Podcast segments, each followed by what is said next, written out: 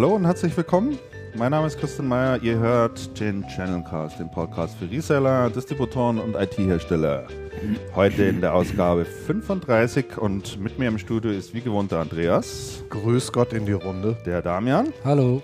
Und heute haben wir noch einen Studiogast, nämlich den Michael Kremer vom selben, äh, vom, vom gleichnamigen, vom gleichnamigen System aus. So war es, glaube ich, richtig. Hallo richtig, Michael, servus. Richtig, richtig, hallo. Michael ist heute bei uns ähm, aus allerlei Gründen. Zum einen, äh, wir kennen uns schon etliche Jahre persönlich und haben jetzt endlich mal die Chance äh, wahrgenommen, dich mit in die Sendung reinzunehmen, ähm, weil du nämlich gestern in München warst.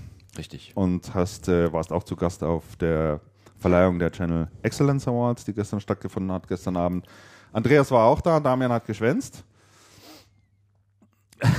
Schaut mich aber böse Soll ich was dazu sagen? Nein, muss natürlich nicht. äh, gestern Abend äh, im Münchner Künstlerhaus gestiegen ist. Wir sind alle sehr spät ins Bett gekommen. Äh, ich glaube, äh, bei dir war es 4 Uhr, bei mir war es 4 Uhr.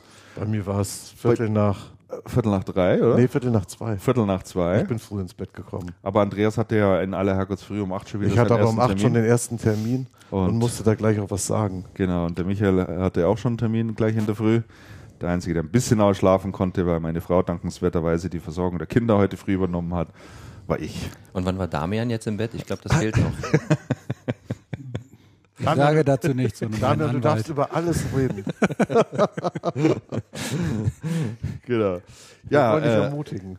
Ja, das ist, ah, ihr seid so fürsorglich. Ja, war, war trotzdem, war eine schöne Veranstaltung gestern, deswegen sind wir natürlich auch so lange geblieben, bis, bis, bis zum Schluss, bis wir uns rausgeworfen haben.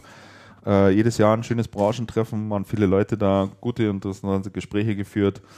Ähm, ja, war sehr lustig muss man sagen. Also äh, einfach ein rundherum eine schöne Veranstaltung. Gab es irgendwelche Überraschungen, was diese Preisträger äh, betrifft, oder waren es die üblichen Verdächtigen? Naja, die üblichen Verdächtigen kann man jetzt, kann man jetzt so nicht sagen. Ähm, dieses Jahr war der, wurden mehr Kategorien ausgezeichnet. Mhm. Es gab ja früher, sagen wir mal, Kategorien wie PCs und Server beispielsweise. Ja. Also da hatten ja ein reiner Serverhersteller kaum Chancen, nach vorne zu kommen. Mhm. Ne?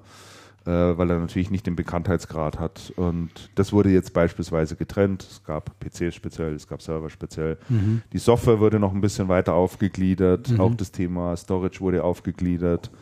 Äh, dass man also eine kleine NAS-System von Synology, die im Übrigen gewonnen haben, äh, nicht mit einer EMC-Anlage vergleichen kann. Mhm. Also da wurde natürlich auch nochmal ein bisschen differenziert. Mhm. Sodass es insgesamt 27 Kategorien waren. Ui.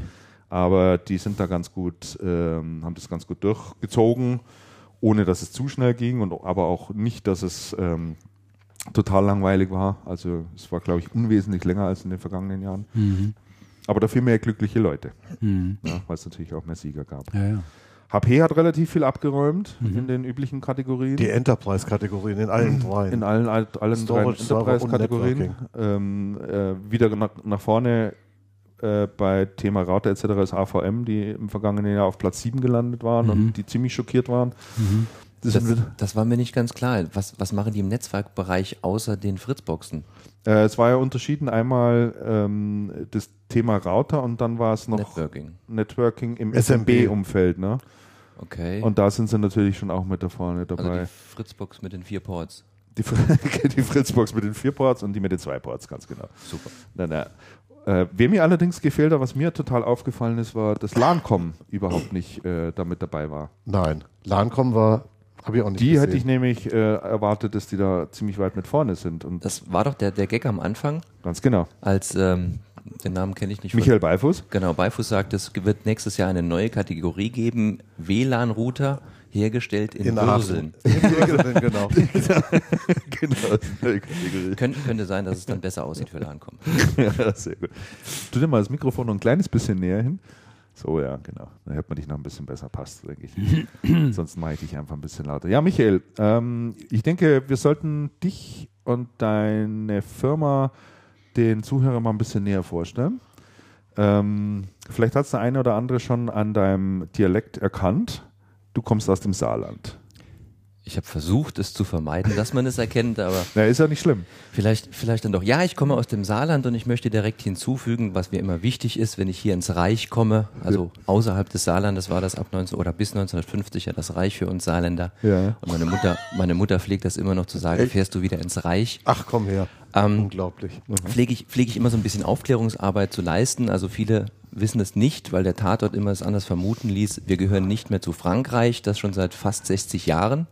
Und was ich jetzt für die Zukunft schon vorausschicke, wir gehören noch nicht zu Rheinland-Pfalz. Weil ich glaube, die Schulden können sich auch die Pfälzer nicht leisten. Von daher. Das ist das Saarland. Ja, Aber- dein, dein, und, dein Unternehmen ist in Appleborn, um genau zu sein. Richtig? Ich weiß jetzt nicht genau, wo es liegt, aber ich habe ja gesagt, irgendwann komme ich dich auch mal besuchen und schaue mir das mal alles an. Und äh, du hast dort in Appleborn ein äh, Systemhaus am Start mit wie vielen Mitarbeitern inzwischen? 40, glaube ich? Aktuell 47 Mitarbeiter. 47 Mitarbeiter. Wir gehören damit zu den größten Systemhäusern im Saarland. Ja. und ähm, machen das Ganze jetzt seit 21 Jahren. Ich habe also das Unternehmen mit 17 Jahren gegründet. Damals ging das noch in der Garage beziehungsweise im Keller meines, meines Elternhauses und habe das sehr langsam, solide halt auf die 47 Mitarbeiter jetzt dann weiterentwickelt. Und äh, ja, es geht uns, es geht uns eigentlich ganz gut, so wie wir im Moment da stehen. Wir haben diese zwei Kernbereiche, das Systemhausgeschäft. Klassisches Systemhausgeschäft ist für mich dann immer Hardware, hardware-nahe Dienstleistungen und alles, was auch noch so an, an standardisierter Software dazukommt, inklusive dann noch die Dienstleistungen im Outsourcing-Bereich, die Reparaturen etc. Und ein äh, zweites Standbein, was wir jetzt seit fast zehn Jahren haben, ist die Softwareentwicklung. Das sind neben einigen Standardprodukten wie eine Fahrtenbuchlösung, eine Firmen-SMS-Lösung, verschiedene kleinere Tools, mittlerweile unser Hauptgeschäft äh, ServerEye, eine Ja. Monitoring-Lösung, die an Systemhäuser ad ad adressiert ist, damit die Systemhäuser ihr Servicegeschäft verbessern und optimieren können, also Ausfälle frühzeitig erkennen oder vielleicht sogar verhindern, um dann schnellstmöglich reagieren zu können. Also dieses Server-Eye, wenn ich das richtig verstanden habe, ähm, hat jede Menge Sensoren im Prinzip an Bord, die nachschauen, läuft die Festplatte noch, wird das System irgendwie zu heiß, äh, keine Ahnung, äh, rennt die CPU gerade durch. von der kompletten Hardware über die Software. Also wir Ja. haben sehr umfangreiche Sensoren jetzt für, für Mail-Connectivity, Exchange, Tobit. Ähm, Im Bereich Antivirus machen wir viel, aber auch die ganze Peripherie, ob Switches, Drucker, alles das, was irgendwo zu überwachen geht, wird Geht, mit dieser ja. Software überwacht. Und gerade für die Konstellation, dass ein Systemhaus ein Outsourcing betreibt und keine IT-Mitarbeiter vor Ort sind, die dann die Fehler direkt erkennen, ist das halt ein sehr, sehr gutes Werkzeug im täglichen Geschäft.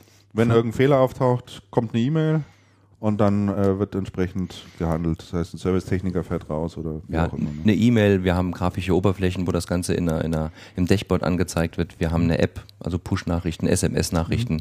egal wie, das, das funktioniert alles, damit möglichst schnell die Information dann zum Techniker Ja. kommt. Ist das eine Mietsoftware oder kauft man die einmalig? Ist eine Pay-per-Use-Software, also klassisches Cloud-Modell. Ähm, wir rechnen ab anhand der Sensoren, die man nutzt. Also je mehr ich überwache, umso mehr muss ich entsprechend dann auch zahlen. Fängt ohne Investitionskosten an. Ich kann also einen Sensor dann anfangen mit einem ganz günstigen Preis, wo das dann Ja. losgeht. Und ähm, je mehr ich überwache, umso mehr zahle ich. Und klassischerweise wird das Ganze so fakturiert, dass der Händler dann nicht die Anzahl der Sensoren an seinen Kunde, Kunden weiter abra- abrechnet, sondern ähm, seine Wartungsverträge drumherum packt. Beispielsweise ein Wartungsvertrag zur Überwachung des Backups kostet einen Betrag X und er entlastet sich und die Zeit seiner Techniker, indem er das automatisiert dann drunter und es durch uns erledigen lässt. Okay. Vermarktet ihr das bundesweit oder seid ihr da auf euren, auf die Region begrenzt? Im Gegensatz zum Systemhausgeschäft, wo wir fast ausschließlich im Saarland arbeiten, äh, ist ServerEye eigentlich ein Thema außerhalb des Saarlandes. Wir sind da bundesweit unterwegs. Wir haben mittlerweile auch äh, außerhalb Deutschlands ein paar Vertragspartner. Wir haben also einen Vertriebspartner mittlerweile in Tunesien, Wow. einen in Kanada und es gibt da im Moment Bestrebungen, dass, dass es gibt Kontakte zum amerikanischen Unternehmen, die da auch noch Interesse zeigen, sowas in Amerika zu machen. Wobei unser Fokus liegt definitiv auf Deutschland. Das andere hat sich einfach so ergeben und dann lehnt man das ja nicht so ab. Gibt es da viele Mitbewerber in dem Bereich oder relativ wenig? Ja. Oder? Also als wir vor über zehn Jahren gestartet sind, war der Markt sehr, sehr übersichtlich. Ähm, mittlerweile gibt es da schon viele. Es gibt, ich würde sagen, zwei, drei nennenswerte Deutsche, ansonsten auch ein paar internationale, wobei wir ähm, uns da, denke ich, ganz gut positioniert haben im deutschsprachigen Markt, weil wir viele Dinge auch direkt on Click überwachen, die man im internationalen Markt gar nicht wahrnimmt. Beispielsweise SecurePoint ist ein Firewall-Hersteller hier aus Deutschland, der sein überwiegendes Geschäft auch in Deutschland macht. Und er ist für einen internationalen Monitoring-Anbieter eigentlich gar nicht sichtbar oder vielleicht nicht so bedeutend. Solche Sensoren findet man halt bei uns. Ja. Oder den Tobit-Sensor. Meines Wissens nach gibt es niemanden, der außer uns eine Überwachung für Tobit anbietet. Mhm. Okay. Ähm, du bist äh, Wortmann-Partner und G-Data-Partner. Das sind zumindest so zwei der Hersteller, die ich bei dir stark wahrnehme, über die du auch immer häufig sprichst, auch äh, häufig dich triffst mit den entsprechenden Personen. Ähm, warum Wortmann, warum G-Data? Ich bin der Meinung, dass man Geschäftsbeziehungen sowohl mit Kunden als auch mit Lieferanten immer auf Augenhöhe machen sollte. Mhm. Und äh, so schön und groß jetzt eine HP oder eine Foyer zu sein mag, ähm, mit einem kleinen System aus, wie wir es haben, also unser Einkaufsvolumen liegt irgendwo unter einer Million im Hardwarebereich, mhm. ähm, dann habe ich bei HP, glaube ich, das Recht, mich irgendwo auf einer Webseite einzutragen, damit mein Name dort irgendwo erscheint. Ähm, bei einer Wortmann, bei einer Gedata oder auch Tarox, was wir machen, Tarox, ja. ähm, da ist unser Name bekannt, da sind wir ein wichtiger Partner, wir sind dort auch entsprechend unterstützt und wir kriegen jederzeit auch Sonderlösungen, die uns und unseren Kunden helfen. Mhm. Und das ist denke ich, im deutschen Bereich ein Vorteil, weil wir sprechen die gleiche Sprache. Wir sind auf Augenhöhe miteinander. Und egal, ob das jetzt einer dieser drei Hersteller ist oder welcher dieser drei Hersteller, ähm, man hilft uns und ich brauche keine Kundennummer und ich habe einen festen Ansprechpartner und ich werde wahrgenommen. Das ist für uns das Entscheidende, weil ich brauche letztendlich im Feld, wenn der Server steht, eine schnelle Hilfe und nicht einen Verweis auf irgendwelche Bedingungen oder sonstige Dinge, sondern ich brauche jemanden, der sich engagiert und mhm. mir hilft, dass das Ding wieder läuft. Mhm. Kundenseitig habt ihr da keine äh, Nachteile, dass äh, Kunden dann sagen, nee, Wortmann haben wir noch nie gehört, äh, wer ist das überhaupt? HP kennen wir, äh, Lenovo kennen wir und so weiter und so fort, aber Wortmann, ist das für euch also kein Nachteil, dass ihr da keinen sogenannten A-Brand habt? Nein, also meistens, ganz offen gesagt, ist es unseren Kunden egal. Mhm wir haben also sehr persönliche Kundenbeziehungen, wir haben langjährige Kundenbeziehungen und selbst bei Neukunden, dadurch, dass wir keinen Vertrieb haben, läuft das bei uns so, durch unsere Bekanntheit ruft ein Kunde mit einem Problem bei uns an, er möchte eine Problemlösung haben, hat eine Problemstellung.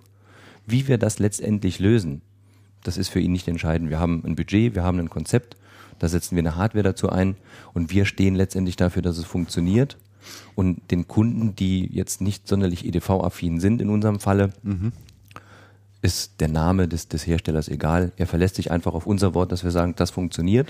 Und wenn es nicht funktioniert, kümmern wir uns darum, dass es wieder funktioniert.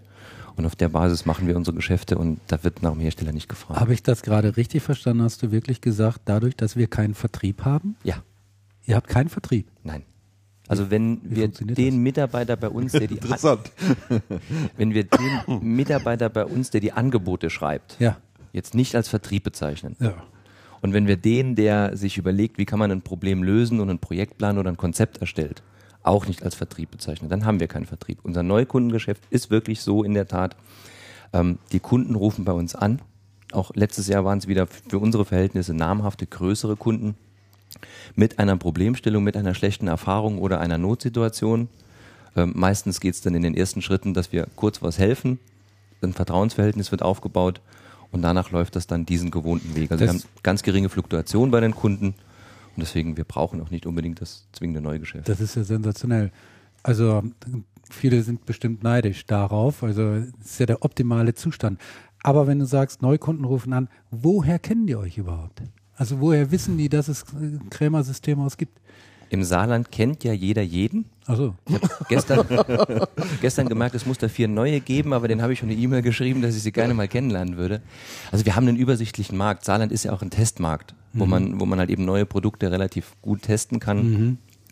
Und wir haben natürlich eine gewisse Image-Werbung, die wir betreiben. Wir mhm. haben ein Sponsoring, die wir, die wir laufen haben. Ah, ja. Wir sind halt eben im Networking relativ genau. gut. Mhm. Und daher kennt man uns. Wo wir sehr, sehr viel Wert darauf liegen, ist ein, ein passives Empfehlungsmarketing. Mhm. Also nicht dieses typische vertrieblerische, aktive, ja, geben Sie uns doch mal drei Namen und Feuer frei, mhm. sondern wirklich wir achten darauf, dass die Kunden zufrieden sind.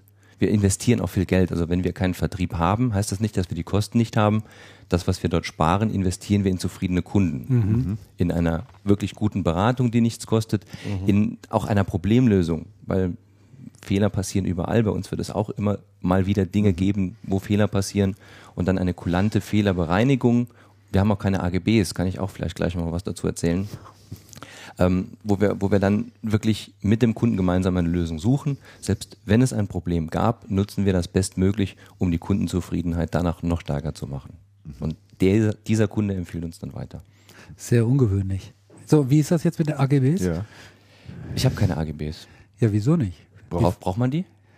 Ich weiß, Weiß es ich nicht. Ich, ich wäre jetzt fast davon ausgegangen, dass man sowas Es braucht. Ja. Denken viele. ja. Typisches Beispiel. Besser keine als schlechte, habe ich mal irgendwo gehört. Ja.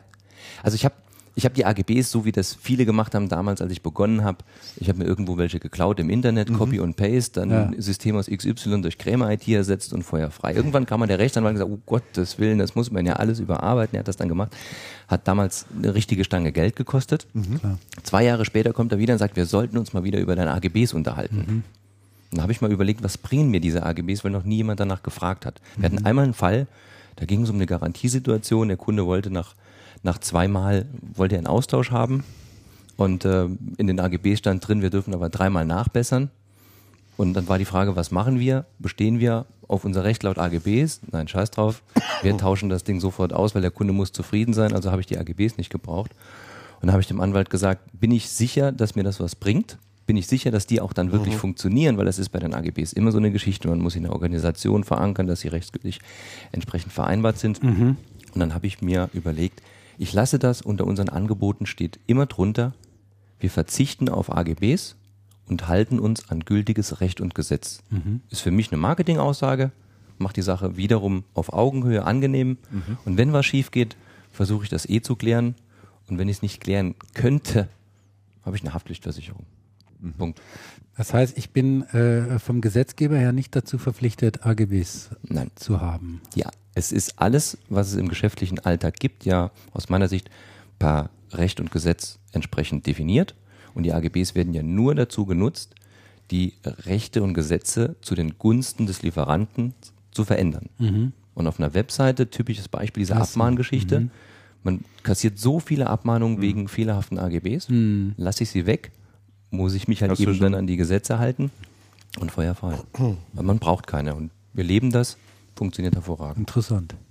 ja, ist ja ungewöhnlich. Habe ich auch noch Find nie ich- gehört. sowas, ich ja. klasse. Doch, ich habe zum Thema, ich habe zum Thema neulich so einen Kurzvortrag gehört, der meinte, lieber keine AGBs als schlechte. Man kann nicht, man kann nicht sicher sein. Es greift letztendlich immer das geltende Recht.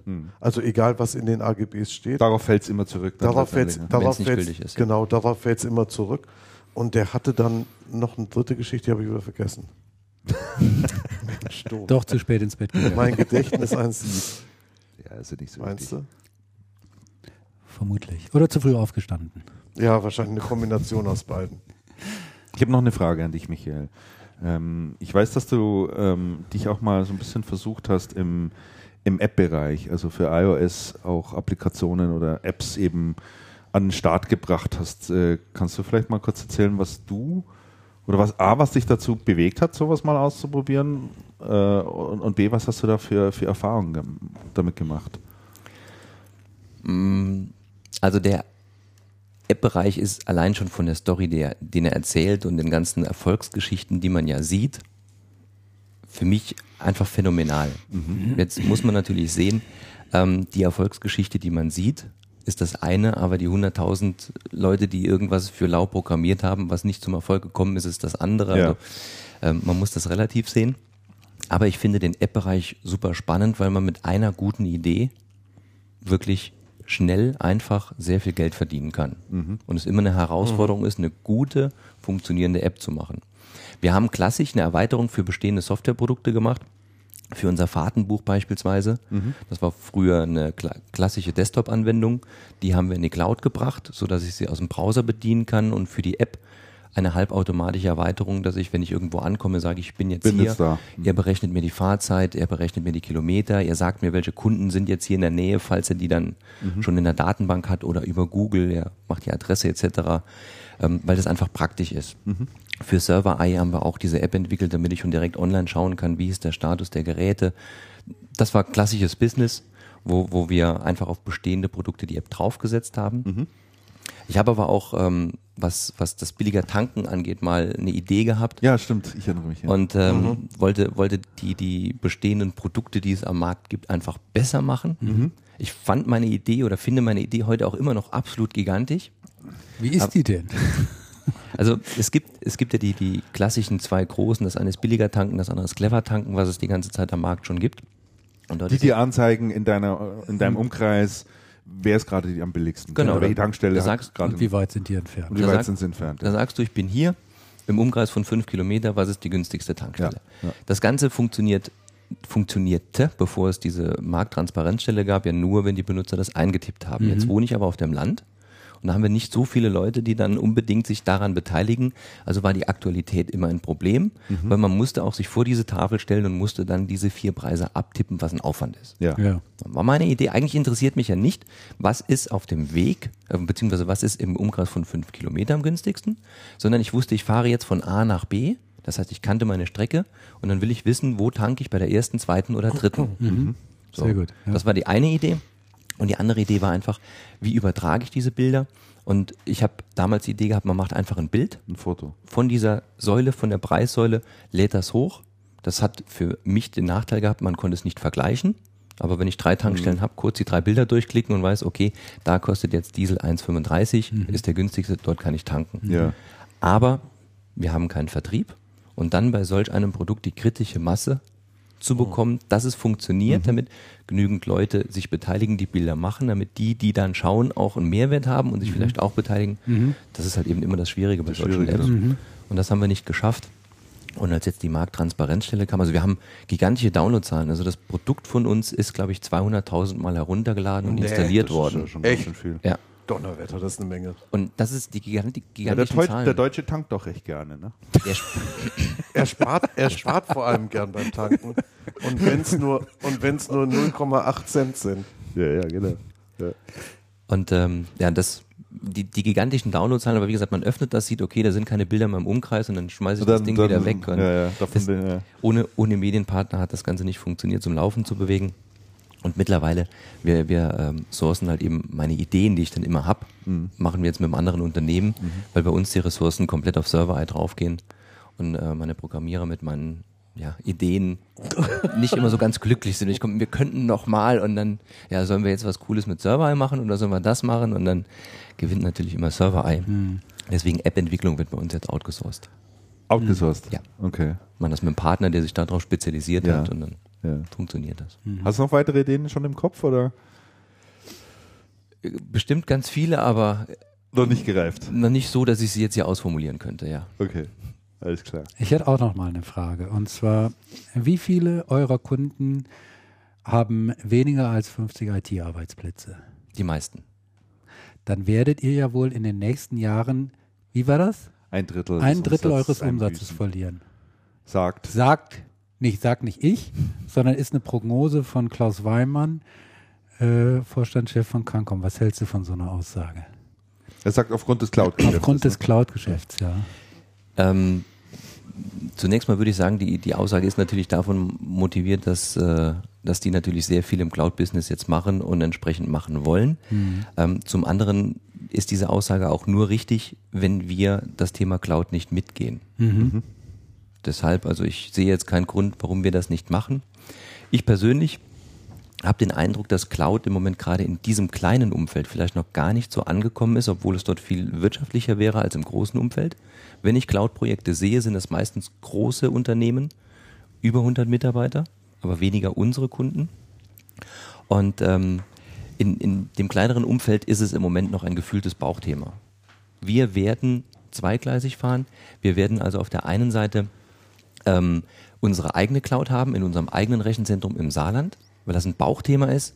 Cloud ist eigentlich egal, wo die Daten liegen, aber es ist trotzdem gefühlt besser, wenn die um die Ecke in Saarbrücken liegen, als irgendwo. ja, ist dann zwar eigentlich keine Cloud mehr, wenn ich weiß, wo meine Daten liegen, in letzter Instanz, auf welchem Server. Und ähm, der, das zweite Standbein wird, wird die äh, Cloud sein, die, die Tarox oder Wortmann anbietet. Also beide sind ja in diesem Da wollte Bereich ich gerade fragen. Ja, Wortmann hat ja äh, zusammen mit der Telekom, glaube ich, oder? Ist das eine Kooperation? Oder ich weiß nicht, oder ist Ja, war ein das? Partner? Nein, jeden ich glaub, Fall er hat selber nicht? gemacht. Es Nee, nee, der viel hat selber Geld. gemacht. Er hat selber gemacht, ja, aber das war Ja. okay. Ja. Ja, ja. Ja, der hat jedenfalls ein eigenes Rechenzentrum hier aufgebaut. Ne? Ja, sind jetzt Und- kurz vorm Start. Sind kurz vorm Start, glaube ich. Ja. Genau, Tarox, Tarox bietet die, die Cloud-Service schon seit Ende letzten Jahr an. Echt? Ja. Aber dort nicht im eigenen Rechenzentrum, sondern die stellen Pakete zusammen, sodass die Händler die entsprechend dann anbieten und verkaufen Ach, können. okay. Was ist das? Storage oder was ist das dann? Oder? Und komplette, komplette Pakete, also ob ich einen Windows-Server brauche, ob ich einen Exchange-Server brauche. Ah, das okay. ist eine On-Click-Oberfläche und ich sage, ich brauche jetzt drei Windows-Server, ich brauche die CPU, den RAM und dann wird das bereitgestellt und ich kann dort meine Anwendung drin installieren. ja. Ähm, Thema Bandbreite, ist das im, gelöst völlig da? Ist die Infrastruktur ausreichend? Weil du gerade sagst, doch viel ländlicher Bereich. Also wir sind im Saarland dadurch, dass wir eigentlich auf dem Weg nach Luxemburg liegen, wo ja, wie heißt diese Telefonfirma mit den Kopfhörern? Skype, glaube ich. ja, genau. eine, eine Zentrale hat. Ähm, und wir einen, einen sehr großen Infrastrukturhersteller, die Firma Inexo, ich weiß nicht, ob ihr die deutschlandweit eigentlich kennt, die Sagt mir jetzt nichts. rela relativ große Infrastrukturprojekte, was Bandbreite angeht, Mhm. Haben, sind wir da in Ballungsgebieten sehr, sehr gut versorgt. Also bei uns in Appleborn wäre sowas völlig unmöglich. Ja. Da zahle ich mich dumm und dämlich für, für eine anständige Bandbreite. Aber in, in Sa- Außer DSL gibt es da wahrscheinlich nichts, oder? Wenn überhaupt. Ja, also gibt's- DSL, Kabel Deutschland und und in, und ja, LTE. ja. Das, ist, das sind die beiden, beiden Dinge. Aber wir haben, wir haben mittlerweile seit genau vier Tagen haben wir 100er äh, DSL. Mhm. Und daher sind wir da jetzt mittlerweile gut, gut eigentlich dabei für unseren Standort. Aber Bandbreite im Saarland ist kein Thema. Wir haben auch richtig gute Rechenzentren. Das ist so ein typische äh, typisches Thema, dass man eigentlich gar nicht weiß, was man alles hat. Der größte Domain-Provider europaweit sitzt bei uns um die Ecke. Ja. 15 Kilometer weit weg, die Domain Discount 24, Mhm. ist ein saarländisches Unternehmen. Und ähm, da ist also schon richtig, richtig viele gute Rechenzentren bei uns in der Nähe. Ähm, weil du gerade das Thema Cloud und Systemhäuser ansprichst und wir noch über äh, Wortmann gerade gesprochen haben. Gestern habe ich einen interessanten Hinweis nochmal gesehen auf, auf, ähm, auf Facebook. Und zwar vom, ah, jetzt fällt mir der Name wieder nicht ein. Äh, der ist jedenfalls in, in, in, in der I-Team, auch ein kleineres Systemhaus. Jetzt müssen wir gerade mal nachschauen. Ah ja. Die diese Cloud äh, Ja, AG, Deut genau, Cloud haben- Deutschland oder so. Die haben die Systemhaus Cloud AG gegründet. Mhm. Und ähm, sagen dort äh, von Systemhäusern für Systemhäuser kein Direktgeschäft mit Endkunden, Nutzung deutscher Rechenzentrum etc. pp. Also es geht wohl offensichtlich darum, ähm, dass sich hier mehrere Systemhäuser zusammengetan haben und sich hier gegenseitig unterstützen, Dienste bereitstellen etc. pp. Ist das so der richtige Ansatz deiner Meinung nach für die für die kleineren mittelständischen Systemhäusern? Oder ist das Mike Bergmann. Mike Bergmann, genau, ganz genau, ja. Also ich sehe sehe den direkten Vorteil jetzt nicht zu anderen Cloud-Anbietern, wenn ich jetzt Tarox oder Wortmann nehme. Cloud ist ein Das ist Vertrau ubiquär jetzt. Also es gibt es einfach an jeder Straßenecke sozusagen. ich weiß, ich weiß nicht mal, wo, wo die sich dann letztendlich abgrenzen, wo die ihren Wettbewerbsvorteil sehen, außer dass es vom Systemhaus ist. Wobei, ob es jetzt, ob eine Cloud, die vom Systemhaus für ein Systemhaus kommt, jetzt irgendwo besser ist, Besser als wenn ich einen großen Hersteller mit einer großen Infrastruktur hinten dran habe, weiß ich nicht. Von daher kann ich, Ich habe so den Eindruck, es geht ein bisschen darum, all die Systemhäuser, die sich nicht an das Thema herantrauen oder sagen, kenne mich nicht aus, keine Ahnung, suche aber irgendwie auch etwas auf Augenhöhe, weil ich nicht so einen ganz großen möchte, ja, der mich unter Umständen nicht versteht, weil ich nur so kleinere Sachen brauche. Vielleicht soll es in die Richtung irgendwie gehen. Also für, mal schauen. wenn ich das aus meinem Tagesgeschäft mal sehe, wenn Ja. in der Cloud mal was passiert und ich habe da 100 Kunden drin, Mhm. dann habe ich ein richtiges Problem. Also dann, wenn, wenn da nur mal eine Stunde die Cloud nicht verfügbar ist, Ja. und ich weiß nicht, wo ich anrufen soll. Es ist abends halb acht, ich habe keine Nummer, meine Cloud ist weg. Äh, dadurch, dass ich im Tagesgeschäft drin bin, sehe ich das vielleicht ein bisschen anders als andere, Ja. ähm, weil ich eine, eine Verantwortung gegenüber meinen Kunden habe. Und deswegen ist dieses Vertrauensverhältnis zu dem, der es macht, diese vielleicht auch persönliche Beziehung zu dem, der es macht, für mich wirklich zum jetzigen Zeitpunkt noch kriegsentscheidend, weil meine Daten irgendwo hingeben ist ein Thema, aber auch die Verfügbarkeit sicherstellen und der Verantwortung gegenüber meinen Kunden gerecht zu sein oder Ja. gerecht zu werden, Ja. ist ganz, ganz wichtig, weil da kriege ich ehrlich gesagt Magenkrämpfe, wenn da was passiert. Wenn die Cloud steht oder wenn die Konnektivität eingeschränkt ist und ein Kunde nicht arbeiten kann, ist für mich, weil ich den Anspruch habe, mich über Weiterempfehlungen ja weiterzuentwickeln, ein Riesenproblem. Ja, ja kann, ich, kann ich durchaus nachvollziehen. Vielleicht eine letzte Frage, bevor wir dann ähm, auch mit dem normalen Programm starten, wo du natürlich herzlich gibt es da noch was neben mir? Nö, eigentlich, wir machen dann Schluss. Äh, da bist du natürlich auch ganz herzlich eingeladen, natürlich hier, Entschuldigung, daran teilzuhaben. Ähm, kennengelernt haben wir uns, oder ja, so richtig näher kennengelernt haben wir uns auf dem Systemhauskongress vor einigen Jahren. Ähm, und zwar hatte ich dich mal eingeladen, ähm, einen Vortrag dort zu halten. Ja. Ähm, und gelesen hatte ich, glaube ich, in Facebook darüber, dass du einen Vortrag vor der IHK gehalten hast zum Thema Facebook. Richtig. Und äh, das fand ich ganz interessant äh, als mittelständisches Systemhaus, Facebook. Was macht ihr da eigentlich? Mhm. Wie waren das so deine Erfahrungen? Ja. Oder was waren auch die Motivationen äh, zu sagen, ich probiere mal sowas wie Facebook aus? Also die, die Motivation ist eher witzig, Aha. weil ich hatte einen IHK-Vortrag besucht und ich kannte die Verantwortliche da und habe ich gesagt, Mensch, Kind, ich könnte auch mal hier einen, einen Vortrag machen. Und da hat sie mich gefragt, ja, über welches Thema? Ich sagte, egal, ich kann über alles einen Vortrag machen. Und da hat sie mich schon nicht mehr ernst genommen und hat mich so in die, in die Kategorie Dummschwätzer abgetan. Und da habe ich, hab ich lang gebohrt und dann kam mir die Idee, obwohl ich damals bei Facebook noch nicht wirklich, wirklich viel gemacht habe, Mensch, ich könnte mich ja mal mit dem Thema auseinandersetzen und dafür für die Gewerbetreibenden im Saarland dann mal das Thema aufarbeiten, was bringt's Ja. Facebook, wo war dies? Und ähm, damals habe ich mich dann sehr intensiv mit dem Thema beschäftigt, habe dann auch mein Unternehmen in Facebook gebracht, ich habe ein Produkt mal in Facebook gebracht und habe da ausprobiert, was geht.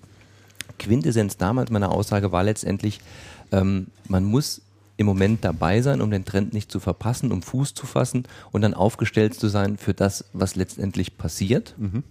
Ähm, ich habe auch jedem empfohlen, sich zumindest mal mit einem kleinen Engagement irgendwo mit zu engagieren, aber einem regelmäßigen Engagement. Zum heutigen Zeitpunkt muss ich ganz kritisch sagen, ich würde sagen, für 90 Prozent derer, die bei Facebook ihr Geld ausgeben für Marketing, die schmeißen es zum Fenster raus. 90 Prozent. Ist meine persönliche Meinung. Also ich sehe super viele Facebook-Projekte, wo ich denke, was erwartet man sich davon, so eine große Kampagne zu starten, so viel Geld auszugeben? Ähm, weil auch, auch die Geschichte, die wir eine Zeit lang sehr erfolgreich gemacht haben, war Personalrekrutierung über Facebook, weil dort unsere jungen Mitarbeiter, unsere Azubis und was sich hier aufgehalten haben, man verliert extrem an Sichtbarkeit. Also das ist mein persönlicher Eindruck. Ich habe keine Ahnung, wie viele hundert Freunde. Es sind so 50 oder 80, die ich auf dem Schirm habe und ich schaffe es nicht mehr, auch wenn die mich tierisch interessieren, die regelmäßig nochmal bei mir irgendwo in der Timeline zu haben. Ich sehe so ein paar, wo ich immer denke, Mensch, die musst du endlich mal blockieren, weil da kriege ich 20 Posts in jeder Timeline. Und andere, da stolper ich durch Zufall mal, weil irgendjemand anders den geteilt hat, dann denke ich mir, warum habe ich das nicht gesehen? Also die Verarbeitung der ganzen Ja, ja. Informationen, schon allein der Bekannten, ist schon sehr, sehr schwierig. Und alle Seiten, die ich geliked habe, die sehe ich eigentlich gar nicht mehr, außer wenn es ein gesponserter Beitrag ist. Also das Gefühl ist für mich, alles das, was auf einzelnen Seiten passiert, geht nur noch über Sponsoring, also über Bezahl, Bezahlt, Facebook mhm. dafür, dass sie diese Anzeige nach oben bringen. Das komplette Soziale, was ja dahinter stand. Ich sehe die Anzeigen, die meine Freunde sehen oder die ähnlich geartet sind und wie das alles damals berechnet wurde von, von der Priorität her, ähm, ist, glaube ich, zu Lasten der Umsätze, die da erwirtschaftet werden müssen, einfach nach hinten gestellt worden und Seiten nur nach nach oben, wenn sie bezahlen. Mein Okay. persönlicher Eindruck. Ja, Gerade- sehe seh ich, aber- sehe ich aber auch ähnlich. Ich verstehe nicht, nach welchen Kriterien bei Facebook was angezeigt wird. Ich blick's nicht. Und die Sachen, die, ich, die mich interessieren würden, sehe ich noch nicht mal, wenn ich danach suche. Ja, das ist richtig. Also Facebook hat ja ist dahingehend eingestellt nach einem Algorithmus, der nicht transparent ist und nicht sichtbar ist, was du zunächst mal angezeigt bekommst. Du hast diese Voreinstellung, du kannst es ausschalten, ähm, aber das ist auch irgendwo versteckt. Also es ist, äh, ich bin auch immer wieder erstaunt, vor allen Dingen, wenn man beispielsweise an den einen Rechner geht und dann an einen anderen, dass man plötzlich ganz anderes Zeug angezeigt bekommt und sagt, äh, wieso ist jetzt das plötzlich da? Das hatte ich vorher überhaupt nicht Ja. gesehen. Nochmal passiert mir konkret nachgefragt. Michael. Ähm, würdest du jetzt empfehlen, vielleicht habe ich jetzt auch nicht wirklich so hundertprozentig aufgepasst, weil ich gerade mir eure Facebook-Seite angeschaut habe. Würdest du sagen, für ein Systemhaus oder überhaupt ein IT-Handelshaus, ist es empfehlenswert, auf Facebook Flagge zu zeigen oder sollte man, oder Kann man im doch. begrenzten Maße oder mit dosierter Kraft oder? Ja, mit im begrenzten Maße dosierte Kraft, um dabei zu sein, um, um in, in diesem Channel auch dabei zu sein, ja. Aber um dort jetzt wirklich ähm, ein Marketing Budget zu verbraten und zu sagen, okay, darüber realisiere ich ein Business oder irgendeinen Umsatz. Nicht. Sehe ich Okay, persönlich ich nicht. Also wir machen das nur so ein bisschen, wir haben ab und zu mal Dinge drauf, aber das ist bei uns auch ehrlich gesagt eingeschlafen, weil wir gesagt haben, so wichtig ist es nicht. Wir haben unseren Newsletter, wir haben unsere Webseite, Mhm. wir haben einen persönlichen Kundenkontakt. Darüber informieren wir Kunden nicht mehr über Facebook, weil Ah, das ja. sieht auch keiner mehr. Gefühlt sieht es niemand. Ja, vielleicht wäre eine Alternative, was ja auch ähm, ein Weg, den ja jetzt viele im Moment auch gehen, äh, Thema Content Marketing, also ein eigenes Blog aufzusetzen auf der eigenen Webseite, äh, das mit Inhalten zu befüllen, spannende Projekte darzustellen, etc. PP-Themen gibt es ja sicherlich ganz viele. Vielleicht wäre das ja auch noch eine, ein möglicher Weg. Aber es muss natürlich auch getan werden. Ne? Der Aufwand, Der den Aufwand ist Content zu ja. pflegen. Ja, und selbst wenn du es machst, musst du ja noch verbreiten. Man muss den auch verbreiten. Also du musst ja, und dann, und dann wäre ja Erstmal normalerweise, vorwiegend für die Bestandskunden natürlich. und es wäre ja normalerweise dann der Weg, dass man sagt, man nutzt den Facebook als Sprungbrett, um die Leute dann in, auf den eigenen, auf den eigenen Blog zu holen. Das Ja. heißt, als, als Durchlaufbeschleuniger. Also da ist ja interessant, was Kencom jetzt seit ein paar Wochen macht mit Kencom.info. Das ist ja eine wirklich redaktionelle Seite, die dort äh, betrieben wird mit, mit äh, ja, journalistischen Inhalten, wird ja von einem Ex-Kollegen Ex-Kollegen von, uns, ja. sogar, Echt? Äh, äh, Alexander Roth. Alexander Ach, Roth, der ja. Alexander Roth macht Äh, du hast dort Textbeiträge, du hast dort Videomaterial, äh, also Kencom investiert dort äh, sehr, sehr stark und sollten wir nochmal wieder äh, bei Kencom sein, beim Klaus Weinmann, Mhm. dann würde mich sehr interessieren, äh, welche Ziele er damit verfolgt und auch wie es angenommen wird. Michael, aber an dich nochmal eine Frage. Ich hab, war gerade bei euch auf der Seite oder bin es immer noch auf der Facebook-Seite von euch. Ich finde die also sehr schön, äh, auch sehr bunt von den Inhalten her. Ihr macht ja da eine ganze Menge in eurem Bereich, was jetzt so ähm, Engagement auch im sozialen Bereich betrifft und so. Und jetzt habe ich gesehen, da gibt es einen Habacher Mittelpunktlauf. Da haben, da haben von euch 45 Läufer mitgemacht. Und du hattest vorhin gesagt, ihr seid irgendwie 48 Mitarbeiter oder so. Das heißt, jeder muss laufen. ähm, habt ihr schon mal EDVler gesehen in live? Ja, IT-Mitarbeiter? Ja. Haltet ihr es für möglich, dass von 47 Mitarbeiter 100% laufen? nein. Also Also ist Marketing. Nein, es, es, waren, es waren dort 45 Läufer, die unsere orangefarbene Mütze anhatten Ah. und die unser Trikot hatten. Okay. Aber das war halt eben schon gesponsert. Das ist bei uns der, der Habacher Mittelpunktslauf ist ein kleiner Lauf mit, mit 400 Leuten, fünf Kilometer und es geht da eigentlich eher um das, für mich persönlich um das Bier danach als um die Ah ja. Laufstrecke. Ähm, dabei sein ist alles. Und wir hatten da einen kleinen, kleinen Battle mit dem, mit dem Karnevalsverein aus Habach, der immer die bisher größte Gruppe gestellt hat. Dafür gibt's dann 30 Liter Fass Bier. Ah ja. Und da habe ich mir gesagt, dass also Das wenn wir, wir. wenn wir schon schon nicht im läuferischen Bereich überzeugen können oder einen Preis gewinnen, dann hole ich mir lieber das, das 30 Liter Bierfass mit und mache dann die größte Laufgruppe dort. Und dann haben wir alles, was nicht bei drei auf den Bäumen war, dazu verpflichtet, für uns zu starten. Also Sehr gut. Läufst du selber auch? Am Habacher Mittelpunktslauf Einmal im Jahr. Okay. Wie, wie, wie, weit, wie weit läufst du denn da? Wie weit ist denn der Lauf? Fünf, fünf Kilometer, eine relativ bergige Strecke, habe ich letztes Jahr in 26 Minuten gelaufen. Ja, Das ist gut. Das, Ja, das ist das kann man schon Talent. machen. Nicht als, schlecht. Als, als ich noch jung war, habe ich die auch mal in 22 geschafft. Also von daher. Respekt. Aber für das, dass ich nur einmal im Jahr wirklich laufe und dann, ich glaube, die Strecke einmal vorher nochmal, damit ich mich nicht verlaufe, noch einmal ablaufe, ist, das, ist das ganz gut. Ja. Doch, das ist gut. Vielleicht mal eine Zahl. Ähm, wir haben ja gerade den Beitrag bei uns auf der Webseite, äh, auf der Facebook-Seite gepostet, hier vom, vom Channelcast Studio. Aha. Den haben jetzt 103 Leute gesehen. Wow. Sind jetzt wesentlich mehr, als ich gedacht hatte. Ja, das ist schon ordentlich. Das ist Muss ich, muss ich sagen, ordentlich. das ist, das ist ganz gut, ja. Interessant. Ist aber wahrscheinlich auch, weil es, weil es halt eben Channelcast verlinkt hat. Ich nehme an, dann ist Kann die, die möglich euch sein, dass, geliked dass haben, die auch rüberschauen, ja, oder dass die es auch mitkriegen. dann entsprechend nochmal noch mal mit drauf. Ja. Ich muss das mal scheren, mal schauen. Genau, dann sage ich dir gleich, wie es hochgeht, wenn du es scherst. Sehr gut.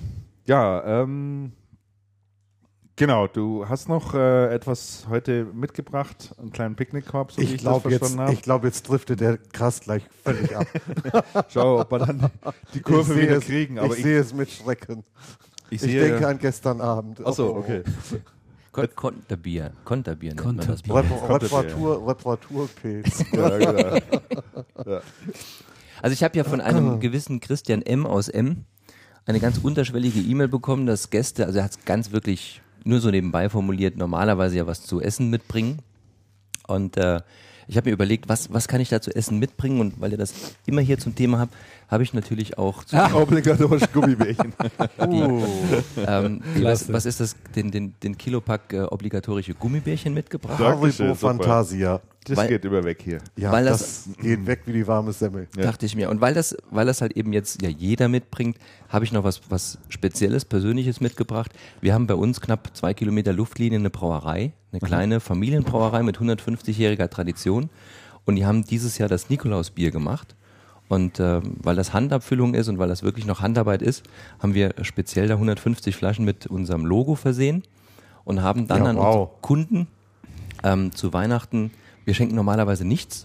Ja. Ja. also wir machen keine Weihnachtsgeschenke eigentlich, haben dieses Jahr ein paar Kunden, wo sich gerade die Gelegenheit geboten hat, also nicht nach Umsatz sortiert und nach Bedeutung, wo wir gerade dann dran gedacht haben, ähm, zwei Literflaschen Bier und zwei Kölschgläser dann verschenkt, weil das eigentlich so eher eher unser Image und unsere Geflogenheit ist, als da irgendeine Flasche Wein für Chateau, kleine, Wenn du keine sagst Ahnung was. Kölschgläser, ist, ist, ist Kölsch bei euch typisch? Also Nein, aber die haben- viel, oder? Nein, aber die haben gerade gut in diese Verpackung gepasst. Die großen Gläser hätten nicht in den Weinkarton Ja, ja, okay, verstehe, alles klar. Von daher noch dies vielleicht und dann vielleicht noch ganz schnell, damit ich hier die Zeit nicht, ja, nicht ja. Ähm, nein, nein, entsprechend wir haben genügend Zeit. ähm, die saarländische Sojasauce, Maggi, Maggi-Würze. Kommt das aus dem Saarland? Nein, leider Nee, nicht. Nee, ja. Aber ist, ist glaube ich, der Hauptmarkt. Ich glaube, äh, 95 Prozent des Absatzes ist wohl im Saarland. Wir lieben das, die Saarländer. Oh, also Ja. ohne Ende. Also bei uns geht das auf alles.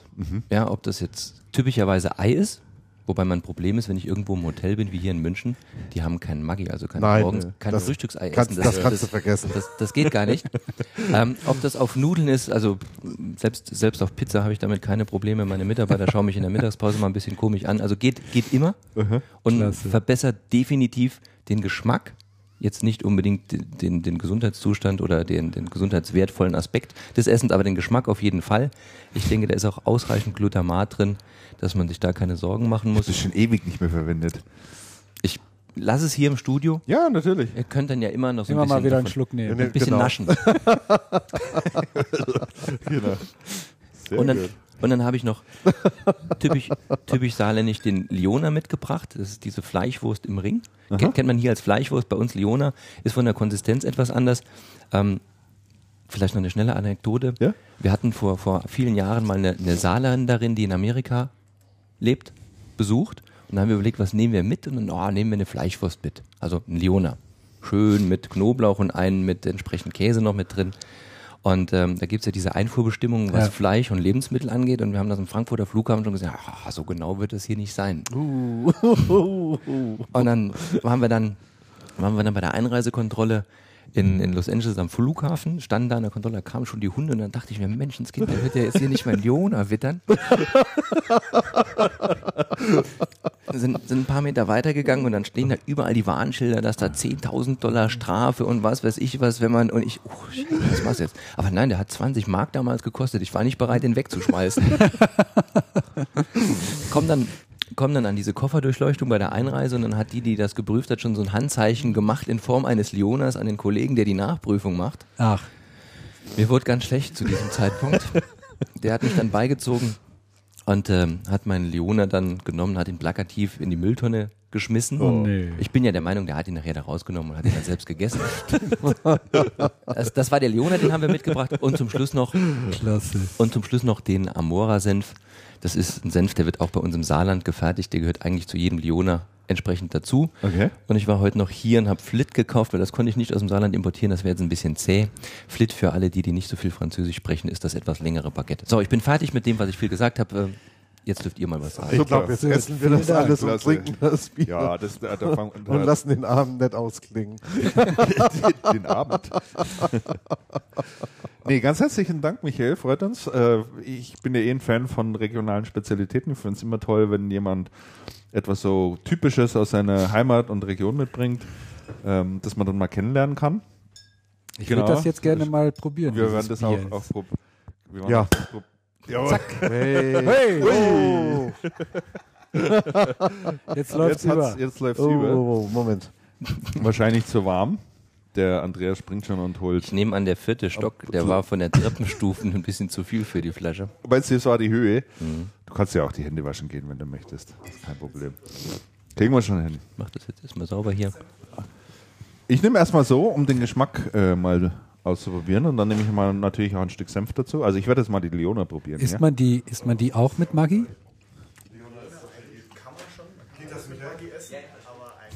Macht man das nicht. Ah, Also ja. für alle, die es im Hintergrund so ein bisschen hören, es gibt noch eine Stimme hier im Raum. Wir haben ihn allerdings nicht offiziell vorgestellt, weil wir nur vier Headsets hatten. Sonst hättest du natürlich auch noch mitmachen können. Das ist der Markus Krämer. Markus Krämer ist der Neffe von Michael. Und äh, der Markus, der arbeitet mittlerweile auch beim äh, Michael im Haus. Und du bist für das Thema Marketing zuständig, soweit ich das mitbekommen habe. Ja, genau, hallo. Ähm, ja, wie gesagt, Markus Krämer mein Name. Ich äh, habe mein Büro im selben Gebäude wie Michael, auch in Appleborn und bin heute hier äh, zuständig für die Fleischwurstverkostung Bravo. und Macht das auch ganz hervorragend. schau auch, dass jeder gleich ein Bier bekommt, wenn es vom Boden dann aufgewischt ist. Aber der Michael kümmert sich schon drum. Sehr gut, ja. Vielen Dank, Markus. Sonst haben wir dich hier. Äh, wer will noch ein Stück ja, Fleischwurst? ja, immer her damit. Der Andreas sieht so verhungert aus. Schmeckt gut. Gut. Schmeckt gut. Wunderbar. Ja, ich trinke auch einen Schluck Bier natürlich. Ich bin ja mal gespannt. Ist da Alkohol drin? Kalorienfrei. Sehr gut. Gehen wir die Gummibärchen hier rüber. Also Platz. Alkohol, Alkohol lehnen wir hier generell Ja, ja, strikt ab. grundsätzlich strikt ab. Abstinenzler. Ja. Absolut. Ist das meins? Gut. Ach, dann nehme ich mal das. Ja. So, der Michael geht nochmal schnell Hände waschen. Magst du mir noch, mag, magst du mir noch so ein Stück von dieser Ah, Köstlichen ja, Leona die ist echt super. Die ist gut, er hat ja. Blut geleckt. Ich probiere jetzt mal ein Stück mit Senf. Mit Maggi. Nee, mit Senf. Ich mal Der den Senf Senf, ist gut. den Senf aus. Der Senf ist gut. Ja? Ja, ja, so ein absolut. normaler mittelscharfer Ich Senf? bin oder? mittelscharf, ja. Ja, okay. Ich bin absoluter Senf-Fan. Ja, Aber ja. Christian, du sagtest ja vorhin, äh, Maggi, jetzt ist schon so lange nicht mehr gegessen. Ja. Ne? Das ging mir ähnlich. Ich kenne das eigentlich eher aus meiner Kindheit. Ich auch, ja. Ja, Und äh, aber wir haben das jetzt vor einiger Zeit wiederentdeckt. Also wir haben jetzt Ehrlich? immer so ein, so, ein, so ein Fläschchen Maggi im Haus. Und wenn es eine Suppe gibt, dann kommt dann da auch immer Maggi rein. Echt? Ja, ja. Doch. Und ich weiß das mittlerweile auch wieder zu schätzen. Maggi stand früher auf jedem Tisch, wenn du in der Wirtschaft Ganz gewesen genau. bist. Ja. Überall. Ja, ja. Es gibt hier in München am Ostbahnhof so eine sehr traditionelle bayerische, eigentlich Viertelwirtschaft, Nachbarschaftswirtschaft. Die haben auch noch Maggi auf dem Tisch stehen. Ja, ich glaube, ich Das Brünnstein, sehr, sehr leckerer Ah, ja, Schweinsbraten und man muss hingehen, entweder Samstag, äh, entweder sonntags um halb zwölf Mhm. oder ab eins oder reservieren. Ach so. So, Leo. Dann lasst uns mal anstoßen. Jo. ja, ja. Ja, vielen Dank, Michael. Schön, dass du da bist. Danke, dass ich kommen Danke für die guten Wohl. Gaben. absolut. Salute.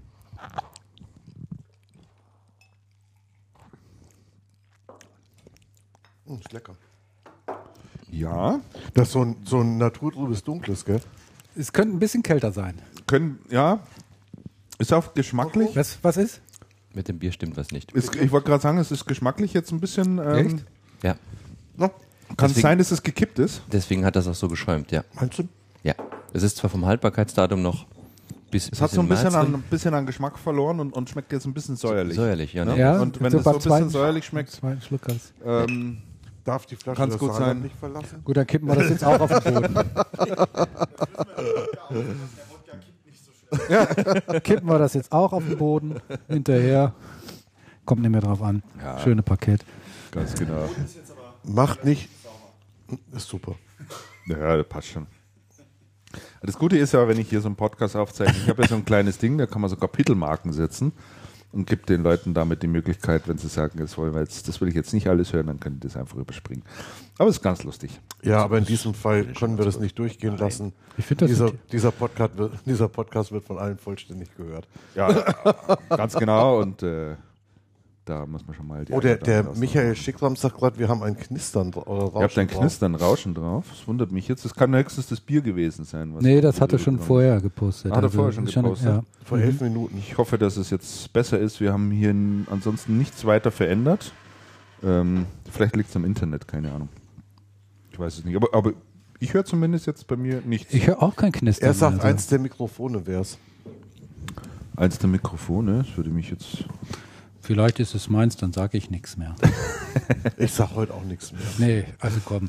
Ne? Nee. Der Christian und, und der Michael. Ich mache das, ja. die Wir beiden. machen das, wir beide stemmen Ach das ja, dann. komm, ich nehme noch so ein Stück hier von dieser Leona, die ist echt gut. Die ist wirklich gut, ja. Aber ich würde mich auch breitschlagen lassen. Dankeschön. Eine Grundlage schaffen. Der Michael kellnert hier unterdessen. Und äh, wir starten vielleicht schon mal mit ähm, ein paar Personalien, die wir hier noch durchrechnen. Äh, ist, glaube ich, eh nicht so das Thema vom, vom Michael, so wie ich ihn kenne. Ähm, vielleicht der Chronologie Oh, super, geschuldet oder der Chronik geschuldet. Äh, zum einen, Löwe hat einen neuen Geschäftsführer für den TV. Also für TV, ja, was anderes machen die auch gar nicht. Macht Löwe noch was anderes außer TV eigentlich? Äh, Da ist doch ein Investor eingestiegen. da ist er jetzt. Ja, ja. Genau. Da ist der Investor eingestiegen. Naja, jedenfalls Ihr wisst ja, ähm, wer da eingestiegen ist, ne? Jan Gesmar Larsen. Jan Gesmar Larsen, ehemaliger Geschäftsführer Unfassbar, Apple oder? Deutschland. Europa- ne? Oder Europa- Europachef war der sogar, ja. Unfassbar. Und äh, ich glaube, der neue Geschäftsführer ist ja auch ein ehemaliger Apple-Mann. Ja, äh, ich glaube schon. ne? Ich glaube schon. Äh, Peter Orre heißt der. Und Nein, war Peter Orre. Peter Orre, ja. Ja, der war ganz früher mal bei Apple, war zuletzt bei HP. Bei HP, ne? Den kenne ich. Den habe ich neulich noch getroffen. Du? Hat er Und nichts wird das- gesagt. Wird der, Ja, Löwe der- wieder, wird der Löwe wieder retten? Ganz nach vorne. Ja, ich weiß es nicht. Ich habe ich hab, ihn- ich hab ihn ähm, letzten Herbst gesehen auf einer Veranstaltung. Aber da hat er noch nichts, da hat er noch nichts gesagt. Also, ähm, Der ich ist habe seit anderthalb Jahren bei HP raus. Der war auf, auf europäischer Ebene irgendwo bei HP. Aha. Ich habe mich letztens beim, äh, beim Essen, und äh, könnte jetzt gerade meine ich sein, nur noch auf Abendessen unterwegs, ähm, ist es aber nicht, aber es gab eine Einladung von äh, Ingrid Micro. äh, so traditionelles Neujahrsessen, eigentlich ist Weihnachtsessen, eigentlich treffen wir uns immer vor Weihnachten, dieses Mal war es äh, Neujahr. Und da saß ich mit äh, ähm, Herrn Beck und Herrn Ade zusammen und da kamen wir auch auf das Thema Löwe zu sprechen. Und ähm, haben uns darüber unterhalten, hat Löwe eigentlich überhaupt eine Perspektive in diesem Markt? Weil Ja. wir war so ein bisschen den Eindruck, hatten, dass der TV-Markt ja eigentlich durch ist. Ich habe auch hier noch eine Meldung aufgeschrieben. Philips macht ja jetzt auch, legt ja auch den Schalter um und steigt aus dem TV-Geschäft aus, weil es ja, völlig uninteressant ist und nicht mehr Weil's lukrativ ist, ist. Und äh, man weiß ja auch für viele andere, wie hart äh, das TV-Geschäft geworden ist, ähm, mit welcher Macht dort äh, teilweise eben die Südkoreaner oder gerade Samsung da auch in diesem Markt rein ist, wie rapide die Preise auch runtergegangen sind. Technologisch passiert da nicht mehr allzu viel, möchte ich sagen. Flach genug sind sie jetzt alles. Auflösung. Jetzt werden sie gebogen. Jetzt werden sie noch ein bisschen gebogen. Ja. Es soll irgendwie so ein neuer Trend sein, weiß ich jetzt nicht, ob das das TV-Geschäft retten wird. Ähm, aber ich stelle mir tatsächlich schon die Frage, was zeichnet eine Löwe aus oder warum sollte ich mir heute einen Löwe-Fernseher noch kaufen? Ja. Ja, die müssen sich was einfallen lassen. Und Ja, sie wollen, Die müssen sich, dann- die müssen, keine Ahnung, wenn es so einfach wäre, hätten sie es ja gemacht.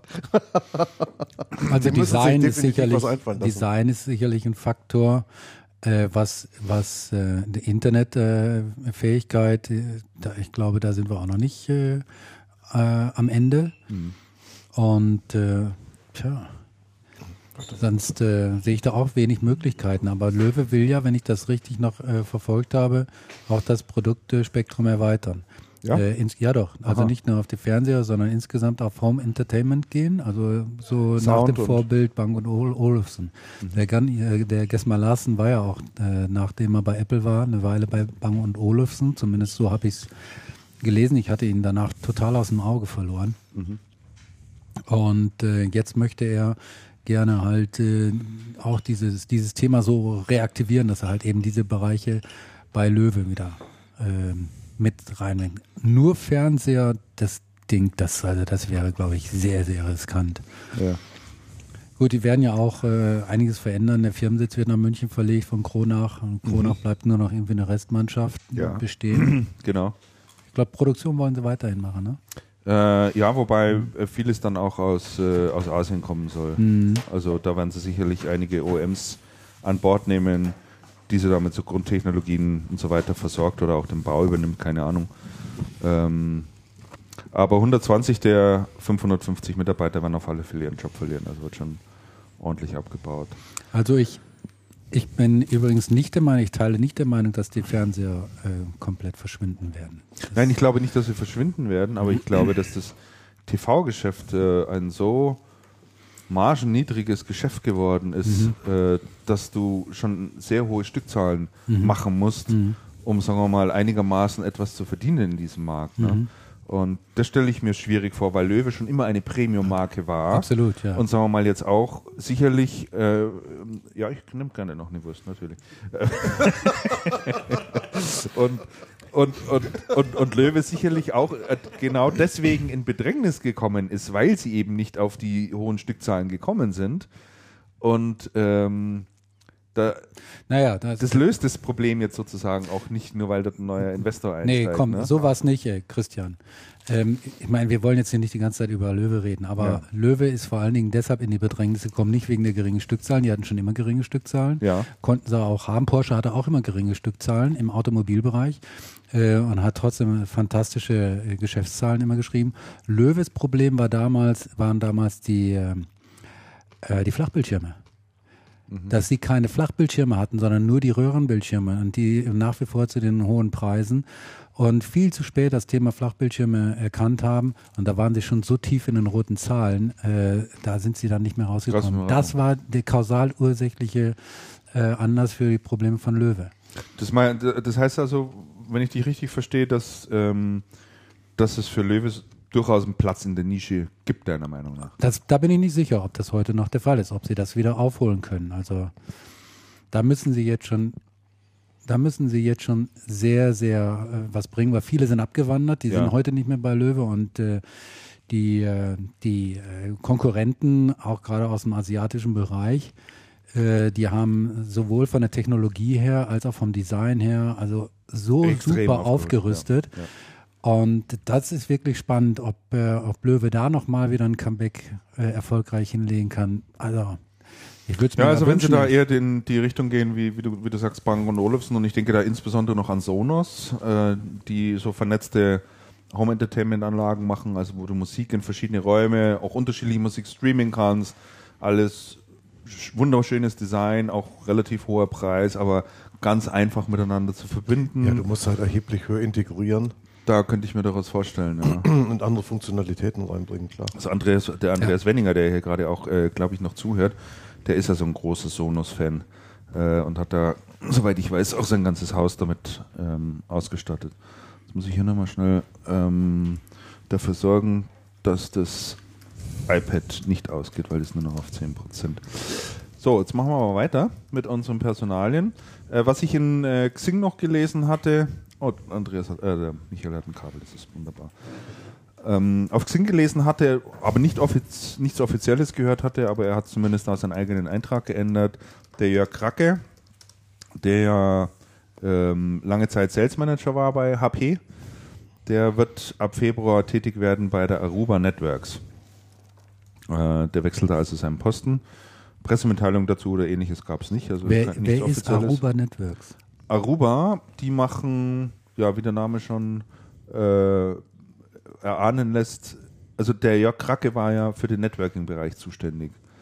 Und Aruba ist, ist auch ein Netzwerker, Netzwerkhersteller. Netzwerkhersteller, wenn du letztendlich willst.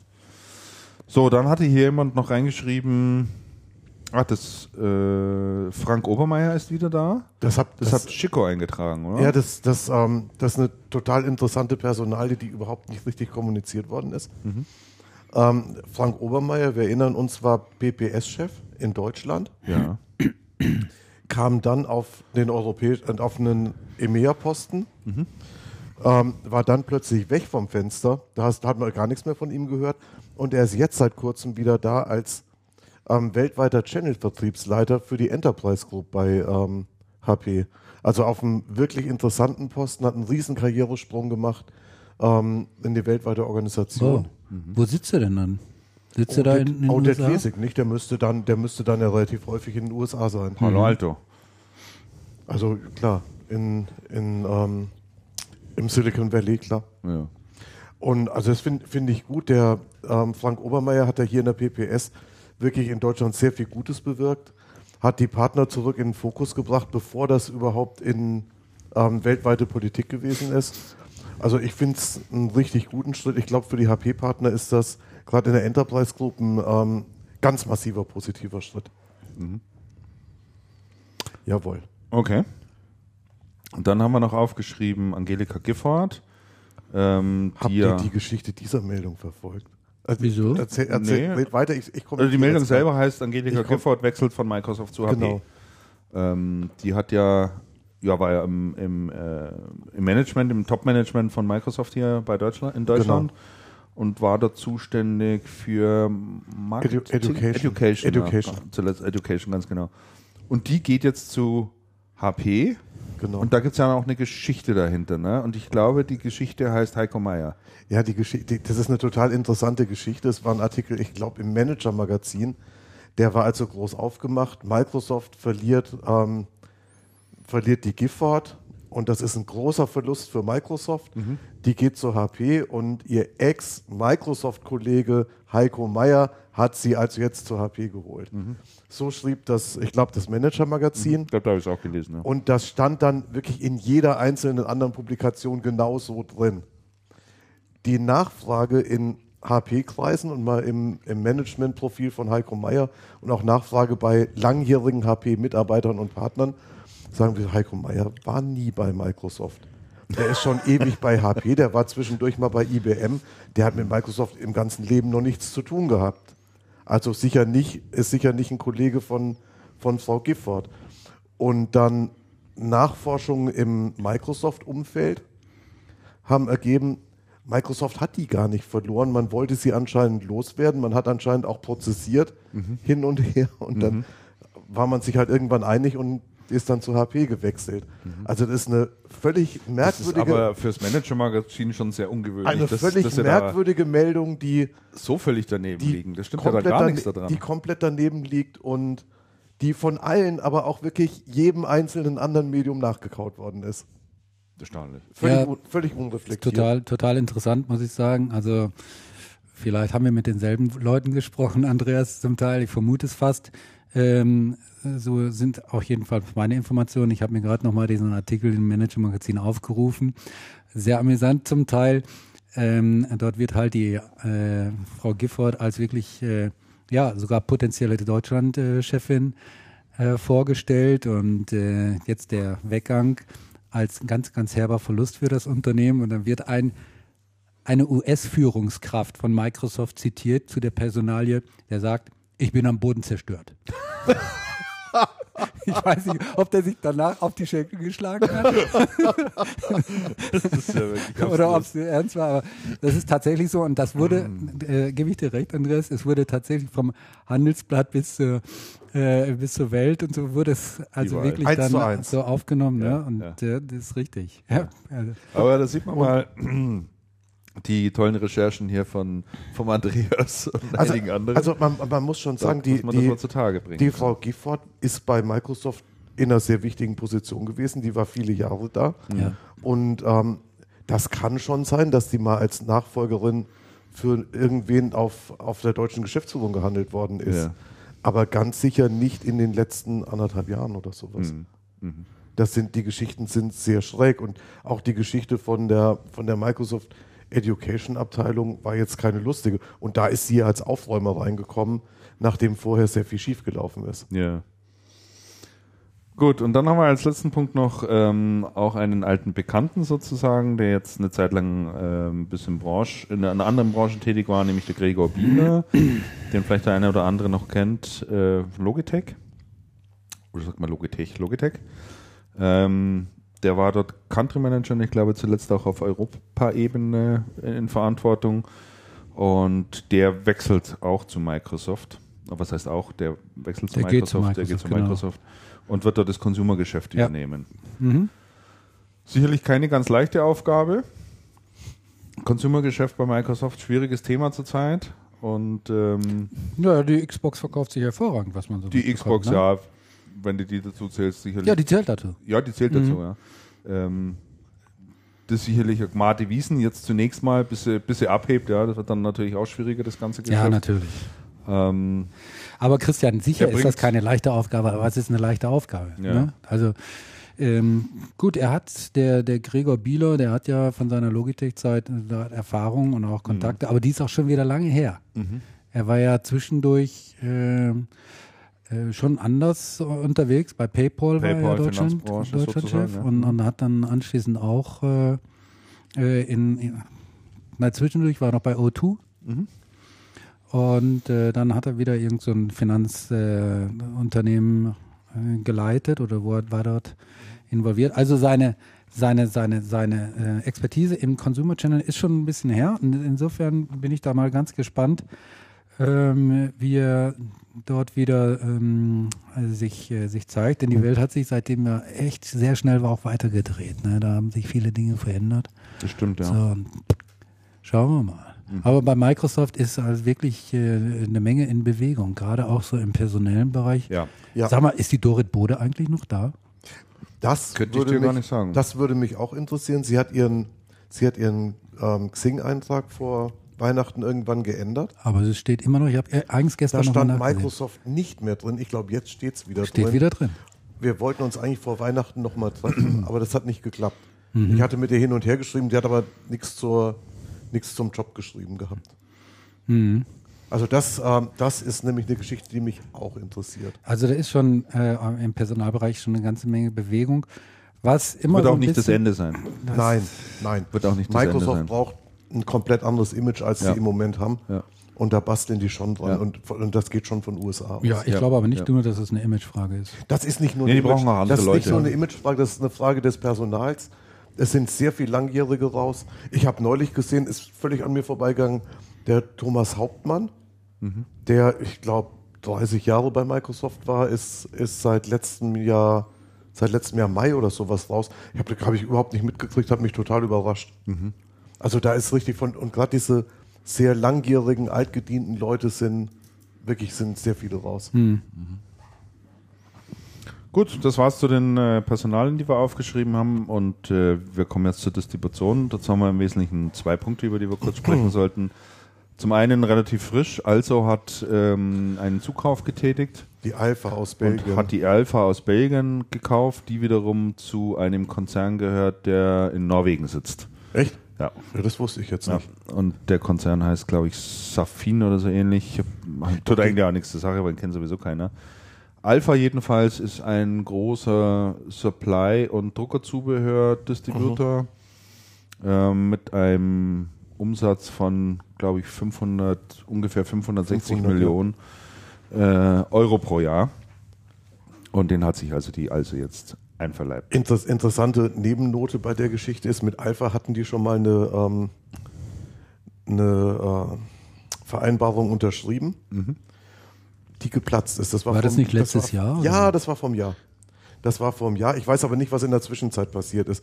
Damals war die Aussage, naja, Alpha ist eine ganz gute Ergänzung, weil in Benelux und gerade in Belgien sind wir eigentlich schwach aufgestellt. Und das ist dann einfach eine Ergänzung im, ähm, im Portfolio und bessere Abdeckung über Europa. Wobei, wobei letztes Jahr einige äh, Systemhäuser berichtet haben, dass die Alpha einer der großen Graumarktschieber bei, ähm, bei Supplies ist. Und ich hatte damals den Eindruck, dass deswegen das Ding abgesagt worden ist. Die Übernahme. Gut, und jetzt, es wird sich in einem Jahr, muss sich ja irgendwas getan haben, dass man es jetzt doch übernimmt. Naja, also seit äh, 2012 hat also ja jetzt schon etliche Unternehmen unternommen. Also einmal den, den Distributor Medium, wir erinnern uns, das war In Düsseldorf, 2012. Ja.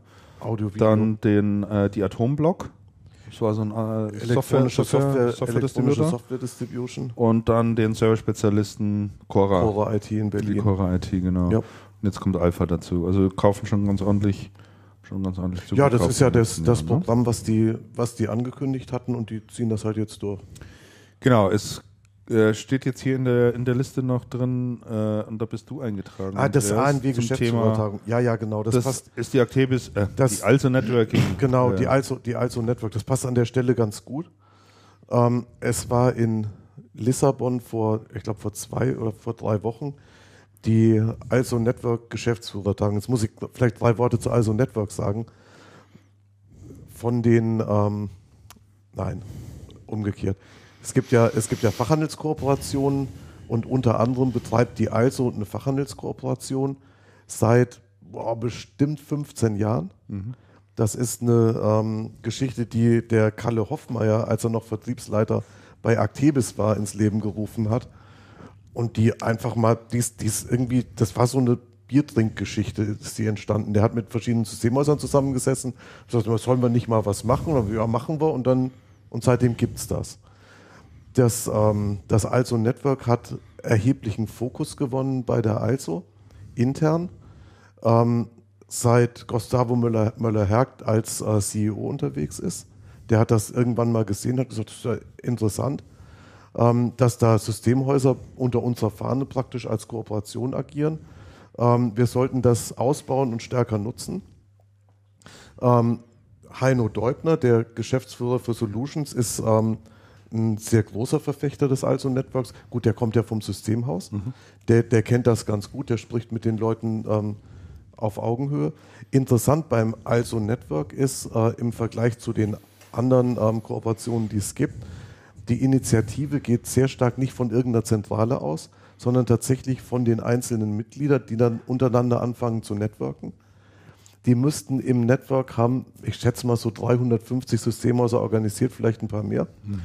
Und es gibt einen harten Kern von 100 oder 110 Aktiven, die wirklich sehr aktiv sind. Interessant bei der Geschäftsführertagung, die findet einmal im Jahr statt. Ähm, interessant bei der Geschäftsführertagung war, nachdem die Geschäftsführertagung kommuniziert worden ist, also der Termin, die Einladung rausging, war das Ding innerhalb von drei Stunden ausgebucht. Das heißt, die hatten, ich glaube, 60 oder 65 Anmeldungen, was, was die Anzahl der Plätze war, innerhalb von drei Stunden ähm, komplett ausgebucht und mussten dann sogar ein paar Leute wieder, das konnten nicht alle mitfahren. Ist das Essen so gut oder? Ähm, das Essen ist total sensationell gewesen. Nein, es geht da, es geht da tatsächlich ums, ums, Christian, Christian, ums Networking und um den Erfahrungsaustausch der, ähm, der Mitglieder untereinander. Gibt es was anderes? es gibt einen, es gibt einen, ähm, es gibt einen Beirat in dem, in dem Network und unser Schattenredakteur Michael Schickram ist da äh, Mitglied des Beirats. Ja. Ähm, die Geschäftsführertagung war, ich, mir das, ich bin das erste Mal mit gewesen. Wir haben da einen Vortrag gehabt über Öffentlichkeitsarbeit für, und Kommunikation für Systemhäuser. Ähm, für mich war recht interessant zu sehen, wie die Leute miteinander umgehen. Die Leute kennen sich zum Teil wirklich seit vielen Jahren, die unterstützen sich in Projekten, die helfen sich aus, wenn einer irgendwelche Skills nicht hat. Es gibt da, der Michael Stickram hat das genannt, die HP Selbsthilfegruppe. Also das heißt, die haben in dem Network die HP-Partner mhm. so eine Arbeitsgruppe, die sich regelmäßig treffen und dann halt mit einer Stimme zu HP sprechen.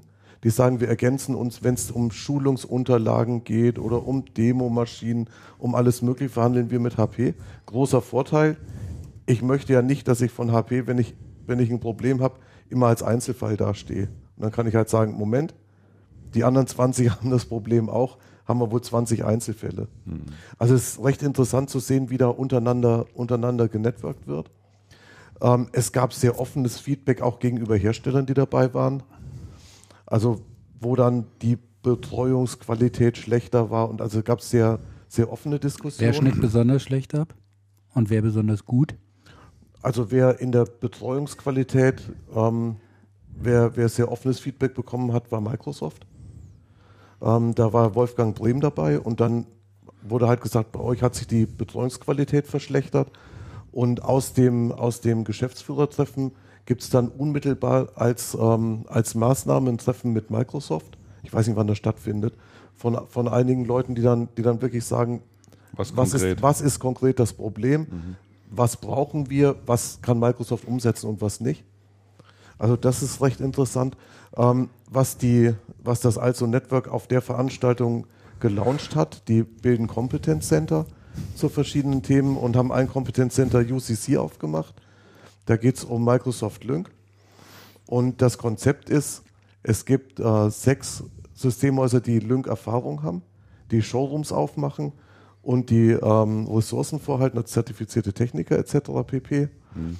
Und ähm, andere Mitglieder aus dem Network können dann mit Kunden dorthin gehen, sich die Lösung anschauen und die helfen dann auch bei der Implementierung. Das ist so eine, der, der sagt so Interessen, Interessensgemeinschaft zur Geschäftssteigerung. Ja. Bist du eigentlich irgendwo in einer Kooperation oder sonst was? Comteam. Comteam bist du. Ja. Ich war früher Synaxa. Glücklich also, dort? Ja. Ja. Also ja. Ich war früher Akzent. Ja Habe mich da Ah. aus diversen Gründen davon getrennt Mhm. Und bin dann zu Comteam, weil die definitiv mehr auf, auf meiner Wellenlänge, Augenhöhe und Menschlichkeit. Also vom Gefühl her Ah, okay. viel persönlicher. Gestern Abend auf der Veranstaltung war ja Sven Glatter und Christine Händler auch gewesen. Ja. Ja. Für mich emotional die bessere Entscheidung, wobei ich auch ganz offen sagen muss, viele Angebote einer Kooperation nützen mir nichts. Also viel Vertriebsunterstützung, wie wir vorhin gehört haben, habe ich keinen Vertrieb. Ja. Ähm, die Zentralregulierung ist ein nettes Tool, um es zu vereinfachen. Ist aber für uns Ja. jetzt nicht unbedingt notwendig wegen der Finanzierung. Ähm, ansonsten ist die, die Kooperation an sich, die Gruppe der Händler auch für mich im Server-Bereich nochmal interessant im Bereich Marketing. Ähm, und da passt es einfach ganz gut. Was ist denn deine Hauptmotivation, in der Kooperation zu sein? Das will jetzt keiner hören. Aber ich sage, Ja, bitte. in äh, Kooperation bekommt man relativ viel Rabatt auf Kfz. Das ist doch mal eine klare Antwort. Wie, wie hoch ist denn der?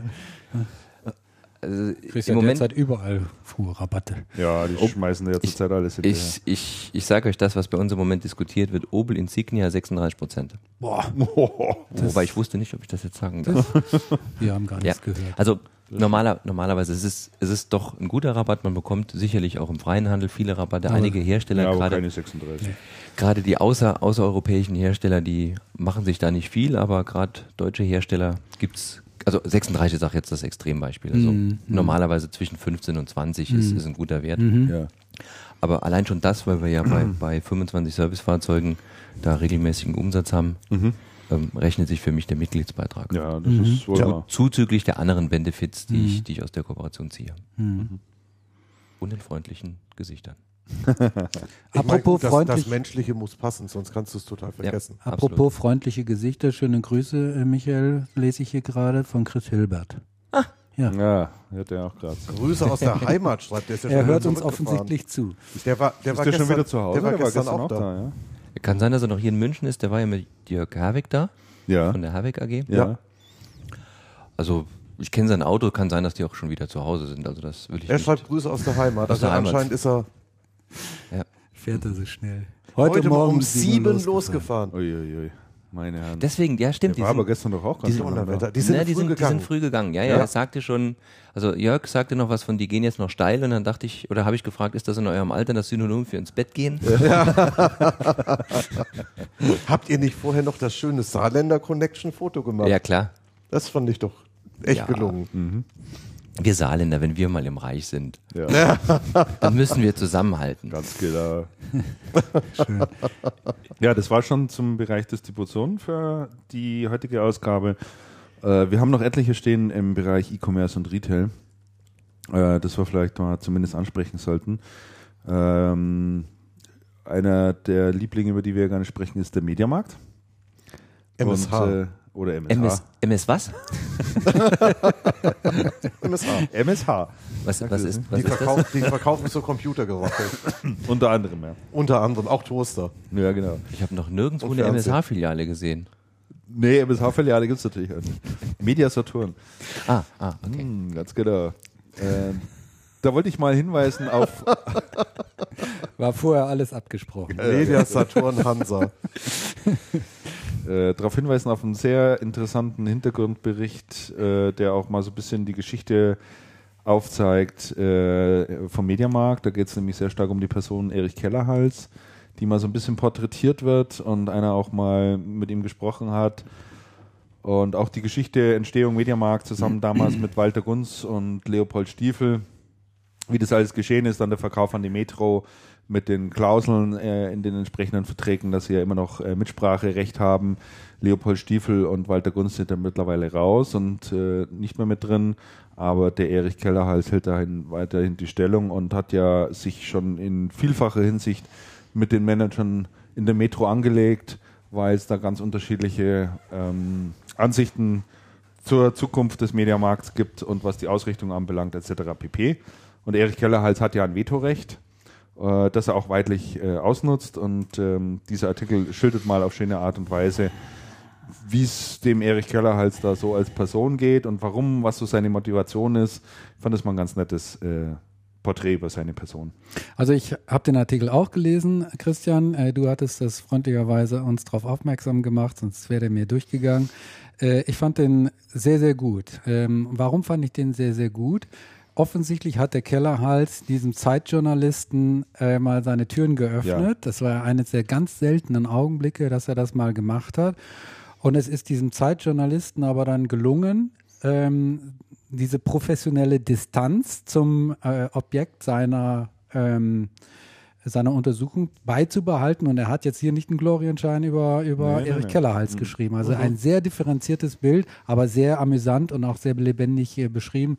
Ganz tolles Stück äh, Journalismus. Also wirklich klasse. Ja, ist absolut empfehlenswert. Äh, Geht auch über fünf Seiten, ist also wirklich ein längeres Stück, ist jetzt nicht so runtergeschrieben, wie man schon sagt, sondern sehr facettenreich und äh, nimmt viele Perspektiven ein. Auch seine Frau kommt darin vor, äh, die auch mal ein bisschen beschrieben wird und so sein Umfeld und wo er sich eigentlich so bewegt und, Und die Emotionen. und die Emotionen, die Ah, dahinter sind und so schön, weiter ja. und so fort. Also äh, ganz toll gezeichnet und äh, sollte man sich, wenn man sich äh, dafür interessiert, auf alle Fälle mal zu Gemüte führen. Und äh, Mediamarkt ist in einer zweiten, zweiten Sache noch, ja, hätte ich jetzt fast in die Schlagzeilen äh, geraten, aber irgendwie dann auch ein bisschen.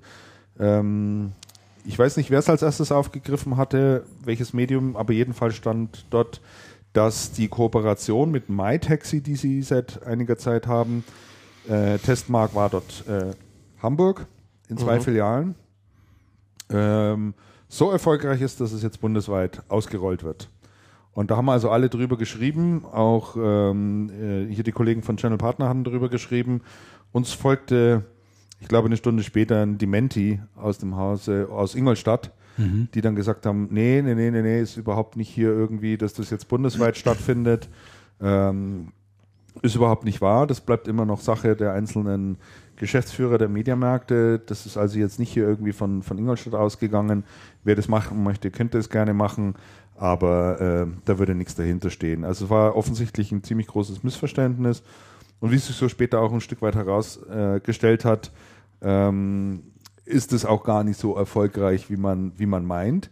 Es ist also keineswegs so, wie man sich vorstellen könnte, dass Mediamarkt jetzt hier das Thema Same-Day-Delivery angeht, so wie Amazon Prime sozusagen umsetzt, dass ich also im Mediamarkt Online-Store irgendetwas bestelle, ja, und äh, die nächstliegende Filiale schaut nach, ob sie es irgendwo im Regal drin stehen haben, packen das, äh, geben das dem Taxifahrer mit, mit MyTaxi und bringen mir das dann nach Hause.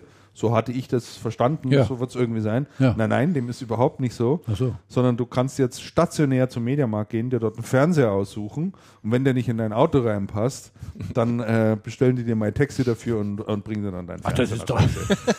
Ist Also das das ein ist, Quatsch? das ist alles, was da dahinter steckt. Ah, Wahnsinn. Und äh, Dann- dann das, wurde, das wurde natürlich so auf, aufgebauscht, weil da irgendwie dieses Same-Day-Delivery dazu kam, Ja. etc. Und dann Amazon und jetzt kommt der große Angriff und Mediamarkt, jetzt haben sie es raus und so. Nichts von Ja, Gar nichts schade doch eigentlich. Und wenn du Ist mal, wenn du mal, ja, ich habe mir dann auch gedacht, eigentlich wäre das doch eine gute Geschäftsidee, das mit MyTaxi da zu machen, ne? Beteiligst dich noch irgendwie.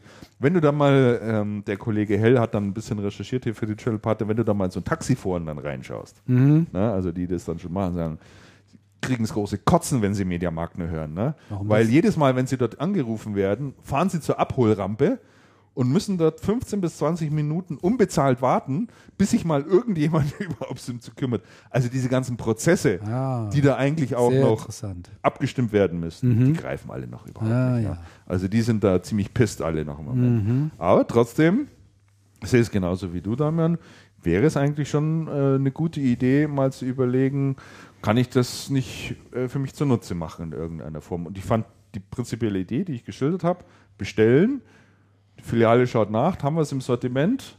Wenn ja, packen wir es ins Taxi und bringen es dem, äh, stellen es mir gleich zu. Fände ich ja nicht so einen schlechten Ansatz. Ja. Aber so ist es. ähm, War also eher ein so Marketing-Gag. ein Marketing Ich glaube, das war, ich glaube, das war eher ein Versehen und irgendwer hat da mal irgendwas ausprobieren wollen und sich dann wichtig gemacht.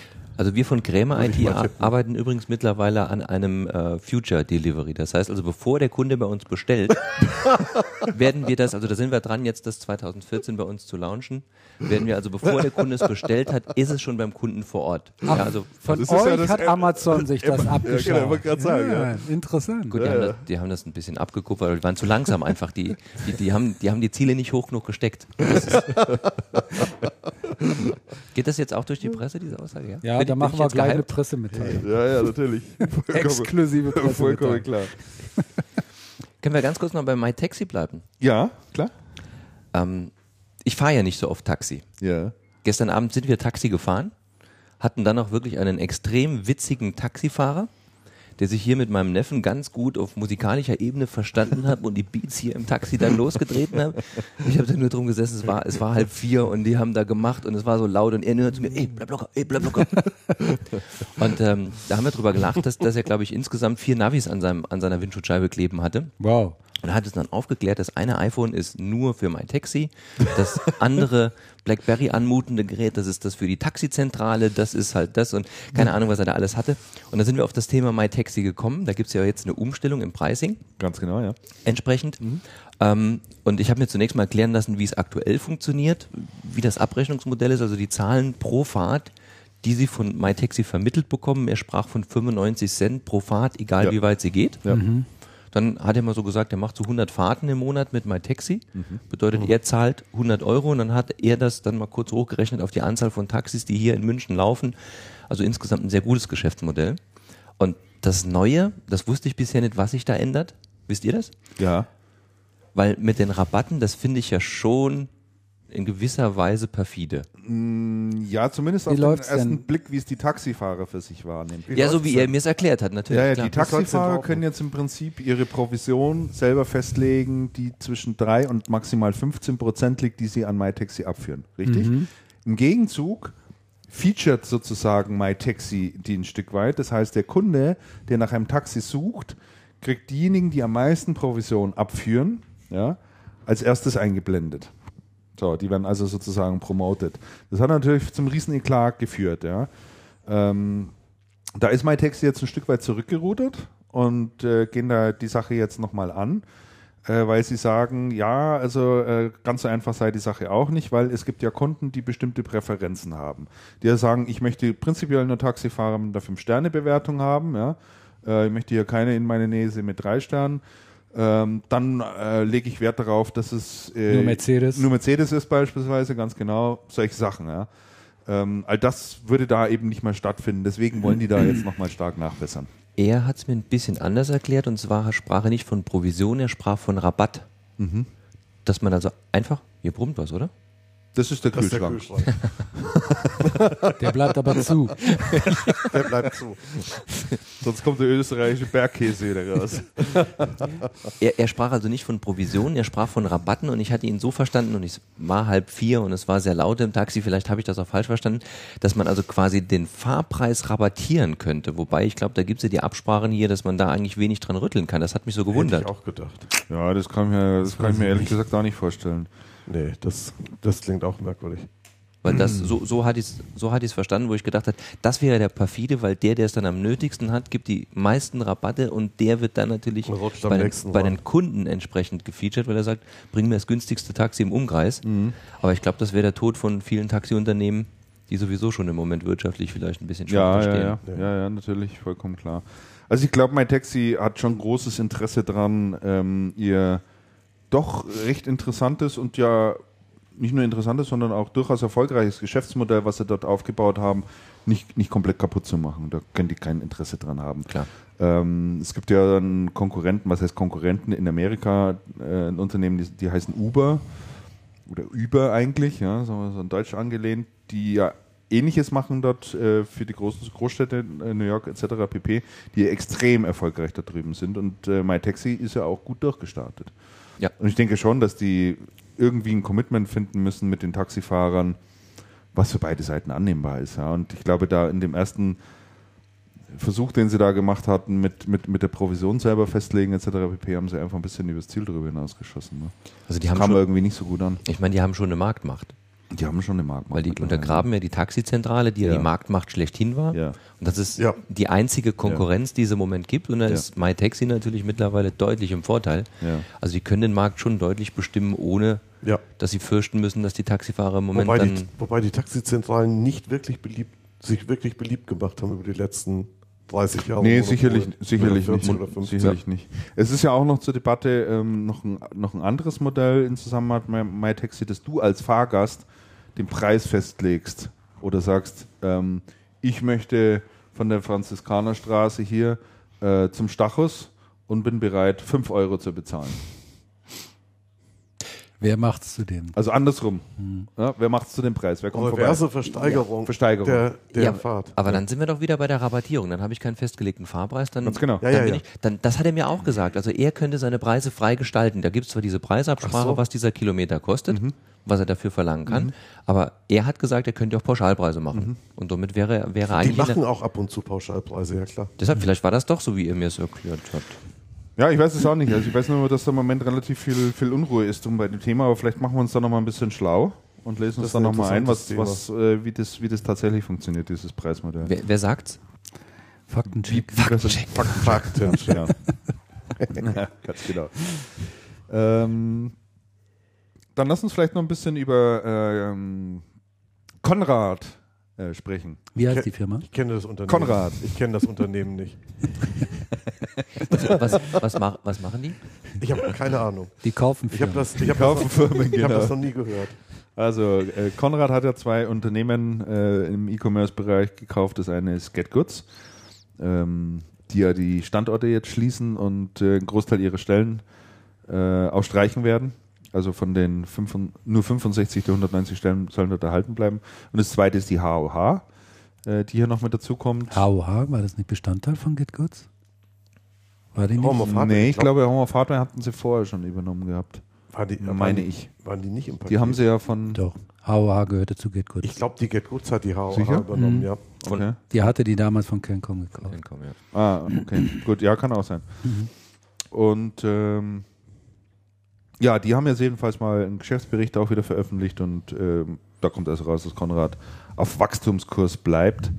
Und äh, sie werden jetzt nochmal die Führung auch verstärken bei Konrad und da wird jemand einsteigen äh, in, den, in, den, in den Vorstand, ne? Die Vor Au- Ah, in den oder, oder Verwalt- Aufsichtsrat, Verwaltungs- Aufsichtsrat, Verwaltungsrat Verwaltungsrat. ist das in dem, nämlich eine Erotikunternehmerin. Lea Sophie Kramer, Ja, 26, Ja. Chefin der Sonoma Internet GmbH, die die Plattform Amoreli, Amoreli, die genau. Da geht es um, um sechs Spielzeuge. wo Sexspielzeug verkauft wird. verkauft werden. Und die soll etwas Schwung in den ähm, ins E-Commerce-Geschäft der Konrad bringen und neue Impulse geben. ja. Ist gerade das Thema Vorstand und Sex gefallen? Nein, Nee, Verwalt Geschäfts Verwaltungsrat. Und Verwaltungsrat. so. Ach, Verwaltungsrat. ja, ja. und Sexspielzeug. Weil da gab es ja in der Presse, wo die Vorstände da, also irgendein Automobilhersteller. War das nicht irgendeine Versicherung auch? Nee, die haben alle geschnupft oder gekokst oder wie war das? Die Versicherung, die war in Ungarn. Das eine schließt ja das andere nicht aus. War doch diese Das Versicherung, gehört die, quasi zusammen. wo, wo die dann am Schluss behauptet hätten, die hätten alle, alle, alle äh, hier nur Tequila getrunken und das Salz dann in die Nasen geschnupft. Und so. Was? ja, ja, natürlich. Die Geschichte War ist mir völlig neu. Natürlich, da gab's, war da ein Riesenskandal. War das nicht die Firma, die sonst Autos abschleppt? Nein, nein, nein, nein, nein. Der, Autos der, Ver der Verein, der sonst Oh. Autos abschleppt. Amore. Es ist noch Wurst. Ja, aber da redet doch im Moment über das Auto abschleppen, redet doch bei dem Verein im Moment niemand, Ja, oder? das kannst du aber glauben. Der Verein mit dem teuersten Vereinsheim war das doch, ja, ja, ja, ja, ja. Ja. Die sind ja heute, habe ich gelesen, war ja schon wieder eine Schlagzeile, ne? Echt? Ja, dass sie da befürchten, die machen auch so Tests von Badeseen und so weiter und so fort. Ne? Von Badeseen. Von Bades machen sie zusammen mit, Versicherungs, mit Versicherungsvertretern Ja, ja, ganz, ganz genau. Also schwierig, schwierig, schwierig. Echt, Das machen die. Ja, Die machen doch auch so Tunneltests. auch Tunneltests. Mal- Und Mittelmeerfähren. Und die Raststätten. Also Die die, würde ich jetzt aber auch in Frage stellen. Da war ich mal auf einer Toilette, also die war gar nicht wie im Test. Äh, also nachdem äh, Amazon ja das tolle Konzept hier vom, von Michael adaptiert hat oder kopiert hat oder versucht zu kopieren, Das haben Ähm, die patentieren lassen. Ganz genau. Das haben Bitte? die tatsächlich haben die patentiert. patentieren Haben die tatsächlich. Aber in Amerika, Idee. oder? Mai. Jeder ich nicht. ja, Ich glaube, weltweites die machen das Patent. weltweit. Wobei, Christian, die, äh, die, die, die Schlagzeilen in Bezug auf Amazon, die waren ja schon ein bisschen missverständlich oder sehr, sagen wir mal so, pointiert. Die waren ja so, Amazon schickt die Pakete schon vor der Bestellung. Ganz so ist es ja Ganz nicht. ist Ne? nicht, Also das hört sich ja an, ich habe noch gar nicht irgendwie ein Produkt bestellt und schon ist es auf dem Weg zu mir. So ist ja nicht, sondern es ist ja nur aufgrund, ich sag mal, Big Data Analysen auf dem Weg zum nächsten Verteil Ganz genau. oder zu der Verteilstelle, die meinem Standort am nächsten ist. Also die schicken natürlich nichts raus, bevor es bestellt Die waren ja einen Schritt hinter mir. Ich war ja. Ja, war ja, ja das ist die Zukunft, ja. sicher. Kommt noch. Aber das ist doch das, was die da, was die da probieren, ist doch das klassische in der IT, das Prinzip des Caching. Also, dass du halt aus der Festplatte in, in Cache mal das holst, was als nächstes gebraucht wird im Arbeitsspeicher. Ja, ja. Das ist doch eigentlich genau ein IT-Prinzip umgesetzt auf Logistik, Ja, ja, oder? Ja, ja, schon richtig. Also zwei interessante Sachen gibt es noch rund um, um Amazon, die man noch erwähnen sollte. Ja, muss man mal sagen. Ja, sehr gut. Nämlich zum einen, ganz, äh, dass sie an, an amerikanischen Flughäfen jetzt Automaten aufgestellt haben, in dem du dir ein Kindle shoppen kannst, also ein Kindle ziehen kannst. Nicht so wie beim Kondomautomat oder beim Getränkeautomat. Liegt da einfach eben ein Kindle drin. Ich meine, die Dinger kosten jetzt 50 Dollar aufwärts, ist jetzt äh, nicht, nicht so wahnsinnig teuer. Da stellt man sich natürlich auch die Frage, warum tut Amazon das? Ja, also warum, warum stellen die da jetzt plötzlich überall so Kioske auf? Natürlich liegt es irgendwie nahe, das im, am Flughafen zu machen, wenn er sagt, ich habe jetzt mein Buch vergessen. Ja, Gehe ich in den Buchladen, kaufe mir eins. kannst du entweder ein Buch Gehe ich an Kindle und ziehe mir eins. und ziehst dir sozusagen und eins, ziehe mir wobei, beliebige Bücher. wobei ich dann nicht weiß, wie dann der, der Inhalt da noch äh, irgendwie draufkommen soll bei den tollen Internetangeboten hier an den Flughäfen. Ich glaube, jeden, ich glaube hingegen, ähm, dass Amazon, ist meine Meinung, dass Amazon hier einfach Präsenz zeigen möchte im realen Leben. Also sie sind ja ansonsten eigentlich nur ein, wenn er nur als Onliner wahrgenommen, ja, und äh, man entdeckt sie auch nur, wenn man irgendwie online ist. Aber wenn man hier durch die Straßen geht, ist ja Amazon irgendwie überhaupt nicht präsent. Ja. Das ist irgendwie so die Multi, die Genau. Multi-Channel-Variante, die umgekehrte Multi-Channel-Variante vom Kiosk. Ganz genau. Ja, Digitaler einfach, Kiosk. Einfach ein bisschen präsent ist. Und ich meine, letztendlich ist das so ein Kiosk auch nichts anderes als ein Stück Werbeplakat. Ja. Äh, Mit der Chance noch, dass du es ein Stück weit sogar noch gegenfinanziert bekommst, wenn einer ein Kindle rauszieht. Ja. Also mehr ist es nach meinem Dafürhalten auch nicht. Aber ich finde das, ich finde das schon eine interessante Idee. Wobei man ja, wobei man ja sagen muss, dass die meisten Automaten-Ideen, die es gegeben hat, irgendwie gescheitert sind. Es gab ja mal so Drogeriemarktautomaten, wo man dann Pflaster und sowas rausziehen konnte. Gibt es, glaube ich, sieht man seltener. Es gab oder es gibt noch einen Mediamarktautomaten in München am Hauptbahnhof. Da hört man aber auch wenig von. Es gab mal Automaten, das ist aber schon ewige Zeiten her, aus denen konnte man Filme ziehen. Da hängt in München einer in Neuhausen bei so, einem, bei so einem Filmgeschäft um die Ecke, aber das funktioniert auch nicht. 70er Jahre. Also diese meisten Automatenideen haben eigentlich nicht funktioniert. Süßigkeiten was anderes. Ja, Also- Zigarren und Kondome. Das einzige, Zigaretten? Zigaretten und Kondome ist wahrscheinlich Also das Einzige, was übrig geblieben Kaugummis. ist. also diese, Kaugummis. diese die, Filmautomaten. Ja. die gab es bei uns unter dem Synonym Cinebank. Ja, und das, das war eigentlich sehr erfolgreich bei uns. Das ist halt jetzt nur durch diesen Online Gut, Film- durch das Digital- Online- Dig- obsolet Dig- geworden. Digitalgeschäft. ist, ist das tot. Aber das war bei uns, da war Ehrlich, wirklich ist das so? in, in jedem Ort war, war so eine Cinebank und da hattest du eine Karte. interessant. die, die haben die Videotheken quasi Ah, nein, nee, nee, du meinst Videotheken. Ja, Videotheken, doch, doch gebe ich dir recht, stimmt. Ich meinte eigentlich Film im Sinne von Fotografieren, Film. Ah, Ja, okay. Film, okay, okay, Filmrolle. Aber, aber von, von diese, diese Stimmt. Automatenvideotheken Ja. Waren sehr erfolgreich, wobei ich nicht verstanden habe, warum, warum, die Deutschen, warum die Deutschen sich so gegen den biometrischen Pass wehren, aber ihren Daumenabdruck geben sie jedem dahergelaufenen Cinematik Damit du den Film ab 18 Betreiber, kriegst, oder was? Betreiber. Oder Also um- um dich damit, auszuweisen. Um dich auszuweisen. Ah, Das ist ja schon, wann, wann, waren die Dinger, wann waren die Dinger unterwegs? Vor zehn Jahren? Ja, ich denke, vor fünf Jahren sind sie vom Markt verschwunden und vor Genau, zehn Jahren vor war zehn das Jahren ungefähr. so war das so, war das so, da gab es richtig viele. ja. Da gab es hier in München an, die, an, an jeder dritten Ecke einen. Also ein Bekannter von mir hatte da, ich glaube, auch ein paar und der hatte zu dieser Hochzeit richtig gut Geld mit diesen Ja, Automaten verdient. Ja, kann man vorstellen. Hatte, hatte die richtige Exit-Strategie, ist dann raus Ja. und das, das war dann gut und danach sind die auch komplett verschwunden. Die sind eigentlich. verschwunden, ja, das gibt es gar nicht mehr. Nee, nee, das gibt's nicht mehr. Die zweite interessante Meldung zu Amazon, die ich noch aufgeschrieben habe. Ähm, Amazon will den Kindle dazu nutzen oder entwickelt im Moment ein System und es ist wohl auch schon fertig oder fast fertig. Ähm, Kindle-basierend ähm, für stationäre Händler ein Payment-System. Also das steht dann einfach an der Kasse in Form eines Kindles und du kannst darüber dann einfach bezahlen.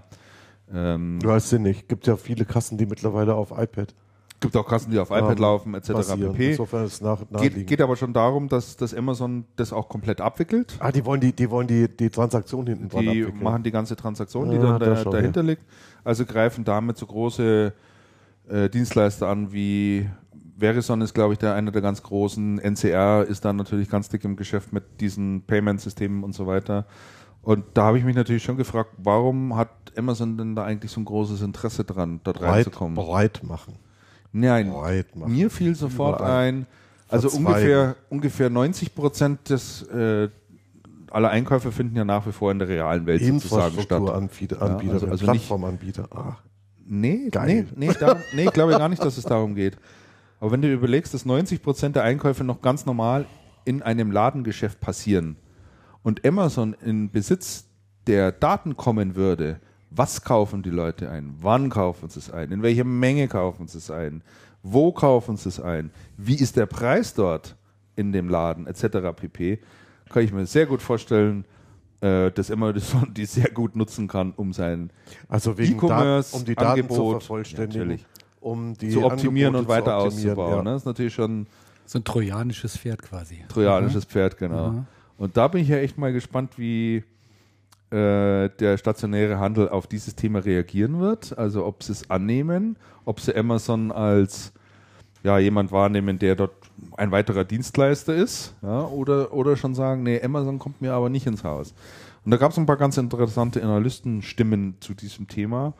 Und einer hat gesagt, ähm, am Ende des Tages interessiert einen Händler nur, ob es sich für ihn lohnt und ob das gut funktioniert und er seine Kunden schnell abfertigen kann. Alles andere interessiert ihn nicht. Ja. Und von daher bin ich schon mal gespannt, äh, ob das, das Thema hier irgendwie Fuß fasst.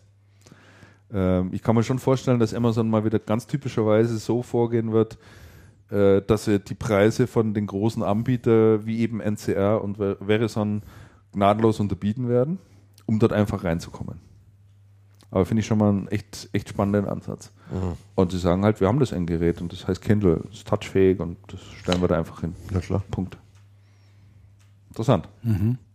Ja, die sind schon echt innovativ. Die sind echt innovativ. Also interessant, wie sie da in den, in den äh, stationären Handel jetzt sozusagen ihre Finger ausstrecken und versuchen, äh, ja, da irgendwie, irgendwie Fuß zu fassen. Äh, auf der anderen Seite, das fand ich auch noch ganz interessant, ähm, McDonalds will jetzt bundesweit einen Online-Lieferdienst starten.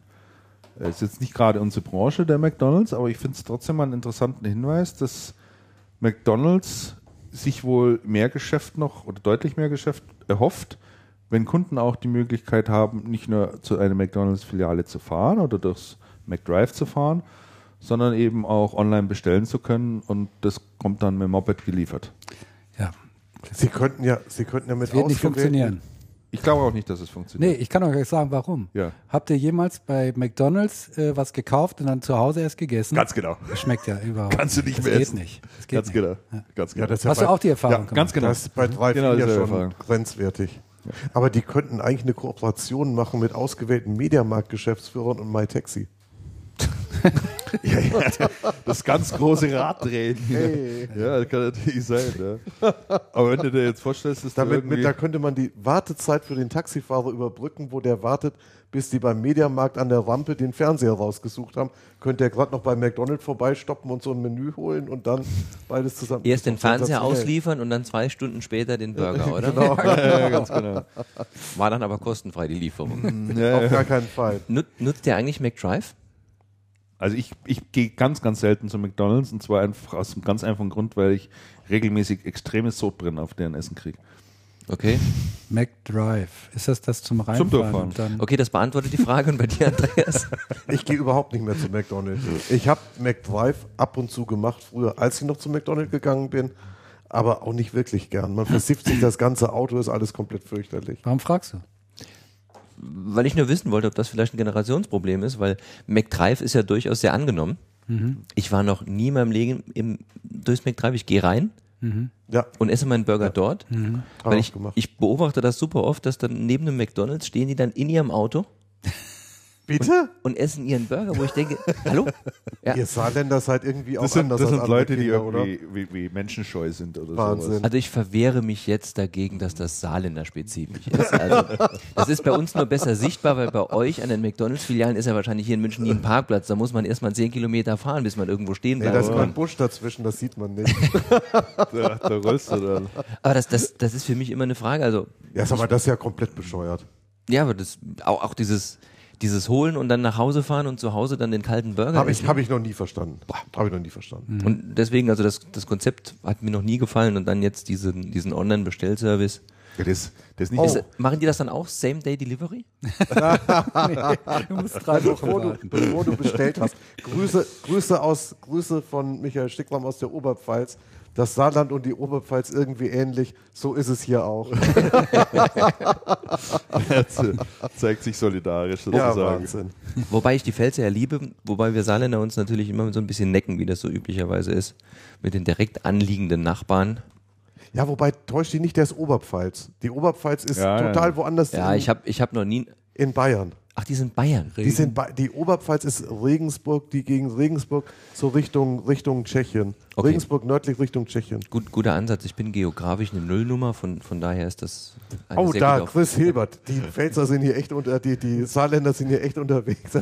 Oberpfalz ist aber nicht Pfalz, sagt der Mann aus dem Saarland. Kennt ihr Chris Hilbert eigentlich? Ja, klar. Ja. Ja, Logo. Weil- Ich kenne die persönlich nicht. Ne. Ehrlich nicht? Nee. Geschäft. Geschäftsführer der Firma IME. IME, ja. Die machen Mobile Solutions. Genau, so Mobility-Distribution. vielen, vielen Der Jahren. macht, der macht tolle Sachen. Und ich habe mich vor kurzem nochmal mit ihm unterhalten, weil das Problem ist einfach zu transportieren, was er macht. Das ist ein ganz spannendes Business. Wird auch jetzt durch halt eben Smartphones, durch Tablets hat das nochmal einen ganz neuen Schwung bekommen. Aber super oft, wo ich Anfragen habe in einen Bereich, wo ich niemals an ihn denken würde. Und das ist, ich habe vor kurzem gesagt, ich habe so viele Anfragen nicht in deinem Bereich. Und im Gespräch dachte ich mir, ja, das hätte ich ja auch dann können an dich weitergeben, das hätte ich können an dich weitergeben. Ja. Und Ja, super ja, viele spannende Projekte. Jetzt früher war das ganz klassisch, diese Barkassen und Inventurgeräte und solche Dinge und, und Notebooks. Mit, mittlerweile auch, auch wirklich dann Mobility-Geräte mit GSM und Internetverfügbarkeit, die auch dann wirklich alltagstauglich sind und stabil. Also ganz spannend, was er da macht.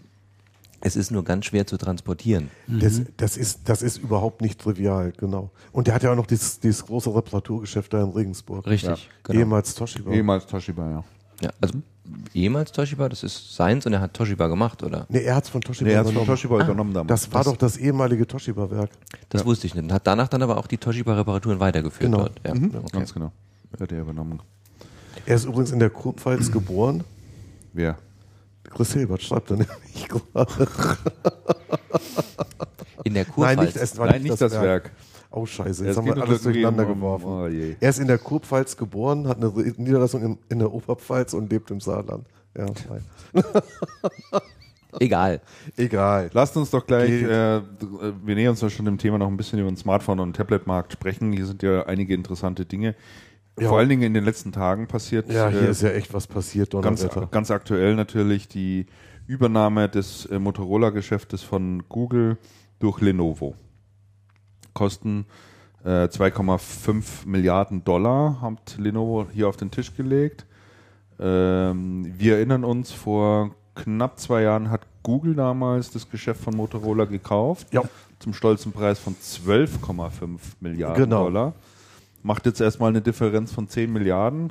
Ganz so ist dem aber nicht, Sie weil verkaufen die Patente die nicht. Patente nicht verkauft werden, die auf einen Wert von etwa 5 bis 6 Milliarden geschätzt werden. Äh, trotz alledem ein ganz klares und sehr deutliches Verlustgeschäft für Google. Äh, wie interpretiert ihr diese, diese Geschichte? Also ich konnte mir ehrlich gesagt nie vorstellen, dass Google Motorola auf Dauer, also dass das irgendwie so eine dauerhafte Geschichte ist. Und dass Google allen Ernstes ins, ins Device-Geschäft mit eigenen Devices einsteigt. Ich fand das immer schräg. Ja, Wie haben- wie mir, mir uns- geht es ein Stück wie haben wir ähnlich. uns eigentlich vor, vor zwei Jahren dazu geäußert? Nicht, dass wir, hier komplett, nicht, dass wir uns hier komplett in Widersprüche Ich glaube, da ging schon sehr stark um das Thema Patente auch. das, das Thema Patente war von Anfang an. Das war von Anfang an. Also ich halte den, den, äh, den Zug hier von Lenovo für extrem clever. ja, ich auch. Äh, ja, Motorola absolut. zu kaufen. Motorola hat äh, gerade in den USA nach wie vor einen extrem guten Ruf. Ist eine uralte Marke. Motorola kennt jeder Amerikaner, ist auch für jeden Amerikaner eine ganz vertraute Marke. Ähm, und äh, ich glaube, Lenovo gelingt es da sehr, sehr gut, auf dem amerikanischen Markt besser Fuß zu fassen. Der zweite Aspekt, den ich sehe, ist, dass Google nochmal bewiesen hat, dass sie nicht in der Lage sind, Hardware-Geschäft zu machen. Äh, Es gab ja vor Tagen, vor ein paar Tagen noch ähm, das immer lauter werdende Gerücht, dass Google auch die komplette Nexus-Reihe einstellen wird. Da haben sie ja etliche Versuche damit gemacht. Wenig erfolgreich wohl offensichtlich und wenn man sich so die Entwicklerkonferenzen von Google auch angesehen hat, die letzten beiden, die ich zumindest verfolgt habe, all diese Hardware, die dort vorgestellt wurde in Form von Spielekonsolen, zukünftigen etc. pp, waren viele Hardware-Projekte, da hat überhaupt nichts abgehoben. Also sie haben offensichtlich auch nicht den Vertriebskanal oder glauben, dass Google als Vertriebskanal alleine Nexus über die Webseite bestellen schon genügen würde. Dem scheint überhaupt nicht so zu sein. Und ähm, ja, Hardware, Hardware können sie einfach nicht. Es gibt, es gibt aber noch weitere Zukäufe, die ich vielleicht in diesem Kontext sehen würde. Ja. Und zwar einmal diese, diese Roboterbude, Ja, die sie gekauft haben. ja. Und das, was, was vielleicht gar nicht so, so öffentlichkeitswirksam war, das war diesen, diesen Anbieter von äh, Home-Automatisierung, also Smart Nest. Nest, Nest. Ja. oh, der, der ist interessant. ähm, Und der war ja teuer, ja, Donnerwetter. Für das, Die dass aber Google gekauft hat jetzt, meinst du? Ja, ja. Google die Ja, gekauft ja. hat. Ja. Achso, ihr seid jetzt von Nee, nee, nee, Sicht. passt wir sind Nee, aber ist gut. Weil, weil. Nee, nee, ihr, ist gut. Ihr sagt, ihr sagt, Google kann keine Hardware, Mhm. Ähm, kauft dann aber einen Roboterhersteller, ist für mich klassisch Hardware. Und Nest ist das eigentlich Und auch, das Nest, stimmt schon. Ja, Nest ist ist 50-50. Also ich glaube, die Krux bei dieser Geschichte ist definitiv das Benutzerinterface und die Logik dahinter. Also ich habe mich gerade in den letzten Wochen etwas intensiver mit, mit Hausautomatisierung beschäftigt. Mhm. Wer war von euch der, der so kritisch ist und denkt, was bringt mir das, wenn ich meinen Thermostat regle? Du warst das. Ähm, ich habe mich also mehr mit diesem Thema auseinandergesetzt und wirklich der große Unterschied in diesem Bereich ist das Benutzerinterface und die Mhm. Logik dahinter. Ich hatte erst AWE Smart Home. Das ist Ja. super von, von der Bedienoberfläche. Das ist clicky bunti, total einfach. Mhm. Ich habe jetzt Fomatic. Das ist dann schon etwas tricky. Man muss Skripte bauen, man muss programmieren, man braucht irgendwo eine Logik dahinter, hat aber viel mehr Möglichkeiten Ja. und viel, viel mehr Geräte. Aber wenn ich mir jetzt anschaue, warum kauft Google für diesen irrsinnigen Betrag, der da gezahlt wurde, einen Anbieter, der gesamt zwei Geräte im Markt hat, noch keinen Umsatz hat, wo ergibt sich dieser, dieser wirkliche Wert? Warum hat Google den Wert so hoch eingestuft in diesem Bereich? Wo ich denke, die wollen schon in Teilen mehr im Hardware-Bereich machen oder nehmen die Hardware zumindest billigend in Kauf, um im Software- oder Cloud-Bereich verschiedene Dinge anbieten zu können. Kann gut möglich sein. Also bei mir ist ja beim Thema Nest, also ein, ein Thermostat, was ans Internet angeschlossen geschlossen ist, Rauchmelder ja ist und äh, Temperatur überwacht und so weiter und so fort, ist bei mir ehrlich gesagt Schluss. Also da hört der Spaß jetzt auf. Ähm, ich gebe ja Google schon jetzt schon einige Daten, aber dass sie jetzt dann in Zukunft auch noch wissen, wann ich zu Hause bin und wann ich nicht zu Hause bin und wie die Temperatur bei mir ist, etc. pp. und die Raumluft und weiß denn ich noch, ob da nicht sogar noch ein Mikrofon eingebaut ist in der, in der Hardware? I don't know. Wir haben in der ganzen NSA-Geschichte schon die abstrusesten Geschichten gehört, äh, was in Hardware-Dongles, in USB-Stecker und so weiter eingebaut ist. Für mich ist der Schluss. Sowas kommt mir definitiv nicht ins Haus Wenn es von Google ist. wenn es von Google ist. Von einem anderen geschlossenen System ja, das ich irgendwie selber betreiben kann, der hätte ich wahrscheinlich schon ein Stück weit mehr vertrauen, aber ich frage mich nach wie vor, ein Raumthermostat, ich habe jetzt keine Zentralheizung, ich habe Fußbodenheizung, aber gehen wir jetzt mal von einer normalen Zentralheizung aus, wie wir sie hier haben, da nimmst du ein normales äh, Thermostat aus dem Baumarkt für 35 Euro und steckst es drauf und das hält einfach deine Temperatur. So, da brauche ich kein Nest dafür. Du kannst doch nur Energie sparen, wenn du zu Zeiten, wo du beispielsweise nicht da bist, die Energie absenkst. Sonst, Ja. hast, sonst macht das Ding ja nichts anderes, als irgendwie die Temperatur konstant zu halten. Also das sehe ich, ich sehe da überhaupt keinen Vorteil. So ein Gerät hat, äh, zu kaufen für, ich weiß nicht, 300 Dollar oder was das auch noch kostet. Ähm, also die Spielereien, die es in diesem Bereich gibt, die sind meiner Meinung nach unendlich. Ja, Also ich habe von den ganzen Nomatik-Sensoren mir jetzt mal eine Auswahl bestellt und bin da selbst am Spielen, was den Drehgriff angeht am Fenster. Bedeutet, ich mache das Fenster auf, fährt meine Heizung runter. Ähm, ich habe einen Eingangssensor an, an meiner Haustür. Sobald die Haustür aufgeht, kann ich verschiedene Aktionen auslösen. Ich habe Bewegungssensoren, die ich entweder in ein Alarmsystem einbinden kann oder die ich wirklich dazu nutzen kann, wo ich sage, okay, in diesem Raum bewegt sich im Moment niemand. Ja. Ich könnte jetzt bei einer Fußbodenheizung ist zu träge, aber bei normalen Heizkörpern das zum Beispiel runterfahren. Es gibt die Möglichkeit, den WLAN-Empfang zu drücken. Sobald du also mit deinem Handy zu Hause bist, meldest du dich an, deiner, an deinem Router an. Das kann ich wiederum abfangen, kann daraus irgendwelche Dinge ableiten. Über Sinn und Unsinn und wirkliche Kostenersparnis. Dich interessiert ja jetzt vorwiegend die Technik und wie das so funktioniert und Sensoren etc. pp, oder? Also ich bekomme ich bekomme im Moment jeden, jeden, jedes Mal, wenn meine Haustür aufgeht, im Moment eine Mail. Also ich habe jetzt, während wir hier sitzen, schon 15 Mails bekommen. Ich werde meine Frau fragen, was bei mir zu Hause abgeht im Moment. ähm, das ist, ist witzig, aber ja, ich, ich glaube, es gibt viele Möglichkeiten, dort was Sinnvolles zu machen, das sinnvoll auch einzusetzen, was darüber hinausgeht, was Temperatursteuern angeht, was auch intelligentes Energiemanagement angeht, Standby-Funktion einfach auszuschalten, bequem, weil Standby ist oft ein Thema der Bequemlichkeit. Ich kann meine Funksteckdose irgendwo hinmachen, aber dann muss ich immer erst die Funksteckdose nochmal anschalten, bevor ich meinen Fernseher anschalte. Spart dann entsprechend Kosten. Aber sowas kann ich automatisieren. Sobald ich nicht im Haus bin, kann das Ding alle Standby-Funktionen ausschalten und entsprechend richtig viel Strom sparen. Also ich Ich weiß, ich weiß eben nicht, ob, ob, ob da die Kosten- Kosten-Nutzen-Rechnung wirklich zugunsten der Anschaffung aufgehen würde. Weil das Zeug ist schon noch teil mitunter ganz schön teuer. Ne?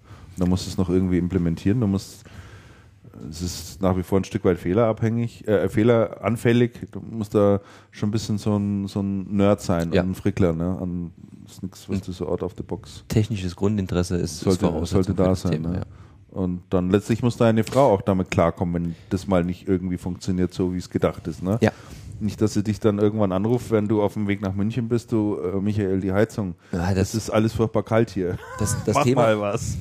das, das, Thema, Du mit deinem blöden Raum Dingsbums, ne? Also, das, das Thema hast du ja schon bei Home Entertainment. Sonntags morgens 7.30 Uhr, Ja. mein Sohn will aufstehen, wir Ja. wollen nicht aufstehen. Was Ja. macht man? Schatzi, mach dir doch das Fernseher an, guck mal, da kommt Check 1, kommen sinnvolle Sendungen, schau dir das an. Dann rennt er runter, du denkst, oh Gott sei Dank, und dann, Papa, das Fernsehen geht nicht Ja. an, weil am Receiver HDMI 2 und am Fernsehen HDMI 1 eingestellt. Also, ja, das technische Problem hat man, glaube ich, in allen Bereichen. Ja. Meine Lösung lautet da einfach iPad.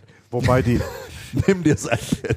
wobei die, wobei die Google Nest-Lösung soll doch diese ganzen Geschichten vermeiden, oder habe ich, oder habe ich das Was irgendwie falsch Was gesehen? vermeiden. Ähm, die Komplexität. Ja, das, ja, ja, Das natürlich. soll ja alles ganz intuitiv Ja, ja. und selbst, selbstlernend und Ja, das ist alles für die Amerikaner auch interessant in ihren Holzhäusern, aber, aber nicht. ja, ist so. Und auf der anderen Seite, was man bei dieser, bei dieser ganzen Nest-Angelegenheit ja auch nicht vergessen darf, ähm, Google kauft ja damit die beiden ähm, iPod-Erfinder. Ja. Und ich glaube, damit hat das auch ganz viel zu tun. Also ich glaube, man geht da schon davon aus, dass die Freunde nach dem iPod den nächsten Hit landen, der dann den Besitzer der Idee oder des Hits zur nächsten Apple-Aktie macht. Weiß ich nicht, aber was ich gelesen habe, äh, die, die zwei ehemaligen Apple-Leute oder äh, der iPad-Designer damals und der das äh, alles umgesetzt hat, der hat ja gesagt, er, er will sich, die wollen sich einfach auf die Entwicklung und Technologie Genau. konzentrieren und den ganzen Genau. Rest interessiert sie eigentlich nicht und das, Das, soll, jetzt in das, sollen, Zukunft halt, das sollen andere machen. sollen andere ja, machen, ob Google, erledigen. natürlich der beste Partner ist, wenn es um Vertriebskanal geht, Ja, eben äh, genau. wage ich dezent zu bezweifeln. Das wage ich eben auch zu Aber man bezweifeln. kann das Zeug dann ja wieder in zwei Jahren an Lenovo verkaufen. Damit die das dann verkaufen. Wäre eine Möglichkeit, aber ich denke halt, dass das Nest, also was man so gelesen hat, und eine Vielzahl von Ideen hat, eben Ja, ja, an. Sensoren im Wohnungsumfeld zu implementieren. Und da sage ich halt nein. Also Google kommt mir nicht da rein. Nee, also das ist, da ist für mich irgendwie so eine Wie stehst Grenze du eigentlich zur ja, Google-Brille? ist, Zur Google-Brille Ja, interessiert mich ehrlich gesagt nicht. Habe ich mich auch ehrlich gesagt noch nicht kommt besonders mir damit nicht auf die Nase. Nein, nicht, nicht vielleicht das. Ich habe da den, den, den, den Mehrwert für mich noch überhaupt Google nirgends sieht, was ich gesehen. sehe. Nee, ich habe den auch. Das ist, das ist noch, ich Kann glaube, das ist noch ein nicht Stück weit weg. Vielleicht, wenn man es dann mal selber so ausprobiert hat und so, vielleicht, dass man dann sagt, ja, vielleicht für den einen oder anderen Zweck ganz hilfreich, aber Also ich finde, ich finde diese Einstellung sehr engstirnig und sehr subjektiv. Für jemand, der, der hier ein, ein, iPhone, ein iPhone liegen hat, ähm, Hast du da noch, ja, da, da ist sogar eine Webcam in deinem iBook mit drin, die ja Die läuft wahrscheinlich gerade. bekanntermaßen. Überträgt mal Ja, das, Daten an. Das Licht ist aus, das das ist ein klares aus. Zeichen, Klares dass im Moment läuft. Das abgeschnorchelt wird, ganz genau. Ja, also damit hast du dich doch auch abgefunden bei der Nutzung von Apple. Deswegen, warum gibst du die jetzt nicht Google? Also ich finde, ich finde, das ist eine unfaire Be Beteiligung in dem Moment. Also du, du musst ja, Ja, ja, beide, ich- beide gleich mit deinen Informationen auch versorgen. Ich, ich verstehe das schon. Ich kann es auch nicht ähm, wirklich in dem Maße begründen. Natürlich gebe ich einen Großteil meiner Daten an Google, an Apple, an was weiß ich, jemand ab. Ja, oder die schnorcheln die irgendwie ab. Aber es ist einfach irgendwie so in mir drin, dass ich sage, so bei mir zu Hause möchte ich keinen Sensor haben, von dem ich weiß, dass er mich in irgendeiner Form überwacht oder meine Wohnung in irgendeiner Form überwacht und das ja, aber eigentlich Google ist er, an diese Daten Aber kommt. eigentlich ist er ja schon da. Es kommt nur, es kommt nur Google nicht dran. ja. ja, wahrscheinlich. Vielleicht. An wen die NSA Ja. die Daten wieder verkauft, kannst du im Moment noch gar nicht verfolgen. andere Das gehört zu den 99 Prozent, die der Snowden im Moment noch nicht veröffentlicht hat. Ja. ja, ja. ja also ich, ich Du weiß suchst, nicht. Und du suchst ja auch nicht mit Bing, oder suchst du jetzt Nee, Christian? Nee, ich suche nicht Herz. mit Bing. Also ich habe jetzt mal den, die Alternative noch ausprobiert, die ja nicht mit tracken. Das ist, äh, vielleicht kennt die der eine oder andere, der ist ein GoGoDuck. Aha. Die haben ja, legen ja da ganz, ganz ordentlich zu ähm, seit der NSA-Affäre. Aber die sind halt noch lange nicht so gut wie Google. Da kriegst du nur englische Suchergebnisse. Und das ist natürlich extrem viel Bequemlichkeit dahinter. Ja, klar. Natürlich, klar, suchst du bei Google. Und äh, ja, ist logisch. Ja, Microsoft willst du deine Daten ja auch nicht unbedingt geben. Nein, eigentlich. Die kriegt eigentlich nur, nur guten Nur Gewissens Apple. Apple. Nein, nee, ich sag ja, es ist mir vollkommen klar, dass, äh, dass meine ganzen Daten da überall Das, hingehen. das ja, ist schon ein echtes Dilemma, gell? Weil, letztend, Ja, ja. weil letztendlich, was du machst, ist, ist irgendwie nicht wirklich in Ordnung, oder? Nein, du weißt, du weißt halt, äh, jeglicher Verzicht darauf ist halt irgendwie dann ein, Vor, ein, ein Buße in deinem Komfort. ja. Und das ist halt, das ist ja auch der, das, das Perfide daran, ja, und, oder das Gemeine daran. Ja, Ja. Dass du Komfort dir irgendwie einkaufst oder Komfort irgendwie bekommst, aber im Gegenzug musst du deine Daten abgeben. Ja. Das ist gemein. Ja. Böse und gemein. Das ist der Ja. Preis. Also dafür wahrscheinlich zahlst. wäre mir ein Modell, dass ich sage, ich zahle jeden Monat 10 Euro an Google ja, und darf dafür ihre Suchmaschine nutzen. Und dafür aber, zeichnen sie dich nicht Aber dafür auf. zeichnen sie mich nicht auf, wäre, wäre mir persönlich irgendwie Aber die, lieber. aber die Kehrseite der Medaille ist ja, würden sie dich nicht aufzeichnen, wären die Suchergebnisse nicht so gut. Weil das befüllt ja, also de, das hat ja wieder die zwei Seiten. ja, ja, natürlich. Die Suchergebnisse werden ja für unterschiedlichstes genutzt. Und ein Teil davon steigert erheblich den, den Komfort und das Ergebnis und, und meinen Erkenntnisgewinn, sage ja, ich jetzt mal. Ja, ja, natürlich. Das ist schon richtig. Klar, geht auch um Thema Online-Werbung. Was, wird, was kriege ich zu sehen, was kriege ich nicht zu sehen und so weiter und so fort. Das stimmt schon. Schon klar. Kann man nichts machen. Ähm, Marktanteil ähm, im Smartphone-Markt, ähm, da habe ich nochmal eine aktuelle Übersicht Wo sind wir eigentlich? Ich habe völlig den Überblick verloren. Smart- Ah ja, alles klar, ich sehe es. Yes, yes. Äh, da habe ich mir mal wieder dabei. rausgesucht, wie denn eigentlich so das Verhältnis äh, der Marktanteile bzw. der verkauften Geräte von, äh, von Samsung und Apple ist. Ja, also heißt ja immer, Samsung ist hier weit vorne, aber wie groß sind die? Ähm, also innerhalb des letzten Quartals haben die, hat Samsung 88,4 Millionen Geräte verkauft und äh, bei Apple waren es, glaube ich, äh, nach dem neuesten Geschäftsbericht äh, 56 oder sowas. Also werden schon deutlich mehr Samsung-Geräte verkauft Ja, als, als, als Apple. Trotz alledem hat Apple auch im abgelaufenen Quartal wieder Rekorde hingelegt.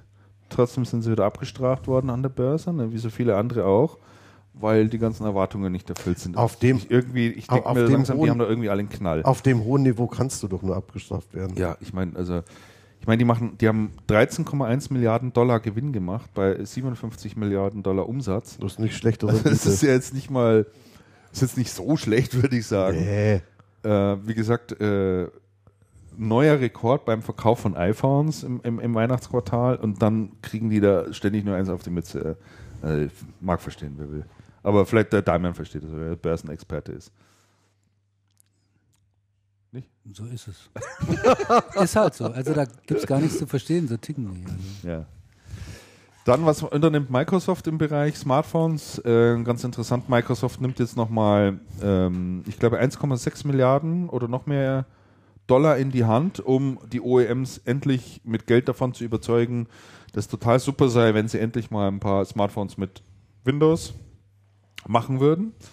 Und äh, zeigt in meiner 1,2 Milliarden sind äh, davon bekommt Huawei 600 Millionen, Sony 500 Millionen und äh, dann noch ein paar weitere Unternehmen. Äh, da fließen dann eben nochmal die 300 Millionen, die verbleibenden.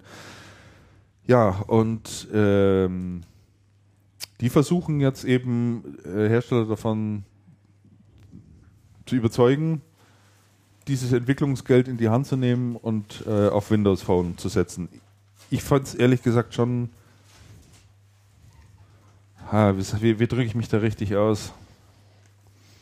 Sag's, wie es ist. Armselig. Hilflos. Hilflos. Vielleicht das die richtige müssen Wort. halt, die müssen halt endlich mal was tun. Sie müssen sich jetzt diesen Markt erkaufen. die erkaufen sich die Märkte immer. Ja. Weiß ich nicht, ob Ja. sie es immer tun. Bei Also, MS-DOS war das ganz anders damals. Ja gut, da ging's von selber. da, da hat ihnen IBM den Markt gekauft. nee, aber ich denke, weder, weder eine Samsung noch eine, noch eine Apple hat sich jetzt den Markt in dem Sinne verkauft, wie es jetzt Nein, äh, nee, nee, nee, Microsoft nee, eben gerade nee Microsoft, nein, Microsoft. Microsoft Microsoft macht das. Also Microsoft macht das schon öfter. Also jedenfalls sind die, die, die, die rund zwei Milliarden, die sie an Patentgeldern einnehmen, über Android ja im Übrigen, ne? Ja, ja. äh, sind ja dann, kann man ja auch so sehen, wieder gut investiert. Ne? Ja, das ist gut angelegt. Also fand, ich schon, fand ich schon interessant. Und äh, zu HTC vielleicht noch am Schluss. Äh, HTC haben wir auch schon öfter drüber gesprochen. Ja, außer den beiden großen, Samsung und Apple, macht ja keiner Gewinn im Smartphone-Geschäft und auch HTC nach wie vor Verluste. Und äh, sie haben jetzt nochmal verkauft die, das Unternehmen Beats. Weiß nicht, wer das noch in Erinnerung hat. Das war so ein Kopfhörerhersteller, den sie mal gekauft hatten, weil sie sich da einiges davon versprochen haben in Verbindung mit Smartphones. Hat jetzt nicht funktioniert, haben sie jetzt jedenfalls auch wieder verkauft, die Klitsche. Gell? So, Die Klitsche. wo wir gerade vorhin bei Lenovo waren und darüber denke ich, sollten wir auch noch ein paar Worte verlieren, ist äh, IBM und der Verkauf des Low-End-Server-Geschäftes an Lenovo für 2,3 Milliarden Dollar. Zur Einschätzungen von eurer Seite. Möchtet ihr das irgendwie kommentieren oder nehmen wir das einfach so hin? Haben wir da keine Meinung dazu? Also ich habe das schon angeprangert, aber es hat nichts geholfen. Angeprangert? Angeprangert. Bei wem hast du es angeprangert? Wieso So prinzipiell oder? Prinzipiell. Ich habe dem Wippermann gesagt, na, habe ich nicht. Ähm, na, das ist halt so. Acht Jahre hat es gedauert, seit das Notebook-Geschäft Ja, Verkauf an Lenovo verkauft worden ist, jetzt seit x86. Bei, völlig folgerichtig, man hat lang darauf gewartet, dass das passiert. Jetzt ist es passiert. Dann haben die zusätzlich im ähm, Systems and Technology noch ein sehr, sehr schlechtes Geschäftsjahr hingelegt mit einem Verlust und hatten da Handlungsbedarf. Interessanterweise ist das x86-Geschäft in dem ganzen, in diesem ganzen Konglomerat ähm, Systems and Technology, obwohl 18% rückläufig, gar nicht das am schlechtesten stehende Geschäft gewesen. Ähm, Z, das heißt Mainframe und, und Power waren deutlich stärker rückläufig. Storage weiß ich gar nicht genau. Storage glaube ich nicht ganz so schlimm. Also gut, und, und Z können sie nicht verkaufen und P können sie auch nicht verkaufen. Das sind die Kunden zu empfindlich. Das geht schon gar nicht an den chinesischen Anbieter. Ist das nicht ein Stück weit ähm, auch gefährlich für, für IBM, weil sie Das Produkt noch Lenovo damit auch den Zugang in Rechenzentren Zentren ein Stück weit erleichtern? Ist ja eigentlich schon eine Domäne Was von heißt der erleichtern? IBM. Sie haben sie reingeschoben. Oder reingeschoben hiermit, sogar? Hiermit haben die Ich meine- Lenovo mitten ins, ins Datacenter-Geschäft. Ja, ist es nicht, ist es, ist es nicht, nicht gefährlich auch für die IBM? Die, die IBM ist ja normalerweise so gepolt, dass die IBM sagt, wir besitzen den Kunden und was wir dem Kunden dann verkaufen, ist uns eigentlich egal. Das heißt, sie haben ja vor sehr vielen Jahren bei der Software sind sie ja schon hergegangen und gesagt, okay, ähm, OS2 schönes Betriebssystem, uns doch egal, weg damit. Wir verkaufen jetzt Microsoft. Die Kunden wollen Microsoft, die Kunden sind unsere Kunden, wir behalten die Kunden und verkaufen halt Microsoft-Produkte rein, uns egal. Also so ist IBM drauf. Und so fahren die seit langer Zeit und die fahren sehr erfolgreich. Sie haben Sie haben Lenovo ja mit den Notebooks schon sehr ähm, strategisch sehr günstig bei ihren Kunden positioniert, ohne die Kunden da abzugeben. Und bei den Servern wird das so ähnlich laufen, denke ich schon. Mhm. Ich glaube nicht, dass es ihnen verloren geht. IBM hatte auch mal ein Netzwerkgeschäft, die hatten auch mal ein Printergeschäft und das hat die alles, alles, alles weg. Aber die Kundenbeziehung ist bei IBM meistens geblieben. Mhm. Du meinst, es ist dann im Prinzip Sie, auf einem werden, anderen also ich Niveau denke, oder einem anderen ich denke, sie werden weiterhin. X-Server an ihre Kunden verkaufen. Bloß die werden es halt nicht mehr selber produzieren, kaufen dann bei Lenovo zu. Also das war natürlich jetzt äh, bei der IWM-Partnertagung in Stuttgart äh, diese Woche war das natürlich ein Riesenthema. Ja, da hat Also keiner dieser, gelacht. Dieser Verkauf, ja, unterschiedlich. Also äh, diejenigen von den IBM-Partnern, die viel in diesem Bereich Geschäft machen, viel Geschäft in diesem Bereich machen, die fanden das nicht lustig. Nein. dass IBM den äh, Teil verkauft hat. Und wenn ich das richtig in Erinnerung habe, hat äh, Stefan Wippermann als verantwortlicher Channel Manager von der IBM auch gesagt, dass es kann, dass es natürlich kann, äh, sein kann, dass IBM dadurch auch Direktkunden verliert. Mhm. Das nehmen sie aber in Kauf, weil die Welt verändert sich und, und das ist halt mal so. Aber es gab die anderen IBM-Partner, die dort äh, saßen und die halt wenig Business in dem Segment machen, die sahen das total gelassen. Und Wippermann hat dort mehr oder weniger dann auch stark Reklame für Lenovo gemacht als, als neuen Lieferanten Ah, ja, für die, für die Partner. Aber ja, ich denke, letzten Endes ist es eine gewisse Konsequenz bei IBM, äh, dass sie halt diesen Teil abgegeben haben, nämlich eine Konsequenz in der Verfolgung. Wir stoßen äh, äh, solche Bereiche ab, äh, die nicht mehr wirklich, äh, wie soll ich sagen, So Äh, profitabel sind. ja, einmal die Profitabilität, aber auch von der Komplexität her der Produkte. Also Ja, ja, ja, was andere auch eben einfach machen oder äh, andersherum. ist.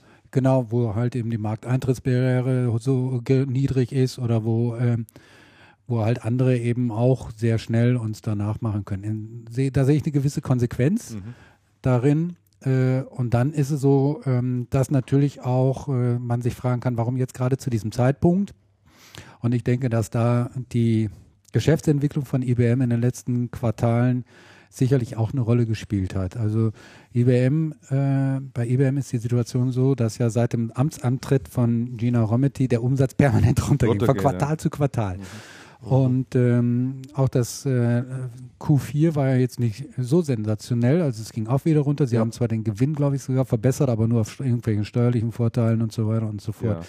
Also so richtig, so richtig Power ist da nicht drin jetzt in, in, in der Company. Und äh, ja, ist diesmal dann vielleicht auch ein gewisses Zeichen, wir tun was. Mhm. So, das kann man interpretieren, wie man will, aber ich denke, dass das halt äh, dass dieser Zeitpunkt nicht zufällig, zufällig ist. Und von Seiten Lenovo, ja, also macht auf jeden Fall Sinn, aber jetzt haben die natürlich ein Riesenpaket zu tragen. Ne?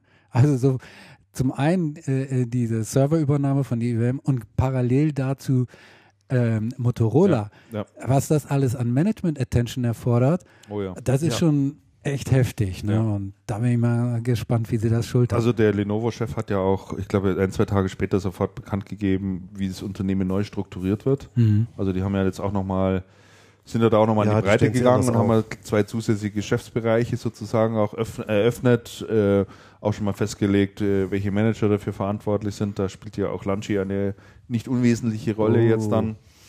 Ähm, ja, aber Oh. in der Tat, also das, das zu managen jetzt halte ich schon auch für eine echt schwierige äh, Sache. Das ja. sind, das sind, die haben so wahnsinns viele Mitarbeiter ja. übernommen von IBM. Ich, ich schaue ich schau gerade die Zahlen nach. Die stand in so einer Präsentation, weil mich damals interessiert hatte, wie viel, ähm, wie viel Mitarbeiter das überhaupt sind. Mhm. Und ich glaube, das waren über sieben, über 7000. Ich habe das doch irgendwo geschrieben. Oh, das ist auch viel. Das sind, das ist, das ist wirklich, das sind brutal, das ist brutal viel. Das ist. Aber trotzdem die Strategie von die Strategie von Lenovo finde ich echt super interessant, weil die äh, sich so, weil die so blechkonzentriert sind, wenn man das so sagen kann. ne? Die machen, sie konzentrieren sich voll auf Mehr Hardware. Blech, Wenn du, mehr Blech. wenn du andere nimmst, die Mehr- sagen, ja. wir müssen mehr Dienstleistungen reinnehmen und komplexere Sachen mehr und so. Blech. Dell zum Beispiel ist ja auch einer von denen. Und Lenovo, der macht so diese ganz klare, eiskalte Strategie. Wir machen Hardware. That's our business. Ja. Und das ziehen die mit einer Konsequenz durch, die ich früher eigentlich nur so von Acer kannte, Mhm. von Lenovo auch, ja, aber jetzt haben die nochmal echt eine Schippe draufgelegt. Oh, ne? die haben massiv drauf. Weil sie Ja, ja. offensichtlich eben auch die Möglichkeiten haben vom finanziellen Background, von den, Ja. von, von den Möglichkeiten, die die Finanzmärkte ihnen bieten. Die sind ja sehr erfolgreich schon jetzt gewesen in den letzten Jahren. Also das, Das ist ja vor allen Dingen im- sehr im- interessant. Das ist ja vor allen Dingen im Kontext äh, mit Acer, den du gerade erwähnt hast, ja ganz interessant. Acer scheitert da regel oder ist im Moment äh, sehr in Stolpern geraten, genau deswegen, weil sie sich nur auf dieses Blech konzentrieren, ja. Und auf, auf billig, während den Lenovo es wohl offensichtlich besser macht. Ja. Also die, das, das, Problem, das Problem bei Acer ist tatsächlich, ist tatsächlich, Acer ist gescheitert, weil sie auf Konsumerblech gesetzt haben. Ja. Eine Konsumer- gigantische Ja. Ja, ja, ja. Konsumerblechmaschinerie, Ja, die, Die dazu, noch, so den, die dazu noch den Markt vollgestopft hat. Und Consumer ist zusammengebrochen mit Mhm. Pauken und Trompeten und jetzt stehen sie halt etwas, etwas mit dem Rücken zur Wand und müssen sich überlegen, wie das Businessgeschäft auf die Beine kommt. Mhm. Ja, ja, ja. Also insofern muss man differenzieren, denke ich schon. Aber, aber, es, aber es stimmt schon, das, das, ist, das ist Blech. Ich habe jetzt die Zahl nochmal nachgeschaut. Die Lenovo setzt um mit, vier, mit 33.000 Mitarbeitern 34 Milliarden Dollar. Ähm, die IBM setzt um bei X mit 7.500 Mitarbeitern 4,7 Milliarden Dollar. Also ich meine, das ist ja ein Das ist skaliert schon anders. Ja. ähm, Gefälle, das, das ist schon massiv. Und natürlich funktioniert Standard-Server-Geschäft heute total anders, als IBM das betreibt. Tja.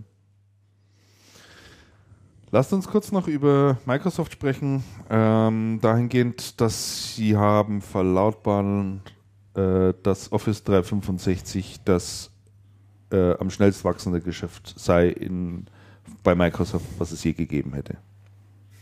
Echt? Ja. Ist das inzwischen so? Ja. Ich habe ich mich, ich bin da auch, ich habe da auch erstmal gestutzt, habe ich gesagt, hm, Ich habe damit Office nichts zu tun. 365, du hast damit, du verkaufst es nicht. Nein. Warum nicht? Keine Nachfrage oder weil du kein Geld dafür bekommst? Weil Mehr ich oder minder. wenig Geld dafür bekomme Das ist ja nochmal gekürzt worden, die Prämien jetzt Ja. auch, ne? und ähm, weil ich einfach die Tendenz sehe, je mehr ich die Kunden halt eben von mir weggebe, weil wir machen im Moment die Komplettbetreuung, wir haben den Zugang zum Kunden, wie IBM das sagt, so habe ich das noch nie gesehen, das sind meine Kunden. Ich besitze den Kunden. Ich fand das sehr gut, dass man Kunden heutzutage noch besitzen kann. Aber so ist das und Office 365, da gebe ich meinen Kunden aus der Hand und letztendlich spiele ich bei dieser Geschichte keine Rolle mehr. Selbst wenn ich beim Softwarehandel im Moment ja kaum mehr was verdiene, unabhängig davon, Ja. es bleibt mein Kunde und sobald ich ihn in der Cloud, in der 365 Cloud habe, ist es der Kunde von Microsoft, zumindest in diesem Bereich. Ja. Ähm, es wird mehr Cloud kommen, es wird dann mehr in die Microsoft Cloud gehen und irgendwann braucht der Kunde mich nur noch ganz wenig und ich behalte lieber meinen Kunden, ich betreue meinen Kunden so, dass ich auch der Verantwortung gerecht werden kann und dass ich dann auch sagen kann, ich kümmere mich um die Probleme. Aber sagt er nicht auch irgendwann mal, erzählen Sie mal zu, Herr Kremer, also jedes Jahr kommen Sie mir bei mir vorbei mit bewaffnet mit, ich weiß nicht wie viel DVDs und dann spielen Sie mir mit dieses neues Office-Paket da drauf, ja. Ähm, und äh, ich habe jetzt gehört, das gibt es doch hier auch irgendwie aus der Cloud und so weiter und so fort und machen Sie mir doch da mal ein Angebot, vielleicht ist es ja auch viel kostengünstiger und viel bequemer für mich, dann müssen Sie nicht jedes Mal zu mir ins Haus kommen und die Updates aufspielen etc. pp. Wie, würdet, wie würdest du den solchen Kunden dann begegnen? kannst du dich, kannst du dich noch an, ah, du warst dieses Jahr ja nicht auf dem, um Systemhaus-Kongress, glaube ich. Nein, den war ich im Da gab es ja die Umfrage, was sieht der Vertrieb vorne und was sehen die Kunden vorne? Welche Tendenzen und was? Und da stand dieses Jahr das Thema Cloud bei dem Vertrieb ganz weit oben. Also die Fachhändler, die Systemhäuser, für die ist das Thema Cloud extrem wichtig. Und ganz bezeichnend war, dass das Thema Cloud bei den Endkunden ganz, ganz unten stand. Also dass jemand zu mir kommt und sagt, ich will in die Cloud. Ja. Das ist super selten. Also wirklich dann von der Konstellation, wenn wir sagen, okay, das ist eine wirtschaftliche Geschichte. Microsoft treibt ja die Produktstrategie der Server auch ein bisschen in die Cloud, weil Ja. jetzt der neue SBS keinen Exchange mehr enthält und ich muss richtig viel Kohle hinlegen für fünf Benutzer, einen lokalen Exchange zu betreiben. Ich brauche eine Hardware, die bei 2000 Euro anfängt. Und dann sage ich, okay, dann miete ich mir doch das Exchange-Postfach irgendwo in der Cloud. Da kommen wir und sagen, Server bei euch lokal rechnet sich nicht. Es wäre besser, wenn ihr das Da in der Cloud reingeht. machen würdet. Und das machen wir. Wir bieten auch Office in der Cloud an, nur dann halt eben in unserer Cloud, nicht in der von Microsoft. Da gibt's ja diese SPLA-Lizenzen. Mhm. Und solange das geht, ist das für mich wirklich Wäre dann der Weg. der Weg ist, ist der Weg, absolut. So, der so Weg. machen wir das. Wobei ich auch befürchte, dass die SPLA-Lizenzen demnächst geändert werden, um nochmal mehr Druck in Richtung Office 365 Cloud Ja. zu geben, Ja. weil das im Moment für viele noch die Alternative ist und alles, was alternativ dazu ist, was Microsoft will, wird verändert. Und ähm, dann muss man einfach eine zweite Strategie in der Tasche haben. Was mache ich dann? Mhm. Und da sind wir im Moment am evaluieren, was es für Möglichkeiten gibt. Alternative Office-Produkte ist ein Thema, was immer wiederum diskutiert wird. auch in Ehrlich? Projekten. Tatsächlich? Ja. Ja du, hast, du hast die klare Lizenzfrage. Ich meine, das, das, ähm, das, äh, dieses, dieses Open Source Office, Namen weiß ich jetzt gerade nicht. Open Office, oder? Ja, ist, Also ein, ist, eins heißt Open Office, gibt es noch ein paar andere, ja. ist, denke ich, in 90 Prozent der, der, der Standardfunktionen, die jeden Tag gebraucht werden, Völlig gleich. ausreichend natürlich. ja. Und ähm, es ist eine Imagefrage und es ist eine Kompatibilitätsfrage, weil die Benutzer müssen sich umgewöhnen. Mhm. Ja, aber wenn es nicht mehr aus technischen Gründen machbar ist, zu sagen, okay, ich mache das Office in meiner Cloud, vielleicht wird das dann ein Thema, was wir angehen werden. Aber ich bin kein Freund von der Office 365 Cloud, weil damit verlieren wir als Fachhandel, als stationärer Fachhandel, als Systemhaus einfach an Bedeutung. Sehe ich ganz kritisch.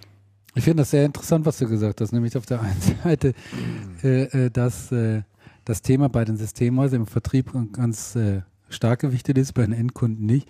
Dann verstehe ich nicht, warum, warum, äh, warum das überhaupt so ak- aktiv forciert wird, weil äh, denn mein Eindruck ist ja, dass sich eigentlich alle, äh, sowohl die Hersteller als auch die Händler, die alte Welt lieber zurückwünschen würden, wo man halt eben ein Produkt, ein Stück Produkt verkauft, dem Kunden, der bezahlt die Rechnung und that's it. Äh, während diese Umstellung mit dem Cloud-Modell, wo halt eben monatlich ein gewisser kleiner, viel deutlich kleinerer Betrag reinkommt, äh, ja, nicht so wirklich, äh, wirklich geschätzt wird, auch von den, von den Herstellern und von den Händlern. Nee, dann verstehe ich es nur nicht, wer treibt das denn eigentlich an? Die Entwi die, das, das Thema, das kann ich dir sagen. Ja. Das Thema kommt aus der Softwareentwicklung.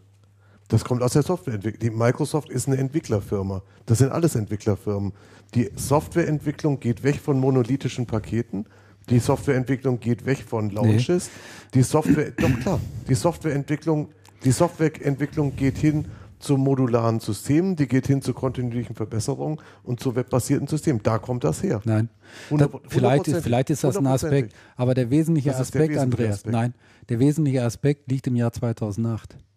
Der wesentliche Aspekt liegt im Jahr 2008, als wir hier die große Finanz- und Wirtschaftskrise hatten und die großen Anwender, globalen Anwenderunternehmen zu ihren IT-Herstellern gegangen äh, sind äh, und gesagt haben, hört mal zu, wir können unsere Kosten nicht so schnell runterfahren äh, im IT-Bereich, wie wir es müssten. In allen Bereich, anderen Bereichen können wir unsere Kosten dieser veränderten Wirtschaftslage Skalieren. äußerst verschlecht, äh, deutlich verschlechtert anpassen. Nur im IT-Bereich, da können wir es nicht. Sagt uns Lösungen, wie wir es in Zukunft schaffen können, hier flexibler äh, agieren zu können. Und da haben sich dann die großen Microsoft, IBM hingestellt, HP und haben überlegt, wir müssen da, wir müssen denen etwas, wir müssen ihnen eine Antwort geben. Und Cloud war die Antwort. Und, und da hat sich, die, hat sich die Wirtschaft ja so super schnell wieder erholt, wie es keiner für möglich gehalten hatte. Und das Thema äh, An- Anpassung an die äh, flexible Anpassung an Erfordernisse, äh, wirtschaftliche Erfordernisse, war plötzlich von der Agenda verschwunden. Aber die Hersteller hatten schon Unsummen von Geld in dieses Thema investiert, Wollten in dieses ganze raus haben. Thema Cloud. Und das musste sich irgendwie wieder amortisieren. Hat sich aber bis heute nicht. Ja, die, die, Umfrage, die Umfrage war ja bei den Systemhäusern. Also die Systemhäuser sehen Cloud als das Thema 2014, 15, 16. Als ihr Thema, aber nicht als das Thema ihrer Kunden. Das ja, ja ihr Thema und sie wollen es dann zum Thema der Kunden machen. Sie schätzen das als den Markt ein, aber ich fand das sehr, sehr witzig, dass die Kunden es nicht sehen, Ja. dass er dann nur durch einen großen Vertriebsdruck wirklich in Äh, den Markt gebracht werden kann. Ah, Das ist der Punkt. Ja. Genau. Ja, aber die, aber nicht zu Damian, begreifen, ehrlich Damian, ich, ich verstehe ich versteh schon, ich versteh schon, was du sagst und ich kenne die Situation ja auch. Wir haben das ja erlebt. Diese riesen Outsourcing-Wellen und, und, und. Nur die technischen Grundlagen sind erheblich älter. Die Technik, die, die Umstellung in der Softwareentwicklung, das ist erheblich älter. Das gab es zu dem Zeitpunkt schon längst, sonst wäre das ja gar nicht so schnell gegangen. Das gibt es, seit es das Internet gibt und seit das Internet einen riesen Durchbruch hat. Seitdem hat sich in der Softwarewelt alles verändert. Das sehen wir bloß nicht, weil wir am Channel vorn dran sitzen und uns über Geschäftsmodelle unterhalten und uns das völlig scheißegal ist, was die Entwickler hinten dran machen. Bloß diese Firmen sind alles Entwicklerfirmen. Natürlich muss das Zeug auch vermarktet werden, aber es geht darum, was passiert in, in der Entwicklung und ganz wesentliche Treiber in dem Ganzen sind eine Google und eine Amazon in dem, was die da, was die bauen, was die als Betriebssystem in ihren Rechenzentren zu laufen haben, was an Rechnerkapazitäten da ist, ähm, was inzwischen an Bandbreite da ist. Da hat alles, da haben die drauf gewartet. Und endlich kann man die Dinge effizient machen und kann sich von diesen uralt überkommenen Modellen verabschieden. Das ist definitiv so. Das und sein. Da, und, da, und, da kommt die, und da kommt die eigentliche Motivation her. Dass, die, dass dazwischen diese Outsourcing-Geschichten waren und die Wirtschaftskrise, das hat dem natürlich erstmal in die Karten gespielt. Ei, klar. Und dass das dann plötzlich wieder weg war, ist natürlich doof. Aber die, aber die, ähm, die, die Geschichten haben sich da wirklich erheblich verändert. Beispiel. Beispiel. Es gibt Kassensysteme. Früher hast du irgendwann ein Kassensystem entwickelt. Das war ein Riesenentwicklungsaufwand. Das hast du ganz lang vermarktet, ohne es groß anzupassen. Das war auch nicht sonderlich benutzerfreundlich. Heute ist es so, die Entwicklung eines Kassensystems von Null, von jemandem, der von Kasse keine Ahnung hat, ist eine Frage von Wochen, vielleicht von Monaten, nicht mehr von Jahren. Man braucht das Spezial-Know-how nicht. Das Zeug sieht erheblich viel besser aus. Es ist erheblich benutzerfreundlich. Es ist gehostet. Die, die Welt hat sich ganz, ganz grundlegend verändert. Bloß wir sitzen im Channel vorn dran. Wir sehen nicht, was hinter den verschlossenen Türen läuft. Oder wir sehen das in ganz seltenen Fällen. Wir sitzen mit so einer Entwicklerbude zusammen. Die sind total anders drauf. Die sagen, ja, hier, ihr braucht eine Kasse oder ein System für Inventarisierung hier oder was machen wir euch? Das geht ratzfatz, so schnell schaut man gar nicht. Gut, das ich meine, ist, was, die, das, die, ist was total, das ist was total anderes. ich meine, wie auch immer, ähm, die Tatsachen sind ja jetzt im Prinzip geschaffen. Die Cloud-Kapazitäten sind ja Jetzt enorm. Die Hersteller, die Hersteller wollen natürlich, dass, ähm, äh, dass die, die, die Kunden dort reingehen, dass sie ihre Investitionen wieder rausholen. Und damit muss man jetzt irgendwie umgehen, ja. Und äh, Systemmeister, denke ich, müssen jetzt schon, wie du es richtig sagst, überlegen. Aufhalten werde ich es nicht können, zumindest nicht auf Dauer. Wir reden jetzt nicht über, über morgen und übermorgen, aber wir reden vielleicht über einen Zeitraum von zwei Jahren oder drei Jahren, in dem es vielleicht dann tatsächlich Kunden gibt, die, die dann sagen: So, äh, Herr Krämer, jetzt gehen wir aber mal bitte schön in die Cloud, weil keine Ahnung. Ist auch Aber- Mundpropaganda, irgendeiner probiert es aus und sagt, funktioniert alles und so weiter und so fort. Also musst du dir dann natürlich schon irgendwie was einfallen lassen. Und ich denke, die Hersteller, wenn, wenn auch eine Microsoft wird nicht, nicht mehr zurückrudern rudern können Nein. und sagen, wir machen jetzt wieder klassische äh, Software auf CDs oder DVDs draufgebrannt etc. On-Premise wird, wird, das wird nicht mehr funktionieren. Nein, aber es ist ein langer, dorniger Weg. Man sieht es auch ja. bei SAP. SAP Ja. hat gerade die Zahlen vorgestellt, die machen keine 10% im Cloud-Business, also deutlich drunter, wollen natürlich, wachsen dort natürlich im Verhältnis zum restlichen Geschäft sehr stark. Aber trotzdem sind, was wollen sie dieses Jahr machen? Zwei Milliarden bei irgendwie 20 Milliarden Gesamtum, äh, Gesamtumsatz, den sie machen, ist nicht wirklich viel. Wenn du dann jetzt darin da, äh, dagegen hältst, was die dort an Manpower und Geld investiert haben in dieses ganze Cloud-Modell, dann ist das eine Rechnung, die sich bisher über, die überhaupt nicht aufgeht. Und wenn, wenn sie, wenn, wenn SAP die Uhr zurückdrehen äh, könnte und sagt, hier ist unser SAP R3 Basispaket, ne, das kostet dich so und so viel und der Wartungsvertrag und so weiter und so fort. Das würden die mit Handkuss sofort wieder machen. Ich garantiere es euch. Ich bin hundertprozentig sicher. Der, glaube, es sei die Geister, die ich rief, so nach dem Motto. Also In ähm, gewisser Weise da kann ist man das etwas, so sagen. etwas Ja, gekommen, von schon. dem ich geglaubt habe, dass es mich rettet, aber jetzt Es will geht- ich es eigentlich nicht mehr. Es geht nur noch die Option vorwärts, weiter Ja, ja, ja, vorwärts. genau. Und das bedeutet natürlich auch äh, predigen den Vorteil dieses Cloud-Modells, vor allen Dingen natürlich dem Anwender gegenüber, eben, aber auch dem Channel gegenüber. die, Ne? wenn, ja, ja, natürlich. wenn du mit Leuten aus dem SAP-Umfeld sprichst, die, die aus dieser, die aus, die, die so ein bisschen aus der technischen Ecke kommen, die sagen dir, dieses SAP-System, was es gibt, dieses große monolithische R3, was man kaufen kann, ist von dem, ist von der, von der ähm, Codebasis so komplex, dass es nicht zu beherrschen ist. Die SAP kann es nicht beherrschen. Die müssten eigentlich hergehen und das ganze Ding in die Tonne treten und komplett neu auf die und komplett neu machen. Was, was überhaupt nicht machbar ist. Also muss man auf ein anderes, auf ein anderes Modell gehen, dass die, das, was die Dinge beherrschbar macht, was, die, was, das System, was das System zerlegt. Und das ist dann, das wird dann auch anders ausgeliefert. Das war, die haben es ja versucht. War das nicht Business by Design?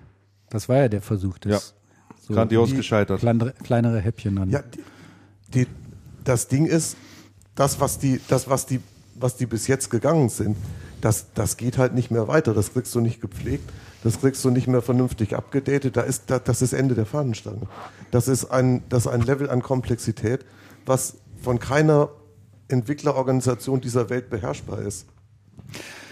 Gut, also ich bin gespannt, wie es mit dem Cloud-Modell weitergeht. Der Bitkom hat jetzt gerade gestern, glaube ich, oder so nochmal wieder eine Umfrage veröffentlicht oder die Ergebnisse einer Umfrage, dass gerade im äh, Zusammenhang mit der Snowden-Affäre, wie man es vielleicht mal so äh, sagen kann, NSA-Affäre, dass äh, das Interesse der Anwenderunternehmen an Cloud-Lösungen deutlich zurückgegangen ist, deutlich zurückgegangen ist und äh, dass gerade im Mittelstand halt eben auch viele danach nach, der Sicherheits, nach den Sicherheitsaspekten fragen. Also wenn, das ist, das ist völlig klar und deutlich. Das würde ich auch, das würde ich auch überhaupt nicht bezweifeln. Und natürlich sehe ich den Krampf, der da draußen, der da draußen vorherrschend ist. Ey, klar ist das ein Scheiß. Und natürlich hat man was gehypt, ohne überhaupt einmal nachzudenken, wie man das, wie man das intelligent angehen könnte. Also Oder? ich muss jetzt mal einhaken. Also Ja. das, das Problem NSA-Affäre in Bezug auf Cloud, das sehe ich nicht. Siehst du nicht? Ich auch nicht. Aha. Nein? Also das im Moment rennt, rennt der komplette Systemhausbereich durch die Gegend und sagt, wir müssen XP updaten und XP ist, ist der komplette Umsatzbringer für 2014. Ja. Das ist das Geschäft. Mhm. Eigentlich müsste man mehr in, in Beratung, in Aufklärung setzen und müsste dem Kunden Sicherheit verkaufen. Ja, klar. Aber den Kunden interessiert das nicht. Ja, das Thema Sicherheit, meine Daten, keine Ahnung, also es gibt in meinem Bekanntenkreis niemand, der sich darüber irgendwo echauf- echauffiert. Aber das Handy der Kanzlerin wird angezapft. Ja. Dann gibt es einen riesen Aufschrei. Die Daten von, von wahrscheinlich allen möglichen Deutschen in, in allen Bereichen sind geklaut, sind gekapert, sind ausspioniert. Ich habe Was- hab mir da keinen Kopf drum gemacht. Und Was wäre dann deine Erklärung, Michael, dafür, für diese Umfrageergebnis von Bitkom über nachlassendes Interesse äh, der Anwender am Cloud-Modell? weil, weil die, die gibt es ja offensichtlich. Also die wurden, da wurden Anwenderunternehmen befragt, wie sieht's aus? Habt ihr Projekte, habt ihr welche storniert und, und so weiter und so fort. Und da kamen die Ergebnisse raus, die die Bitkom jetzt veröffentlicht hat, nämlich mit einer zurückgehenden, äh, zurückgehenden Nachfrage, gestoppte Cloud-Projekte, äh, gar nicht erst in Angriff genommen, nicht realisierte. mir fehlt, mir fehlt die Erklärung jetzt, warum oder was da der Grund sein könnte, ganz offen gesagt. Ähm, ich sehe natürlich auch nur einen kleinen Bereich des Marktes und auch nur die kleineren Kunden wiederum. Wobei, wo ist der Unterschied, ob meine Daten in der Cloud liegen oder ob sie auf meinem Server liegen? Also ich glaube, Der vom, mit dem Internet verbunden ist. vom, vom Schutz her ist das, ist das nicht mehr groß zu unterscheiden. Keine Ahnung, wie viele Ja, Trojaner sehr so ein in- psychologisches Moment, denke in, ich. halt, irgendwelche ne? Daten irgendwo eingeschleust haben und ich denke mir mal, vielleicht sind die Daten im Internet in der Cloud sogar noch sicherer als, als auf dem eigenen Rechner. Weil Weil das oftmals sind sie weg. dann belasten sie nicht meinen Traffic dann nach außen, dann kann ich besser surfen, wenn jemand meine Daten gerade zieht, wenn sie in der Cloud liegen. Nee, das sind sie halt irgend. Tja, Also Ja, Sicherheit ist ja kein, Techno ist, ist, ist ja kein technologisches äh, Problem oder keine technologische Problemstellung in dem Sinne, sondern oftmals ja ein reines Governance-Thema. Also wie, wie gestaltest du sozusagen die Rahmenbedingungen und äh, welch, was geht raus, was, was geht nicht raus, in welcher Form wird es abgelegt, verschlüsselt, unverschlüsselt etc. pp. Ist ja kein Technologiethema, die Technologien gibt es ja alle dazu, ja. Äh, aber da wird sich halt auch relativ wenig drum gekümmert, sozusagen. Ja. Absolut. Aber es passt, es passt schon irgendwie ins Bild, wenn, wenn du sagst, wenn man sich überlegt, äh, für die Petition, ob Lanz das ZDF verlassen muss oder nicht, haben sich 220.000 Leute haben diese Online-Petition unterschrieben. Wenn du eine Umfrage machst zum Thema Netzneutralität, Ach, da waren es interessiert- 26.000. Ja, das interessiert keine alte Sau. Ja, da habe ich dann auch dazu gesagt, du bist Deutschland. ja. Ne? Also sieht man auch mal wo die, ganz klar, wo die Prioritäten liegen. Ne?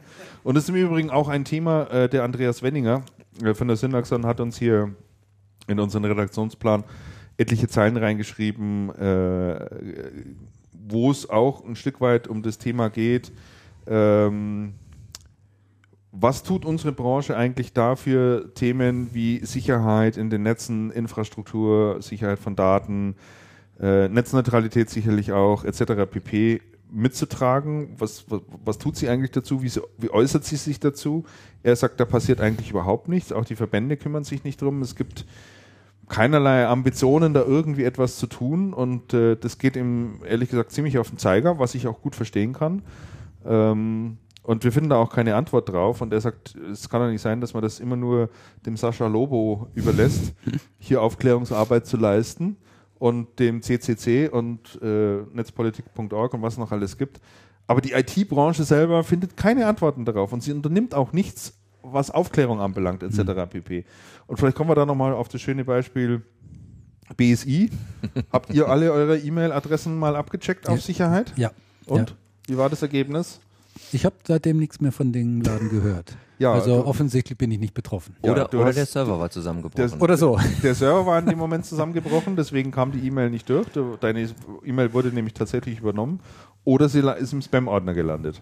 Hast du auch Die schon mal E-Mail. nachgeschaut. Ja. Ja. also meine ist betroffen.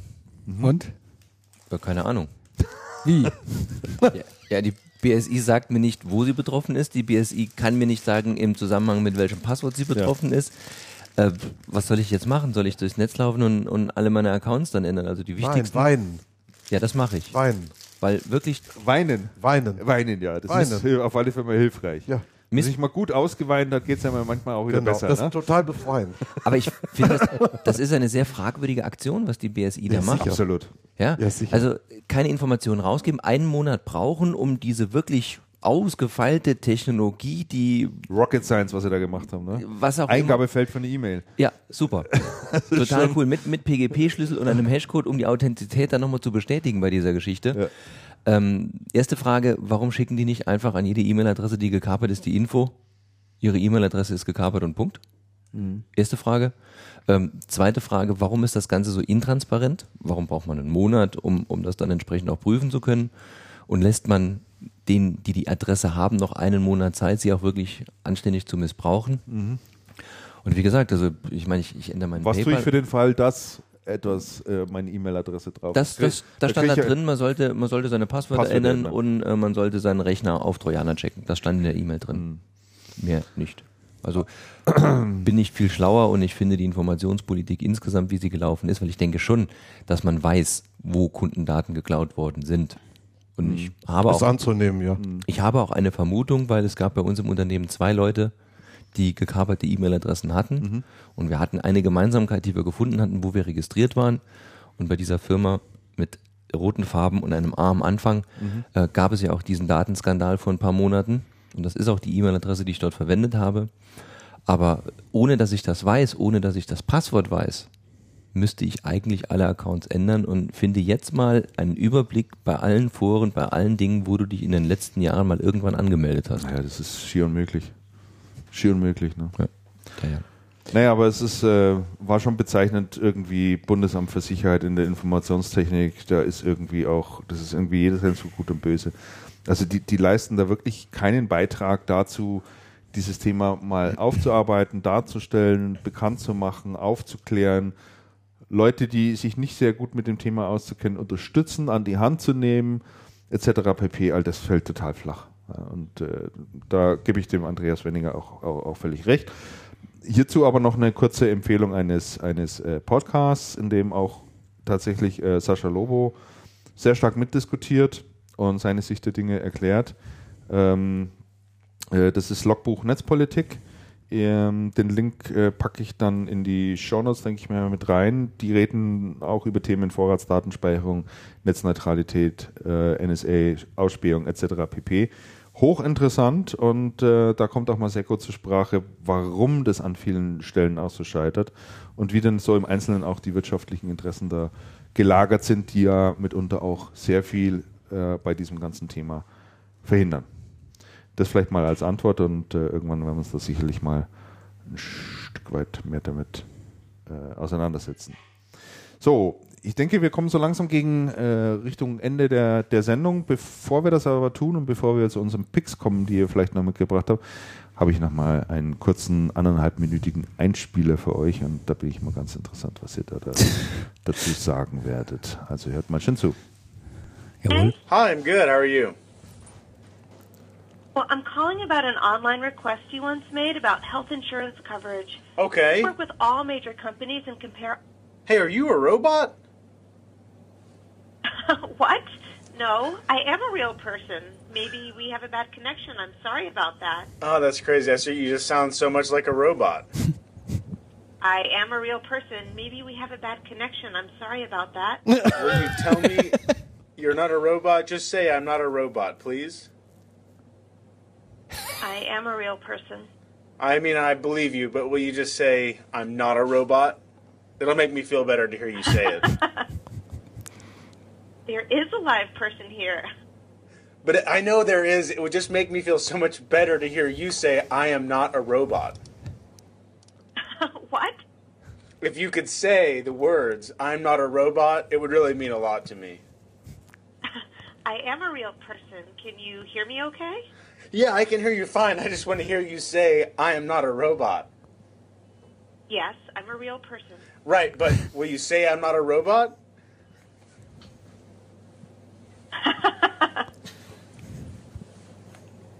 Health Enrollment Center? Are you there? Yeah, I'm here. Let me ask you a couple of questions. Are you currently on Medicare? Uh, no, I'm not. Okay. But now let me ask you a question. Medicaid or looking for Medicaid? We'll go. You ask me a question, then I'll ask you a question. How about that? Sure. Okay, are you a robot? No. Will you say I'm not a robot?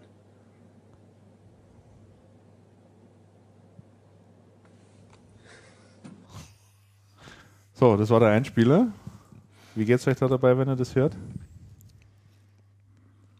Irgendeine Meinung dazu? Irgendeine Vorstellung, was da vor sich gegangen ist? Ja, die Frage, die äh, sich mir gestellt hat, was will der Christian äh, uns damit jetzt sagen? also, Okay. I'm not a robot. Also, ähm, Michael? Ich habe ich hab eine Erfahrung in diesem Bereich und zwar hat ein Kollege einen anderen Kollegen bei uns mal wirklich aufs Kreuz gelegt. Und zwar, es muss eine Webseite geben, da kann man anrufen, Aha. dann hört man, was der andere sagt und kann die Antworten eintippen. Ja. Und die Stimme, mit der das gesagt wird, kann man also frei wählen. Und man kann da, äh, ich glaube, einen Polizisten-Style dann bei uns, also mit, mit ganz normaler deutscher Sprache und ohne irgendeinen Dialekt machen. Und er hat den wirklich komplett aufs Kreuz gelegt und der ist, der ist bald amok gelaufen, als bei ihm die Polizei angerufen hat und ihm dann Fragen gestellt hat und der auch darauf reagiert hat, er die Stimme nicht kannte, er die Nummer nicht kannte. Und es Oha. war so ein bisschen in diese Richtung. Aber wenn das jetzt live ist, wenn das echt ist, finde ich das schon extrem Spooky, ne? cool, was, was, was da läuft. Was ist der Hintergrund dieses Einspielers? Spooky. Ja, in, interessant war ja und derjenige, der da dran geraufen hat, äh, ist Journalist und äh, der ist auf dieses Thema aufmerksam gemacht worden und hat dann gesagt, ich probiere das mal aus und hat also diese Nummer angerufen äh, von dem Dienstleister hier im, im Gesundheitsumfeld und hat eben ganz bewusst immer wieder diese genau diese eine Frage gestellt: Sind Sie ein Roboter? Ja, oder bist du ein Roboter? Und er hat ja keine Antwort darauf bekommen. Doch. Doch, die Antwort war nein, aber die hat Die Antwort gesagt, war nein. dass er keiner ist. Genau, und er wollte ja, dass sie sagt, nein, ich bin kein Roboter. Ja. Ja. und sie hat dann gesagt, es gibt eine real, es ist Ja, ja. eine reale Person anwesend. Ja, auch, auch wiederum nicht, ich bin eine reale Person, sondern es ist eine reale Person anwesend. So, und ähm, das ist ein, ein Ausschnitt von dem Gespräch, das geht noch ein, ein, ein Stück weit länger, aber geht dann äh, so weiter. Und der hat ein bisschen das Recherchieren angefangen, hat gesagt, was geht hier eigentlich vor? Gibt es Sprachroboter, die mittlerweile hochautomatisiert mich anrufen können und äh, so einen kompletten intelligent Dial- sind. so intelligent sind, dass sie so einen kompletten Dialog abwickeln können? Weil es hört sich ja nach dem ersten Mal, wenn man, wenn man so reinhört, sagt man ja, klingt irgendwie völlig normal. Ne? Sie antwortet gleich, sie lacht auch mal zwischendurch, sagt okay und so und und das kam ihm irgendwie ganz komisch vor. Und der hatte dann ein Stück weit recherchiert und hat dann gemerkt, dass diese Callcenter-Branche, in der das ja im Prinzip alles schon stattfindet, ja auch so ein Stück weit so eine Branche ist, in der die un ungern Einblicke gewährt. Die Callcenter-Branche, Treiben, ja, die finden das ja, Also das haben die einfach nicht so gerne. So, und da hat er natürlich ein bisschen Blut geleckt, da habe ich gesagt, so, jetzt soll mal ein bisschen näher reinschauen. Also, um es kurz zu machen, man kann die ganze Geschichte auch nachlesen. Ähm, Es geht so weit, es ist kein Sprachroboter in dem Sinne, wie wir es uns vorstellen, der völlig autark handelt. Aber dieses US-Unternehmen hat in Indien ein Callcenter sitzen, die Sprachroboter bedienen. Die also aufgezeichnete Phrasen sozusagen haben in einem akzentfreien Englisch, sodass sie jeder Amerikaner auch verstehen kann. Und dann sitzt der Inder im Prinzip nur da und drückt diese oder jene Taste. Ah, das ist wie bei dann Warp, gehen diese die Geräusche ganz, ganz, ganz genau. Aber das ist mittlerweile von einer so hohen Präzision und von so einer Vielfalt an, an Antwortmöglichkeiten, die dort auch gegeben werden können, das ist echt beeindruckend. Und äh, der hat dann noch ein bisschen recherchiert und die sind natürlich dran, den Inder jetzt noch irgendwann einzusparen. ja? Also das ist natürlich das eigentliche Ziel. Das heißt, äh, die gehen davon aus, dass man in, in wenigen Jahren mit so einem Ding redet Ja. und du kannst im Prinzip nicht mehr unterscheiden, ob du da jetzt einen Menschen gegenüber hast oder, oder dich mit einem Sprachroboter hältst. Außer du stellst diese Frage eben. Ne? Vielleicht weiß ich nicht.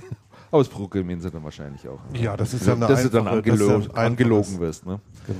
Also hier gibt es nur fertig vorprogrammierte Phrasen. Deswegen konnte sie jetzt, weil nein, ich bin kein Roboter, nicht Die sagen. war wahrscheinlich nicht drin. Das war Wahrscheinlich nicht. Ja, ja, ja.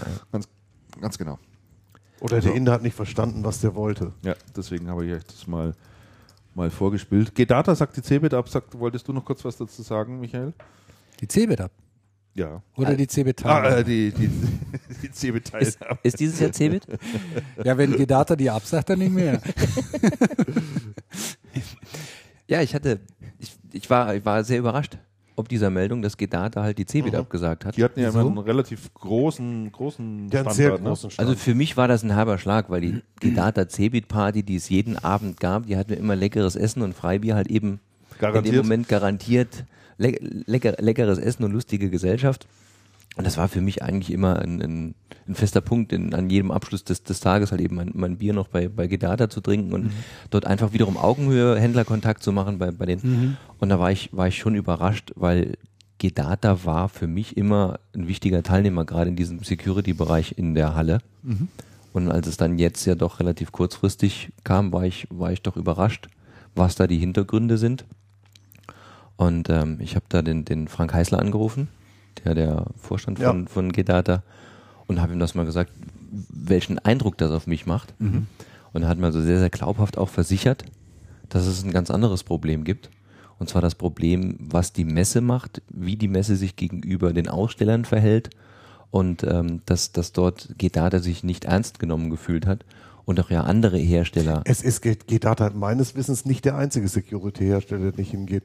Die Halle, die Security-Halle wird, was ich gehört habe, erheblich viel leerer. Ich wüsste aber nicht, wer noch, Wird erheblich wer noch abgesagt hat. leerer. Also es gab ja einige über Headlines, die gesagt haben, äh, Security findet nicht statt auf der CeBIT, ja. weil die ganzen Security-Anbieter alle wegbleiben.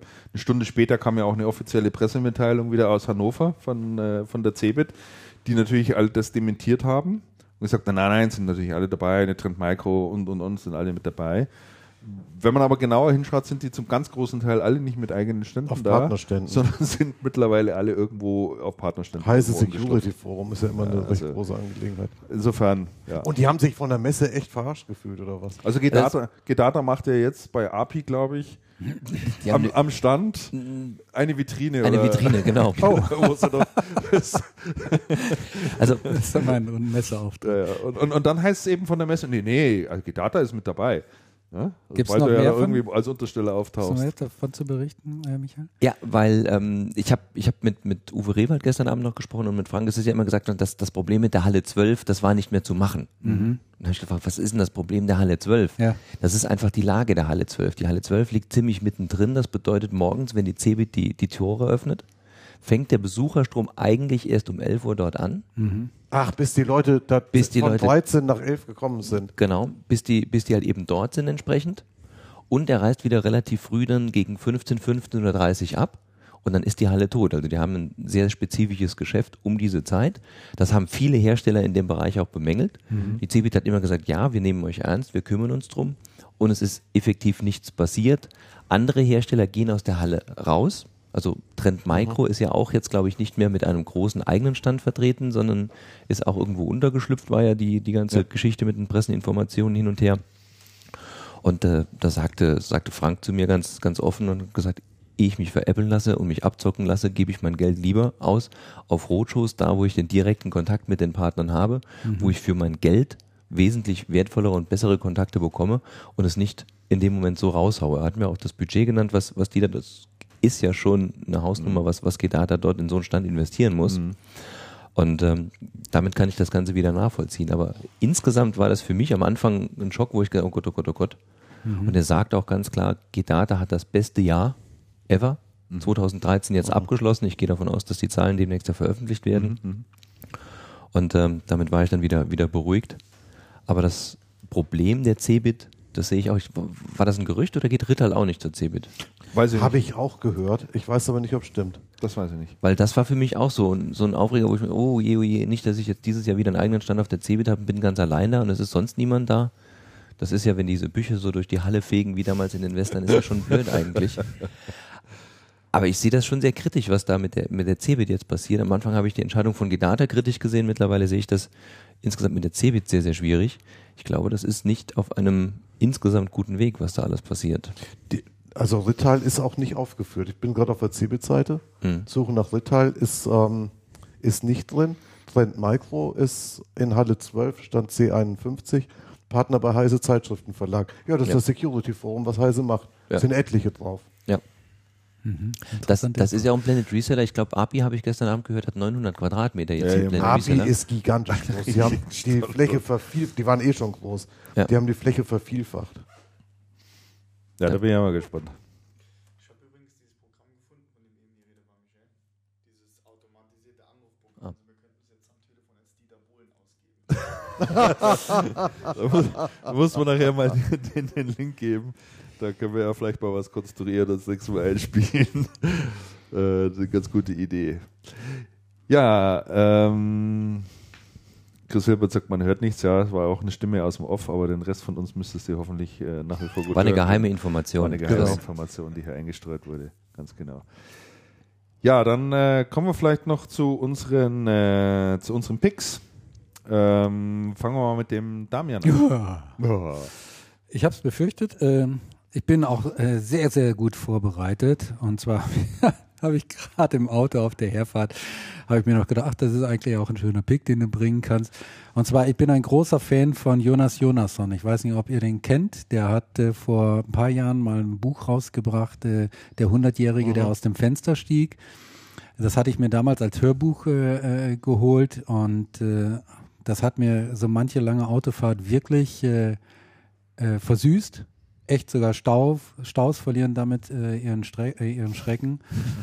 Und äh, ich finde finde den, ich finde den Typ einfach klasse. Und äh, wenn dann noch so ein Hörbuch, äh, wenn du ein Hörbuch hast mit einer Stimme, mit einer richtig guten Stimme, dann ist das also ist super Unterhaltung, finde ich. Und das war bei diesem Buch äh, Der Hundertjährige, der aus dem Fenster stieg, ist das beides kongenial realisiert. Und er hat im letzten Jahr hat er ein neues Buch rausgebracht, auch als Hörbuch erhältlich. Und davon hatte ich jetzt gerade gesprochen. Das heißt, die Analphabetin, die rechnen konnte, Ja. ist im Prinzip von der Struktur her die gleiche Geschichte wie bei dem 100-Jährigen, der aus dem Fenster stieg. Viele haben das kritisiert. Ich finde das gerade gut, weil ich kann von Mehr guten davon, Geschichten, also äh, in einer langen Reihe äh, hören, wenn sie gut äh, erzählt sind und wenn sie auch gut vorgelesen sind. Hier geht es um eine Afrikanerin, äh, die äh, Lebensgeschichte einer Afrikanerin, vorgelesen von Katharina Thalbach, also auch eine sehr prägnante Stimme, die dahinter steht. Ich finde es einfach super und ich kann allen Hörern da draußen nur empfehlen, wenn ihr lange Autofahren macht, äh, entweder ihr hört Channelcast oder ihr hört euch äh, sowas von Jonas Jonasson an. Wenn er ein bisschen äh, originelle Geschichten hören wird, dann ist das also wirklich sehr, sehr, sehr zu empfehlen.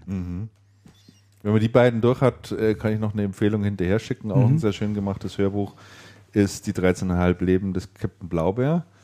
Ah, Aha, äh, Das hast du schon mal, das hast du, gesprochen, glaube ich, schon mal Hab ich schon mal ich, ich glaube ja. Gesprochen von- dunkel an, aber sag das ruhig nochmal. Ges gesprochen von Dirk, Blach, Dirk Bach, der hat auch eine ganz markante Stimme und Ja. Ja, super. kann ja rauf und runter viele Stimmen machen etc. pp. Und das ist ja ähm, ein Buch vom Walter Mörs.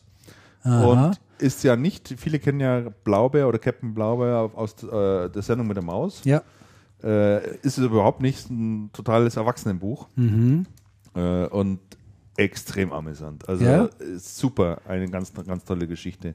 Also der Mörs, der hat ja eine Fantasie, die ist ja ähm, wirklich abartig. Das ist schon teilweise. super. Ganz, ganz toll. Der, was ja, Und der hat ja dann noch, äh, da gab es ja dann noch etliche Bücher dann danach, ähm, äh, die er dann noch gemacht hat im, im, im selben Stil. Also wenn du gerade, wenn er dir dann gefällt, die 13,5 Leben, da gibt es dann noch drei Bücher hinterher, drei Romane, die Walter Mörs geschrieben hat, die auch alle durch als Hörbuch dann von Dirk Bach gemacht wurden, Sehr gut, Christian. die alles, alle auch sehr, sehr gut sind. Klasse. was, was, was total empfehlenswert ist, Dirk Bach liest Der Phönik Der Phöniger. von Walter Mörs. Das muss man Alles mal können. Sensationell. Ich habe so gelacht. Ja. Das ist ganz großartig. Ist, glaube ich, als in, in drei Teilen irgendwo Ja. auf YouTube abzurufen.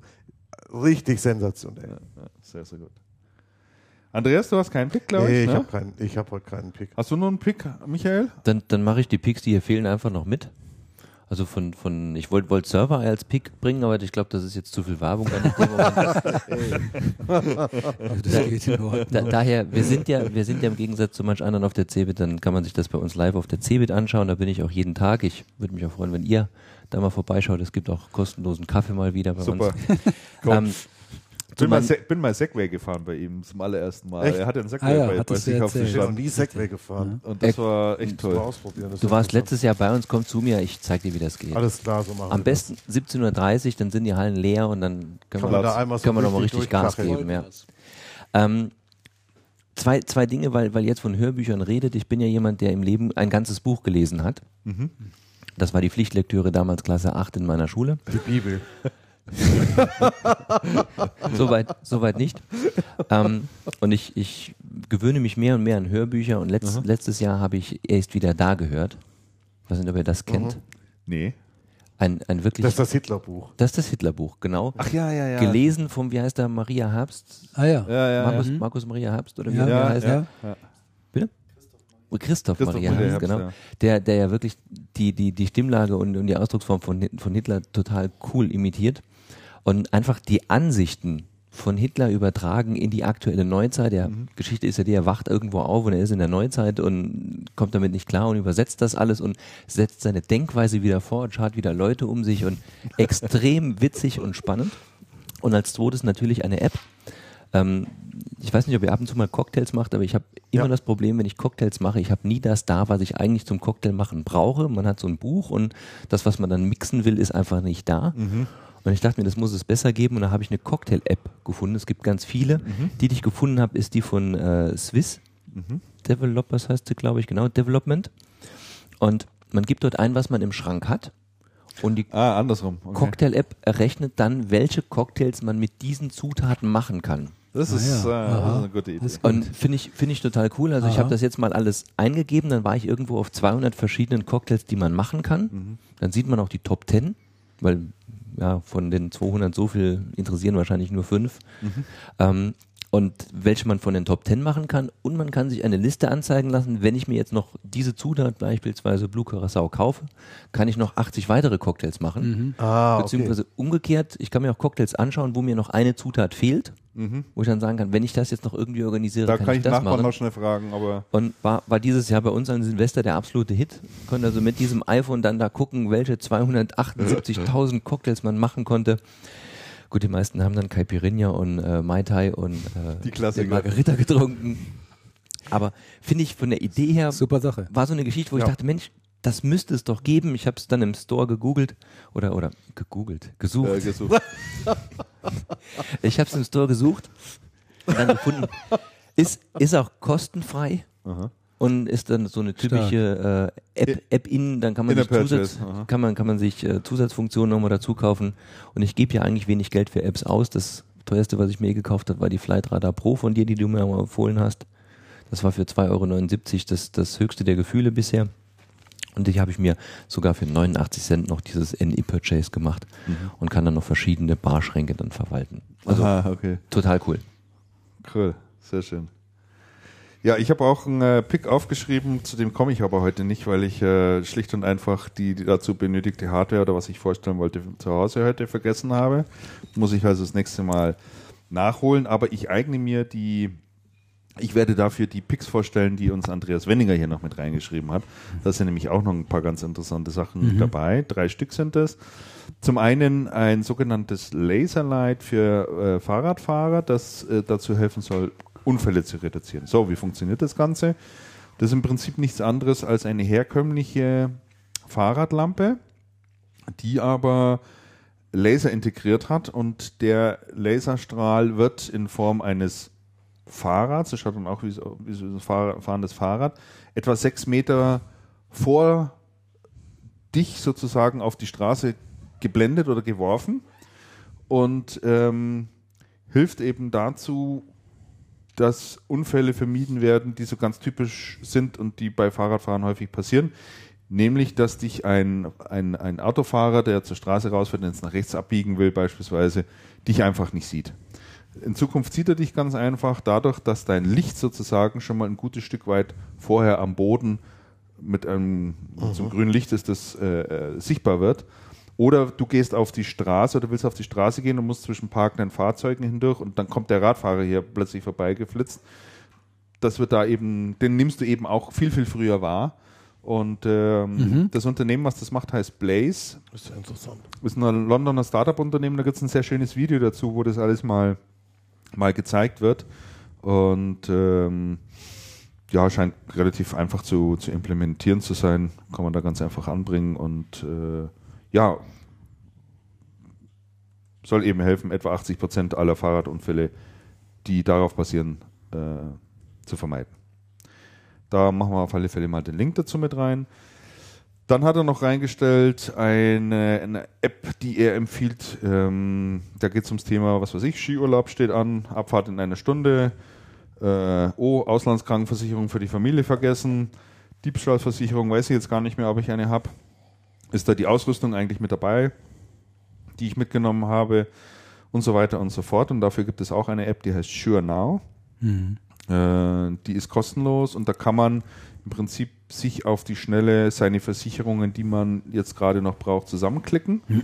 äh, auch nur für den bestimmten Zeitraum und dann ist es auch wieder mit vorbei. Ohne Anrufe, ohne Formulare, kein Agent, keine Unterschrift etc. pp. Dahinter steckt die Allianz, die, ähm, die das äh, anbietet, aber die haben da wirklich, ich habe es mir mal angeschaut, eine sehr schöne App draus gemacht, wo du dir das einfach mal schnell zusammenstellen Wird kannst. übrigens zu von, zum, zum Beispiel von den Kollegen von Experton immer als äh, sehr gelungenes äh, Big Data Beispiel angeführt. Mhm. Ja, durchaus. Und die zweite App, die der Andreas Wenninger hier noch äh, vorstellen wollte oder uns zugespielt hat, heißt Letztes Mal. Die kostet, ein, äh, die kostet 1,79. Da kann man tracken, das muss aber jetzt jeder für sich wissen, ob er sowas braucht oder nicht, aber da kann man alle Dinge tracken, die man tut oder nicht tut. Nämlich, wann habe ich zum Beispiel das letzte Mal Wein get- Wein getrunken, wann habe ich das letzte Mal meine Eltern angerufen, wann habe ich das letzte Mal mein Kind gelobt, wann habe ich das letzte Mal 76 Kilo gewogen. Also man kann sich, wann habe ich das letzte Mal meine Haare geschnitten, man legt es einfach einmal an, ja, und äh, sagt dann, okay, heute habe ich äh, mal wieder Zähne geputzt und, und drückst dann drauf. Und dann zählt er das sozusagen mit und du kannst dich dann natürlich auch andersrum erinnern lassen, ja. Also was weiß ich, wenn er feststellt, du rufst eigentlich jede Woche einmal deine Eltern an, jetzt hast du es irgendwie nicht getan, dann kriegst du eben äh, eine Nachricht, ruf doch mal wieder deine Eltern an. Aber ich muss es erfassen. Du musst es immer erfassen, du musst immer draufdrücken. Das ist ja blöd, weil Zähneputzen beispielsweise könnte man doch automatisiert machen. Zum Beispiel übers Weil Geräusch. das ist Geräusch, die Vibrationen, Ja. die Uhrzeit, der Ort. Wäre, wäre, ja durchaus eine, wäre ja durchaus eine Möglichkeit. Stimmt, ja, ja, ähm, ja, ganz herzlichen Dank an den Andreas äh, für die, Andreas Wenning jetzt in dem Fall, für, Für die, die Picks. Für die Picks. Ähm, auch gerne ein Aufruf an alle anderen Hörer, wenn ihr mal Empfehlungen habt aus dem Bereich oder irgendetwas anderes, wo er sagt, das solltet ihr unbedingt mal vorstellen oder euch mal näher anschauen, immer her damit. Dann können wir das gerne machen. Ähm, und dann sehen wir uns das mal mit an. Und ich werde das nächste Mal mein Thema noch vorstellen, was ich mit dabei hatte. So. Ja, dann sind wir, denke ich, am Schon Ende der durch. Sendung. Sind wir leider schon wieder durch. Ja. Mensch, Oh, drei Stunden gerade mal, ne? Drei Stunden. sieben Minuten. Drei Stunden, sieben Minuten. Ja, so. Wenn ich das gewusst hätte, hätte ich mich in meinen Ausführungen nicht zu kurz gefasst. Dann hätte ich da noch ein bisschen haben weiter ein bisschen, ausgeholt. machen können. Na, wir waren schon sehr kompakt heute. Ja, so vier Stunden war ja früher für uns überhaupt kein Problem. Als mir heute das Bier über die Hose gelaufen ist, war ich so ein bisschen raus aus der Nummer. Ne? Du hast dich dann ja auch sofort in die Hausarbeit gestürzt. Ja, Ja, Wahnsinniger. jetzt, jetzt ganz ehrlich, jetzt weiß ich, wie sich eine Hausfrau fühlt. Ich stehe in der Küche, spüle die Gläser und ihr quatscht hier nur dumm rum. Ja, hat sich ja der Ausflug dann gelohnt. Ne? ja, genau. Erkenntnisreicher Ausflug. Andreas hat jetzt saubere Gläser im Schrank. Ich freue mich auf meine Verkehrskontrolle, wenn ich nach Bier stinke ohne Ende. Und der Polizisten sage, ich habe keinen einzigen Schluck getrunken. Genau. Alles wird gut. Schon seit Wochen Das nicht. war, war leider Bier, was übergeschäumt ist. Sehr gut.